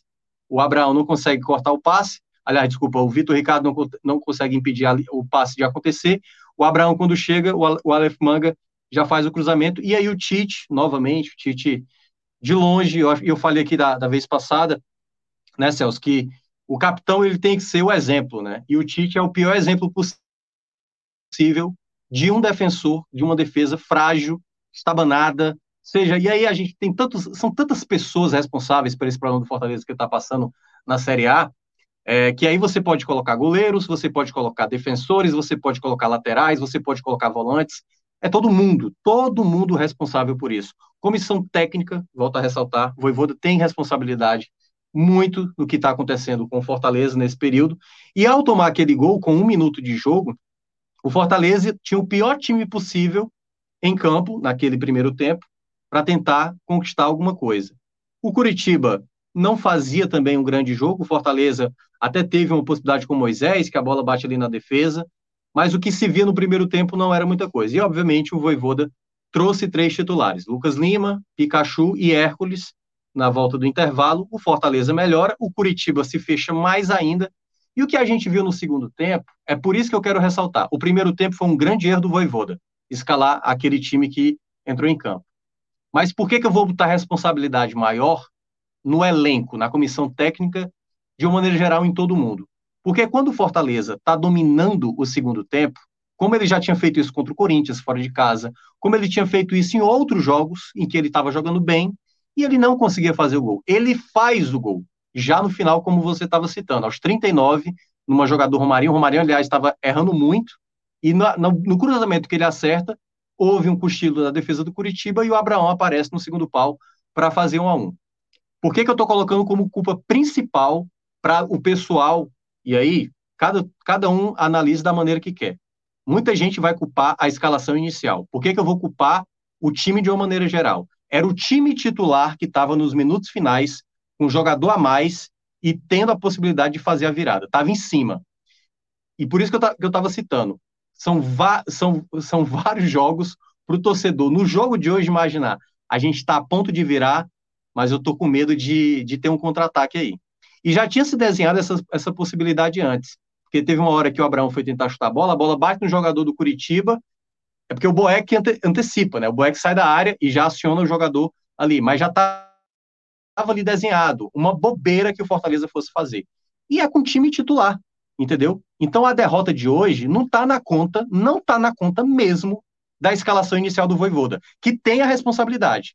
A derrota aconteceu porque o time novamente cometeu o mesmo erro de tantos outros jogos da temporada, de, seja de Campeonato Cearense, Copa do Nordeste, Camp, é, é, Copa Libertadores, Copa do Brasil, o Fortaleza muitas vezes permite a situação degringolar nos minutos finais. Então esse é um grande problema que o Fortaleza tem nessa temporada, que eu não acho que vai ser resolvido, não vai, não vai ser resolvido. O que o Fortaleza tem a partir de agora, e é o que eu falei lá no, no Twitter, o Fortaleza desenhou já o seu rebaixamento. Desenhou o seu rebaixamento. Se conseguir escapar, vai ser na base do milagre, vai ser as equipes nos minutos finais chutando a bola para fora, porque praticamente toda chance, todo final de jogo o Fortaleza está permitindo. E não precisa ser no, só nos finais de tempo, no primeiro ou no segundo tempo. Volto a ressaltar, Contra o Botafogo, por exemplo, ele tem a expulsão, ele não consegue nem se segurar, já toma o gol do Botafogo. Contra o Havaí, que não jogou bem, estava perdendo de 2 a 0 consegue empatar, não passou um minuto, tomou o 3 a 2 fez a penalidade e acabou tomando 3 a 2 Contra o Estudiantes, e aí o Estudiantes, uma equipe de muito mais qualidade, fez o gol, não passou 10 minutos, tomou o gol. Então é por isso que eu estou querendo ressaltar o ponto principal hoje dessa derrota.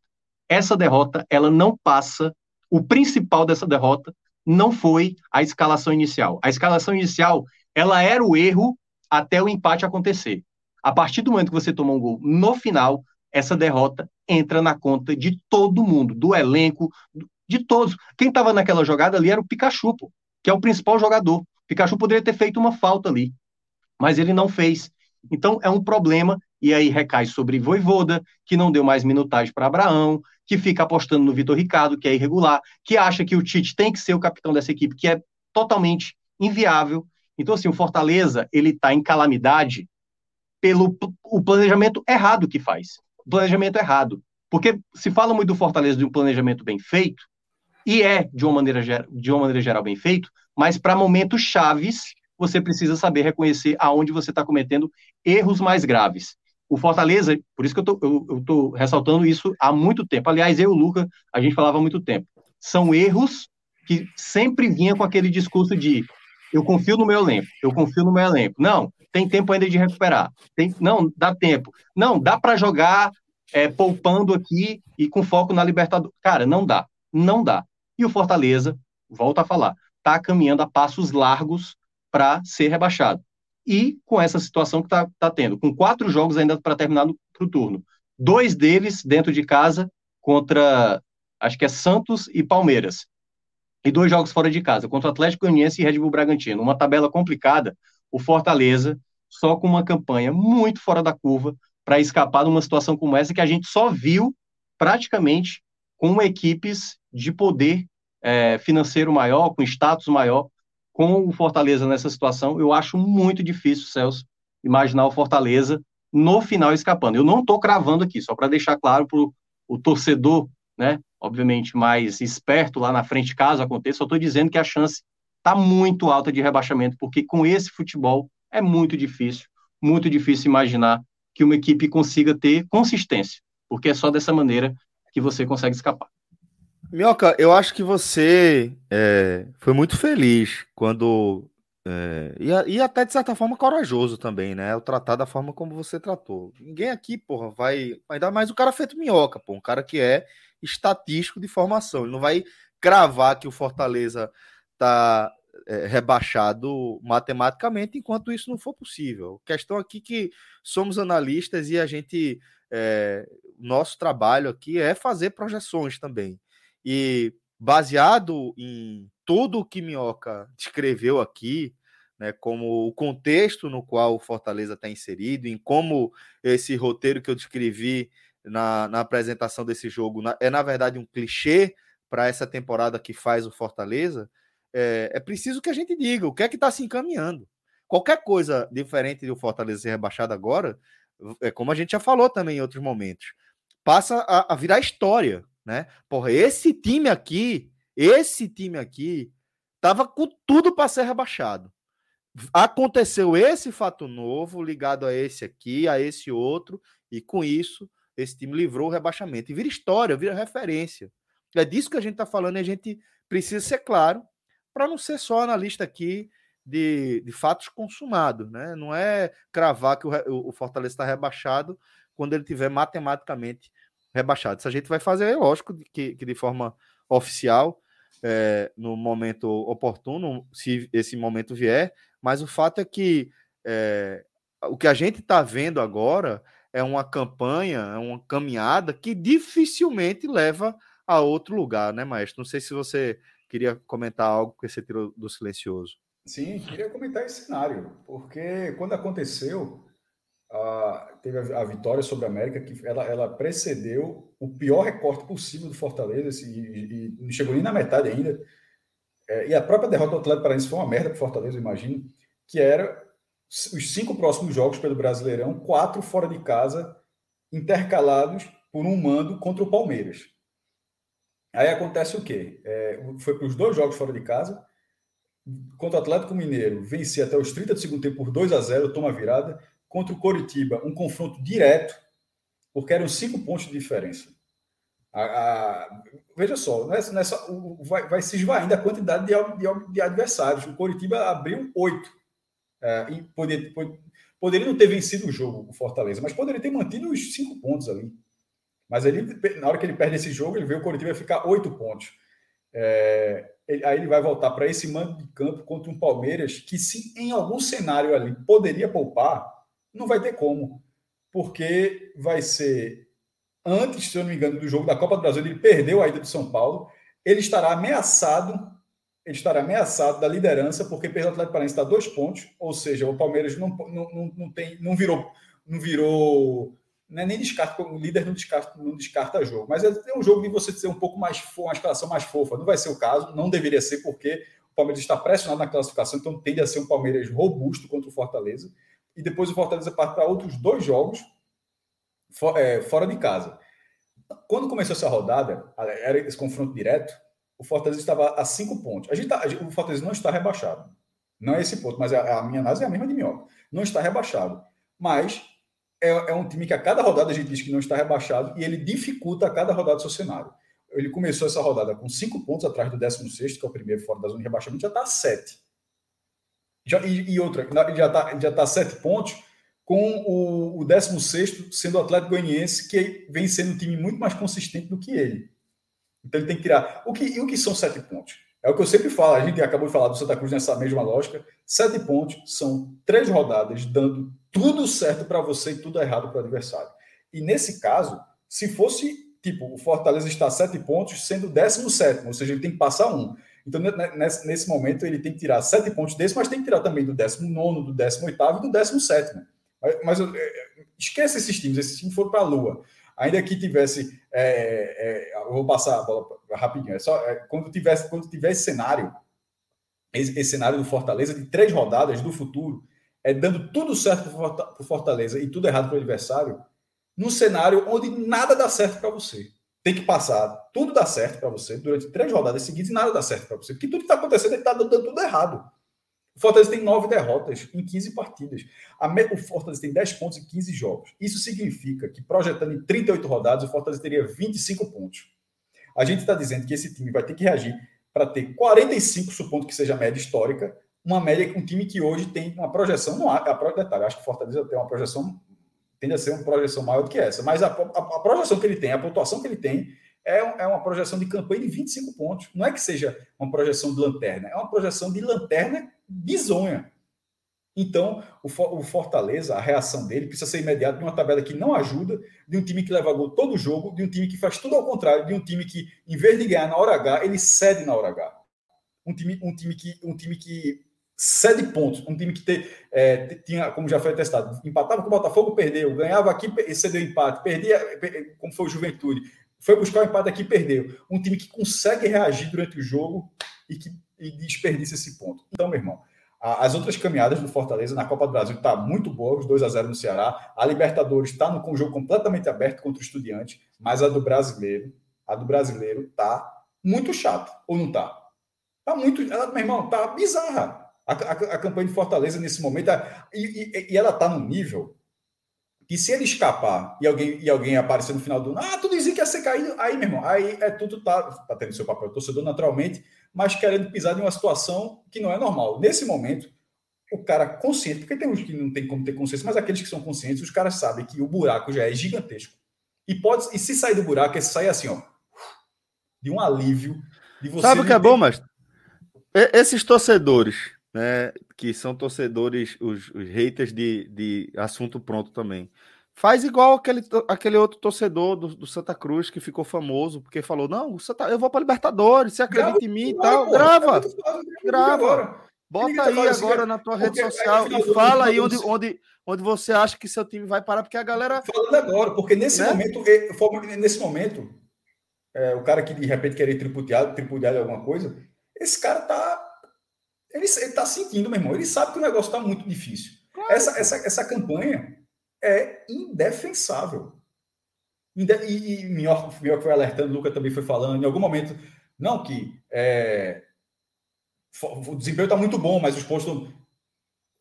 Aí, aí começou a alertar, ó, eu vi o jogo assim, não estou achando esse desempenho tão mais ou menos. Aí, aí, em algum momento, o que era aqui era um desempenho bom, mas está faltando ponto. Desempenho bom, está faltando ponto. Daqui a pouco não tem mais desempenho.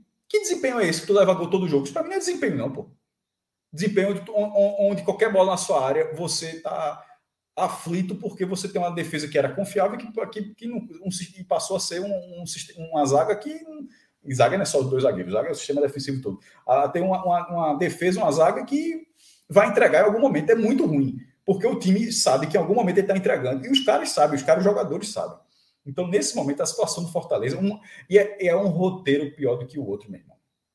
O, tal, o roteiro psicológico, o psicológico não é videogame, não, velho. Não é videogame. Inclusive, é muito difícil até de você juntar os cargos. A Libertadores, nesse momento, a, a, a, é, pode ser, repita, a salvação do Fortaleza, inclusive como campanha, porque eu assinaria, viu? Ser campeão da Libertadores ser rebaixado, ó. Ah, para tu ganhar, para tu ganhar Deus, Libertadores, para tu ganhar Libertadores. Deve ter esse formulário aí, mas. Então, para tu ganhar ah, Libertadores, a tua contrapartida cai. Eu assinaria. Mas, cara, tirando esse cenário cara, de exceção. O cara assinava tendo a campanha pior do que a América de Natal. Eu assinaria dizendo, inclusive, não suba no que vem. Não precisava nem pedir. Eu oferecia, eu oferecia. Ó, o cara não precisa nem eu, eu não preciso nem subir no que vem. Eu, daqui a dois anos eu volto, beleza. É, porque no mínimo jogaria Libertadores ano que vem também, né? O, mas eu digo assim. E vale né? o mesmo, mas, vale o mesmo para a Copa do Brasil. É bom destacar também. Mesma coisa, mesma coisa. Também. Seria um título excepcional. Mas, eu, eu mas eu, eu, eu, falei isso como cenário de exceção. Porque esse cenário, mas, mas o cenário, o, porra, acho que todo mundo toparia. Mas, no, mas o cenário que eu quis falar foi o seguinte: de uma possível classificação sobre o estudiante, porque na hora que você for o Fortaleza, até, até esse momento, 3 de julho de 2022, o Fortaleza não falhou em nada dessa temporada. Ele ganhou o Cearense, ele ganhou a Copa do Nordeste, ele está na Libertadores, ele continua jogando brasileiro, não está rebaixado, ele está na Copa do Brasil. O Fortaleza até agora não tem nenhum, nenhum cenário de competição que o Fortaleza falhou. E para o brasileiro, essa Libertadores pode ser o que pode continuar mantendo o time, porque na hora que ele começar a falhar nessas outras competições, vai que caiu na Libertadores, aí tirou o Ceará, mas de repente cai na próxima fase, e o foco passa a ser só no brasileiro, para o time seria uma merda, porque você não teria nem aquele escape. Pô, ó, esquece aí, a gente perdeu hoje no Couto Pereira, mas quarta, ó, essa quinta-feira agora, meu irmão, é, é, a nossa chance e tal. Você não teria mais esse, esse escape. Aí você teria só o foco em algo que já é muito ruim. Então, as Copas podem ser a salvação do Fortaleza, não na temporada de ganhar lá, caiu, mas ganhou. Não. É de ser o que mantém o espírito de um time quebrado do brasileiro a ter alguma esperança de retomar a campanha no Brasil. Retomar não, iniciar, porque nessa ah. campanha não existiu nenhum momento. Rapidinho. Eu acho que para um time irregular como é o Fortaleza desta temporada, desta temporada, a irregularidade ela não fica tão perceptível em Copas, entendeu? A gente já viu vários casos de equipes que estão lá na zona do rebaixamento, Ponte Preta, Goiás, que chegaram em finais de, de Sul-Americana com futebol bem mais ou menos, entendeu? Na Série A, queira ou não, é regularidade. É, é regularidade. É, é regularidade. E, e, mesmo você sendo um elenco melhor. No passado, Bahia e, e Grêmio caíram com um elenco bem melhores do que Cuiabá e Juventude. O Fortaleza mesmo não era o quarto melhor elenco do Brasil para ser o quarto lugar do ano passado. Então, Fortaleza sabe que com o elenco que tem, a situação não vai se resolver, mesmo fazendo uma boa janela. Porque fazendo uma boa janela, que vai só valer a partir do segundo turno, eu acho, o meu palpite, o Fortaleza não faz mais de 15 pontos até o final desse primeiro turno. Faltam 12 pontos. Fortaleza está com 10. Eu não acho que Fortaleza faz 16 pontos. Se Muito fizer. Duro. Se ele fizer 6, vamos supor que ele, ele, ele faça 6. Ele vai ter que fazer Ainda... uma campanha de 30 pontos no retorno, meu irmão. É, é, ponto, é ponto, demais. É ponto. é ponto demais. É ponto demais. É ponto demais. Já é ponto demais. É campanha de sexto lugar, de sétimo lugar, quinto, coisa assim. Exato. É, agora, galera, que a gente trouxe. Aquele esse... Fluminense, só, só, não sei se Minhoca consegue, Celso, desculpa. O Fluminense, o Fluminense ah. clássico, tinha. Tem, não, tá sem o computador. Né? Aqui, é, eu tô, eu tô no celular, ah, aí tu me quebra pra caramba. Não, mas essa é uma dúvida boa. Eu fiquei, desculpa, eu, eu, não, mas vou saber, o Fluminense 2009, eu vou, eu vou abrir aqui, vou, vou, buscar aqui a classificação até para colocar, para ver na 15 rodada quanto aquele Fluminense tinha, que é a maior recuperada da história. Né? É, que foi o que eu falei, que vira história, vira referência. Aí você vai ver quem eram os jogadores que estavam ali naquele time do Fortaleza, do, do Fluminense, que viabilizaram aquela reviravolta, além de outras questões correlatas também, né? Mas vamos falar aqui agora com o Iago Mendes, porque é o seguinte, galera. É, o Maestro e Minhoca trouxeram com muita clareza aí, de forma muito objetiva, é, o cenário, né, o contexto, e trouxeram também é, as análises a partir das questões matemáticas. Tá?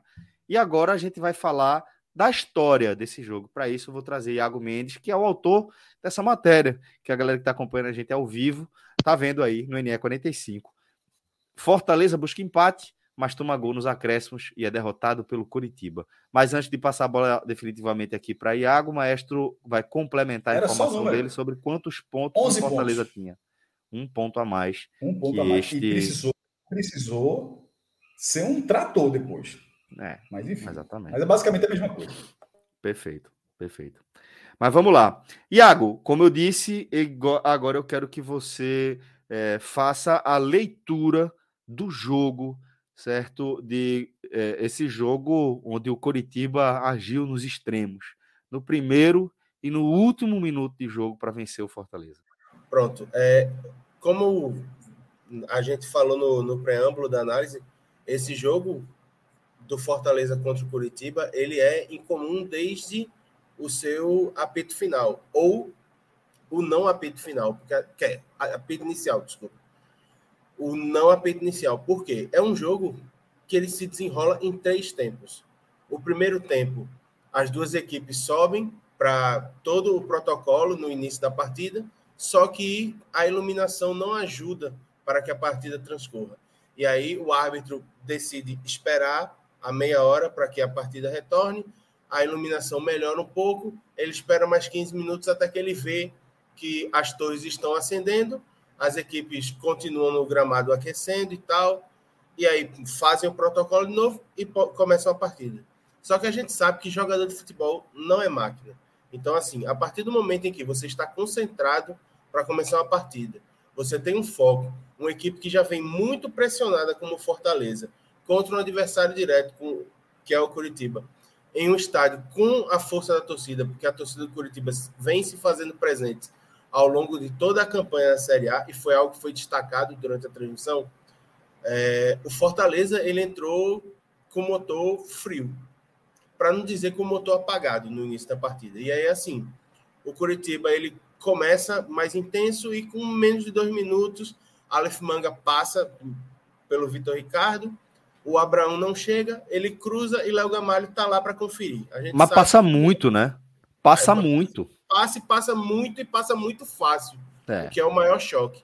E aí é um ponto que, inclusive, eu quero colocar mais para frente, mas isso, uma coisa que fica latente para mim, né, pelo menos nesse primeiro tempo do Fortaleza, é a falta de profundidade do elenco cada vez mais gritante.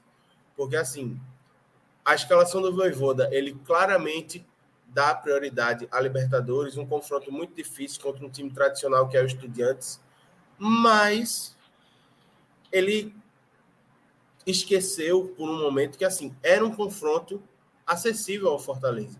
E isso a gente viu no segundo tempo. Então assim, ele entra com escalação alternativa, com muitas peças que não tinham minutagem e traz jogadores que são reconhecidamente ineficazes, especialmente pela torcida do Fortaleza.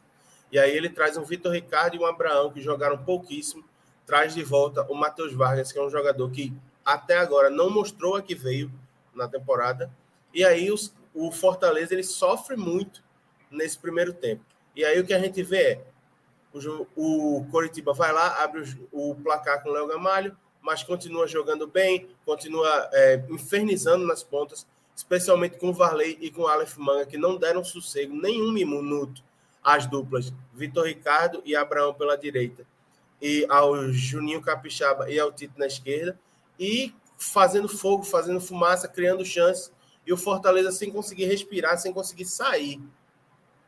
Esse panorama ele só muda a partir do momento em que, numa infelicidade tremenda, o Varley se machuca, precisa ser substituído pelo José Hugo, que marca o, o gol da, Do, do segundo gol, né? o gol da vitória.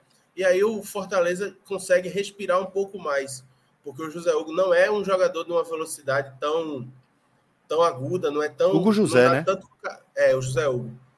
Não dá José tanto Hugo, é? calor. É, José Hugo, camisa 88. Não É dá tanto mesmo. calor pela, pela direita no Juninho Capixaba e no Tite quanto o Varley estava dando.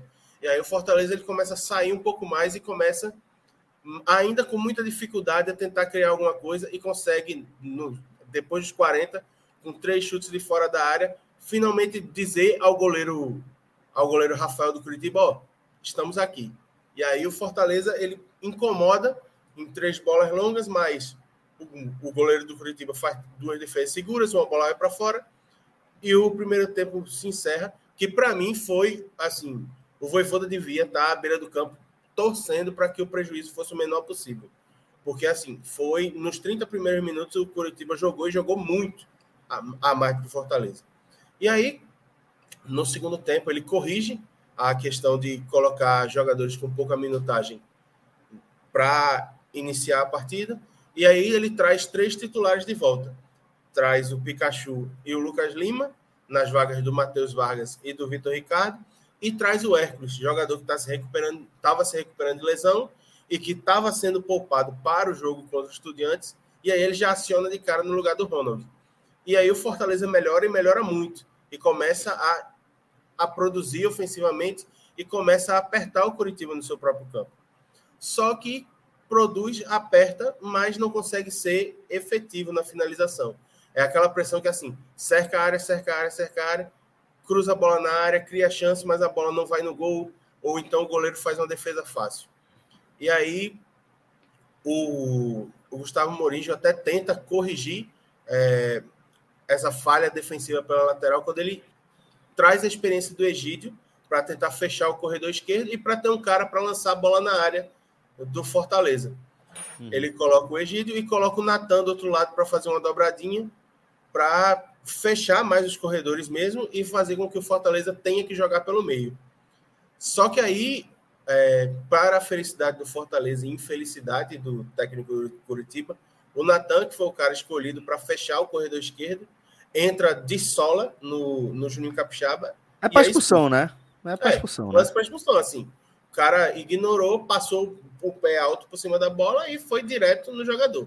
Inicialmente aí, a arbitragem deu amarelo, só deu amarelo, corrigiu, só né? que aí o VAR chama e o juiz troca o cartão amarelo pelo vermelho. E aí logo na sequência do lance, a bola vai na área e tal, e na sequência a bola chega para o Romarinho, que faz o cruzamento, e o Abraão vai lá e faz o gol. Primeiro gol dele como, como profissional, na primeira partida em que ele é titular na, na sua carreira, especialmente pelo Fortaleza. E aí, assim, é um cara que renovou contrato, renovou contrato recentemente, chegou, primeira partida como titular, atuou mal no primeiro tempo, consegue fazer um gol que empata o jogo, com o time em cima, com um a mais, seria o cenário para a redenção do Fortaleza. E continuou na pressão, né? Pois Lucas é, continua pressionando. Tentando, né? Só que é o cenário que, como o Minhoca já destacou, a gente conhece muito bem. É, é o cenário de não saber fechar o jogo. E aí é, é inclusive, uma coisa que eu coloco na matéria que o final do jogo é a consumação da maior máxima do futebol, que é a história do quem não faz leva. Fortaleza cercou, tentou, produziu, só que não matou. E aí, com um a mais, num tiro de meta, a bola vai num chutão do goleiro Rafael. A defesa do Fortaleza perde na bola alta para o José Hugo. O Pikachu não faz a falta. Ele entra em Ele até tenta, né? Ele até, é, tenta, ele até tenta fazer a falta, não consegue. Aí o José Hugo entra em velocidade, passa pela defesa, bate no canto do Boeck e no último lance da partida define o placar. Outra curiosidade, primeiro gol dele como profissional também é uma, uma das jovens revelações do Curitiba. E aí, assim, é um resultado muito duro, mas é, não é algo inédito na trajetória do Fortaleza. Inclusive, assim, eu estava vendo aqui no, no, nas minhas informações, nos meus arquivos, eu acho que é a terceira, o Fortaleza ele conseguiu a sua primeira vitória fora de casa contra o Flamengo. Já com um time misto, muito mexido e tal. E aí vieram três jogos fora de casa. E os três jogos fora de casa trazem derrotas muito traumáticas. Porque Sim. é a derrota contra o Havaí, jogando muito mal, mas na, na base da superação vai lá, empata. E aí, com cinco minutos depois do empate, rola uma bobeira na defesa, pênalti. O Bissoli vai lá e faz o 3 a 2 contra o Atlético Mineiro, ganhando por 2 a 0 até os 30, vai lá e sofre a virada. E agora, terceiro jogo, terceiro trauma. Joga mal o primeiro tempo, melhora com a entrada dos titulares, consegue o gol, consegue ficar com um a mais, tenta fazer o gol, não entra a bola, e aí no último lance da partida vê um cara que foi acionado pelo acaso no Curitiba, no lugar de um dos jogadores que está infernizando a defesa, e lá e marcar o gol da vitória. Então, assim, é, é um cenário conhecido, mas é um cenário que vem machucando muito. O... Não machuca menos, né? Por ser conhecido, né? Exatamente. E, assim, só para retomar algum, algumas das coisas que Minhoca e Cássio discutiram no começo, é, o Fortaleza, ele tá no meio do seu corredor polonês. Então, assim, ele tem essa derrota traumática contra o Coritiba, e aí de lá ele já deve viajar diretamente para a Argentina para enfrentar os estudantes lá no Roger Luiz Rich. A torcida dos estudantes está prometendo que vai fazer um inferno no estádio, então, assim, deve ser um cenário de muita pressão. E aí volta para enfrentar o Palmeiras, líder do campeonato em casa. O que certo? em tese é o alívio do, do, do, Fortaleza nesse corredor polonês. De cinco jogos, só que só tem, só que tem um pequeno detalhe. O Palmeiras ele perdeu para o Atlético Paranaense hoje, viu a sua folga na liderança diminuir, diminuir. e ele já está com a classificação praticamente resolvida, porque ele meteu 3 a 0 no Cerro Portem fora de casa, na Libertadores. Então, assim, para o Palmeiras pode ser um jogo em que, assim, dá para não ir a 100 na Libertadores e vir para jogar a 100 contra o Fortaleza no Castelão.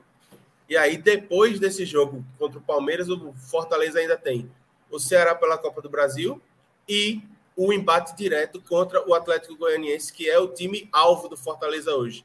A sete pontos, o porteiro, o cara que está fora da zona de rebaixamento. Então, assim, o Fortaleza pode enfrentar o, o seu alvo, certo? O time que, em tese, é o time a ser ultrapassado após passar os outros três concorrentes para poder sair do Z4, já numa situação de estar tá, é, fora da Libertadores, com um prejuízo muito grande e sem saber o que vai ter contra o principal rival na Copa do Brasil. Boa, companheiro. É, Iago, muito obrigado por sua análise aí é, do, do que aconteceu dentro de campo e a gente vai seguir agora a partir dos destaques individuais. E aí eu já aciono Minhoca de volta. Minhoca, queria que você já trouxesse para mim os seus destaques individuais. Fica à vontade, meu irmão. É isso, né? E já dando também o um adeus aqui, né? Porque tive que mudar de sala, tanto é que a voz agora já está diferente, né? Já está aquele tá eco. Né? Tá? Mas é isso, estamos aqui na luta. É, bem, assim, nessa partida de hoje, assim, o Voivoda foi muito responsável por manter, entrar com uma equipe muito fraca. Tem dois jogadores que para mim foram muito mal, muito mal, muito mal, muito mal. Mas eu vou destacar o primeiro lugar, o jogador que teoricamente não é para ser tão mal assim, que é o Tite. O Tite de novo, no... né, velho? Porra, Cara, o Tite no primeiro, o Tite no primeiro tempo, Celso, ele além de cometer o erro de não saber nem incomodar um jogador da qualidade do jogo aéreo do Léo Gamalho, né? Ele, assim, se a gente olha, volta uma semana atrás, era o Hever que estava ganhando dele. Dessa vez é o Gamalho. Então, basta ser um bom cabeceador, nem é um especialista, especialista que vai prevalecer para cima do Tite. E não foi só por conta do lance do gol, né? Ele não ganhou nenhuma disputa no primeiro tempo. Ele praticamente fez muitas faltas, das vezes que ele conseguia parar um jogador do Curitiba, era com faltas. E o mais absurdo é o Tite ser capitão dessa equipe. Qualquer outro jogador, e olha o que eu estou falando, qualquer outro jogador tem que ser mais referência do que o Tite. O Tite, ele é uma tragédia como jogador defensivo. Quando ele, quando o Fortaleza estava dominando o segundo tempo, ele até ajudou muito na construção. Aliás, ele fez até uma das boas jogadas pelo lado esquerdo mas defensivamente, que é a função primordial de um zagueiro, ele é uma ele é um jogador que cada jogo, ele falhou contra o Atlético Mineiro, falhou contra o Havaí, ele falhou agora contra o Curitiba. Então é um jogador que sempre está permitindo da calamidade que é o sistema defensivo, ele hoje não é o responsável total, mas hoje ele é protagonista nesse sistema defensivo falho. Protagonista porque Sebadios também erra, Landázuri também, é, o Tinga, às vezes outro também errava, mas o Tite, com a experiência dele, é inadmissível e para mim vai no pódio hoje como pior. O segundo pior para mim, Vitor Ricardo é um jogador muito, muito mal, muito instável, muito instável, muito instável. É, já tinha mostrado isso no primeiro jogo dele do ano passado com Enderson Moreira. Ele foi tão mal que foi substituído no primeiro tempo. Ele jogou contra o Cuiabá foi muito mal. Eu destaquei ele até como acho que o pior da partida daquele jogo, que foi da a primeira rodada dessa Série A, em que ele, toda vez que ele pegava a bola, ele era tão nervoso que já cruzava a bola na área. Hoje ele errou o cruzamento, cruzamento que foi para fora, perdeu disputas, saiu, não soube dominar uma bola, a bola saiu, a bola vindo no pé dele. É um jogador totalmente despreparado. E olha que eu estou colocando aqui Torres, De Pietri, jogadores que, que, que também são irregulares, que não vivem boa fase, mas o Vitor Ricardo é inadmissível. Não fazia sentido o Voivoda entrar no jogo de hoje sem, por exemplo, o Crispim. Não fazia sentido entrar sem o Crispim. Porque o Crispim, pelo menos, é um jogador que tem qualidade. Não está jogando bem, não vive grande fase, mas o Crispim é um jogador muito mais regular para se jogar uma partida dessa, como disse o Iago, que é um jogo, que é um, um jogo praticamente de seis pontos, né? Você pelo menos tinha um concorrente direto. Então o Vitor Ricardo vai como segundo. E terceiro, Ronald. aqui poderia entrar. Oi? Ronald. Vi a galera Cara, também na bronca com o Ronald, vi a galera na bronca com o Matheus Vargas. Tem, tem, tem, tem, muita gente, tem Vargas, tem Ronald. O Romarinho talvez você salvar pelo cruzamento que ele fez, mas o né? Romarinho, né? o Romarinho é, é, muito instável, mas também não dá para esperar muito do Romarinho. O bom que teve uma, um lance que estava 1 a 0 ainda para o Curitiba e ele fez uma jogada de efeito. Eu falei parabéns. Aí eu pensei, né? Parabéns, Romarinho. Bela jogada de efeito. Segue 1 a 0 para o Curitiba, porque não adiantou de nada essa jogada de efeito. Então, é, eu acho que eu vou ficar com o Vargas, vai. Eu acho que o Vargas é esse jogador que não dá sequência a jogadas, é um jogador muito voluntarioso, mas toda essa, essa coisa voluntária dele para um time que precisa propor é, não adianta de nada. Então, é, é bem inútil a participação dele no elenco do Fortaleza para o modelo de jogo que o Voivoda quer estabelecer. Eu acho que foi um grande erro mesmo o Fortaleza ter renovado o Voivoda que acabou pedindo isso. E vamos lá, né? Os caras que se salvaram. Cara, o Abraão fez uma partida muito decente e aí recai de novo sobre o Voivoda. O Voivoda deveria ter dado muito mais minutos ao Abraão na temporada para não nesse jogo ele, por exemplo, ficar estabanado, como foi nos minutos finais, quando ele tentou chutar uma bola de fora da área, depois dele ter feito o gol, ou seja, estava muito confiante, mas se ele tivesse tido mais minutos, possivelmente, e deu para ver, na maneira como ele dá a coletiva, é, é genuíno da parte dele, Celso, falar assim: a gente não desistiu, a gente vai continuar lutando. Cara, é óbvio que ele tem que falar isso, sabe assim? Mas ele, muito feliz por ter feito o primeiro gol dele como profissional e a primeira vez que ele jogou como, como titular né, do Fortaleza, ele merecia demais ter sido hoje listado como o melhor do lado do Fortaleza, porque ele foi o que o torcedor mais queria ver: a alma, a disposição mesmo errando, mesmo ele participando também da falha que custou o segundo gol, cara, o Abraão é talvez aquilo que o torcedor mais queria ver de um atleta. A entrega, a confiança ainda, que eu acho que muitos torcedores do Fortaleza estão cada vez mais perdendo essa confiança de uma, de uma permanência. Então, acho que o Abraão ele representa esse lado positivo. Um segundo jogador que eu poderia pensar, o Zé Wallace também não jogou bem. O Boeck, Boeck nem trabalho teve de uma certa maneira, e não teve nenhuma culpa nos dois gols tomados. Ele quase. Capixaba. Cara, Capixaba é muito esforço. Eu até cheguei a falar também durante o jogo, no, no grupo de WhatsApp, eu tava falando, cara, o Capixaba é muito esforçado. Talvez ele vai entrar nesse pódio positivo por isso, pelo esforço. Mas às vezes ele consegue tomar a bola e aí erra um passe, se, se atrapalha com a bola. O Capixaba não era nem para ser titular, comparado ele com o Crispim. O Crispim é muito mais talentoso, mas o Capixaba é muito mais, tá muito mais envolvido nesse momento do Fortaleza do que o Crispim. O Crispim, por exemplo, está bem desantenado.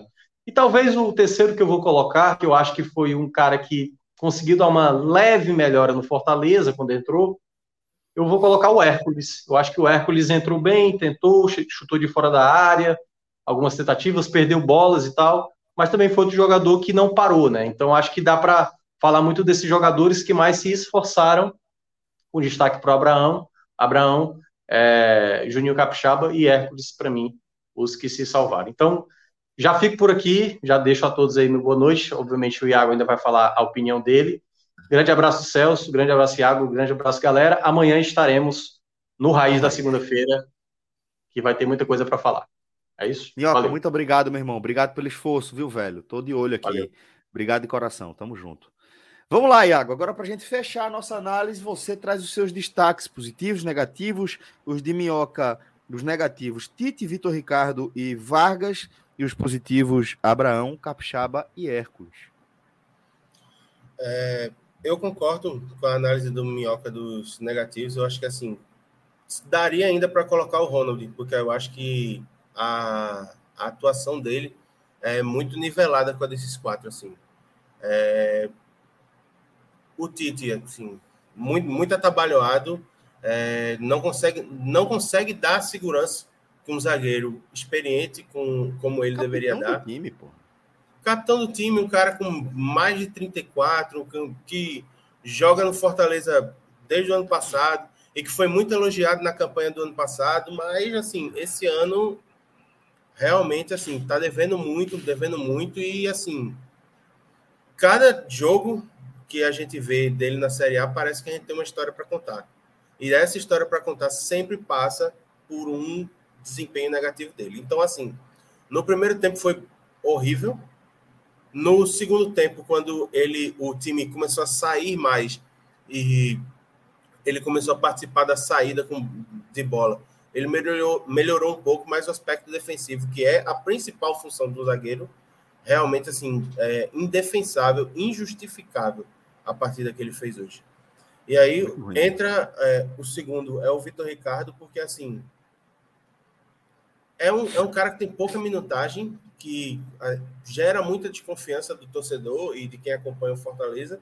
E aí, assim, meio que foi colocado na fogueira, porque ele tinha no corredor dele um dos principais, se não o principal jogador do, do Curitiba na temporada. Excetuando o Igor Paixão, que não estava disponível para jogo, o Aleph Manga ali pela esquerda, todo mundo sabia que ele ia infernizar quem jogasse por ali. E aí, assim, a gente sabe que o Pikachu não é dos grandes defensores, nunca foi. Só que, assim, ele pelo menos geraria a preocupação de acompanhar. O Vitor Ricardo nem isso conseguiu. Não conseguiu defender bem atrás, não conseguiu subir à frente com qualidade, muito afobado, perdendo lance bobo. O próprio Minhoca, ele cita um exemplo que uma bola é tocada para ele do meio campo, ele vai tentar dominar e a bola passa entre as pernas dele. Então, assim, não dá para... Não dá para... Acho que esse seria o resumo da participação do Igor Ricardo em campo hoje. E aí a gente tem o Matheus Vargas e o Ronald no meio-campo. E aí, assim, um meio-campo que deu muito espaço, certo? Durante todo o primeiro tempo. E o Ronald é sacado já no intervalo para entrar o Hércules. E aí a gente vê que a equipe melhora, tanto na marcação quanto na criatividade. Então, assim, partida do Ronald também muito abaixo. E o Matheus Vargas, assim, infelizmente, mostrando o que tem sido a regra dele na, na temporada. Não consegue dar continuidade na jogada, não consegue ser criativo, não consegue acionar os homens nas pontas, não consegue alimentar o cara que está na referência do ataque. É muito voluntarioso, mas só, porque assim, ao mesmo tempo em que recupera a bola, perde a, forma de, a bola de forma muito boba. Então, assim, é, eu acho que fecha o, esse pódio, esse pódio de judô com quatro colocados, assim negativos, né? E os positivos? Exatamente.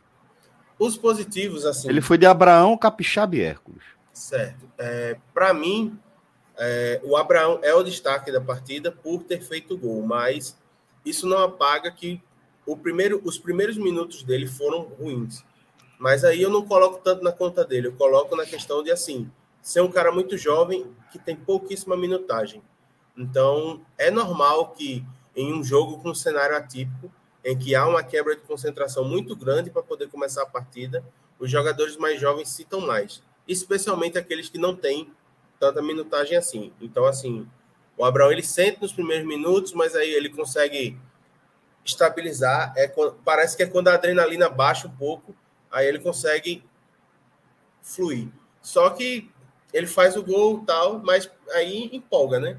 Jogador jovem empolgou, tentou tentou fazer um chute assim, sem lógica, de muito longe, para tentar, sei lá, tentar marcar o segundo. E no final, assim, junto com todo o setor de defesa, falha no gol que o Fortaleza acaba tomando. Mas, assim, pelo gol e pela. Eu, pelo gol ele tem esse desconto e pela questão da juventude, de estar tá sem minutagem, mas ainda assim ter sido um dos zagueiros mais seguros do Fortaleza na partida, fica no pódio positivo. Eu também gostei bastante da entrada do Hércules.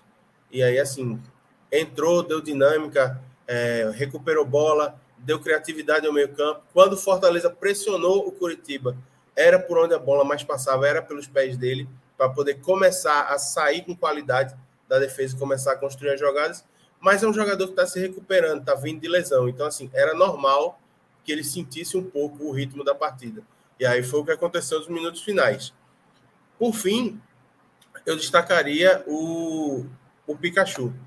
Pelo, pelo início do segundo tempo. Foi, um, foi a válvula de escape e foi o cara que gerou a grande preocupação no Curitiba no segundo tempo. Tanto que o técnico do Curitiba ele modifica a equipe, ele tira o Bruno Porfírio e coloca o Egídio para tentar fechar as subidas do Pikachu.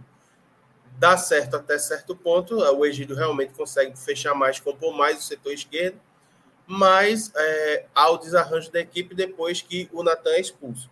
Então, assim, por ele ter sido uma peça que gerou uma preocupação tão fundamental no outro treinador e ter participado tanto desses primeiros lances do Fortaleza no início do segundo tempo, eu coloco ele também na cota da modificação boa que ajudou o Fortaleza a deslanchar. Especialmente quando a gente compara com quem estava jogando na posição dele no começo, que era o Vitor Ricardo. Velho, é, obrigado pela análise. Eu, vi, eu dizia aqui no silencioso que a gente vai chegando ao fim de mais um programa em sua versão pocket.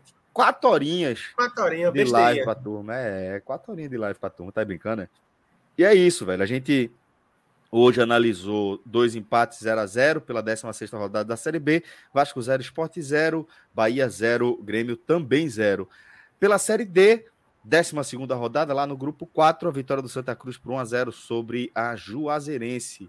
Confronto que deixou o Santa perto tá, da classificação, agora com desafios ainda importantes nas últimas duas rodadas. E por fim, analisamos essa derrota dolorosa, mais um roteiro duríssimo para a equipe do Fortaleza nessa 15 rodada da Série A do Campeonato Brasileiro. Muito obrigado a cada um de vocês que nos acompanhou até aqui, que escolheu é, consumir aqui um dos nossos conteúdos. Obrigado, Iago. Obrigado também a Tiago Minhoca, ao maestro Cássio Zirpoli, a Felipe Assis, Lula Bonfim, Fred Figueroa, essa galera que teve comigo aqui ao longo dessas quatro horinhas de programa. E teve como diretor nosso querido Rafael Estevam Reloginho e Marcelo Fader. É, meu velho, a gente a equipe Marcelo completa pai. aqui. Marcelo Fader, trazendo para a galera esse conteúdo massa. Muito obrigado, galera. Até a próxima. Ótima semana a todos. Valeu. Um abraço. Tchau, tchau.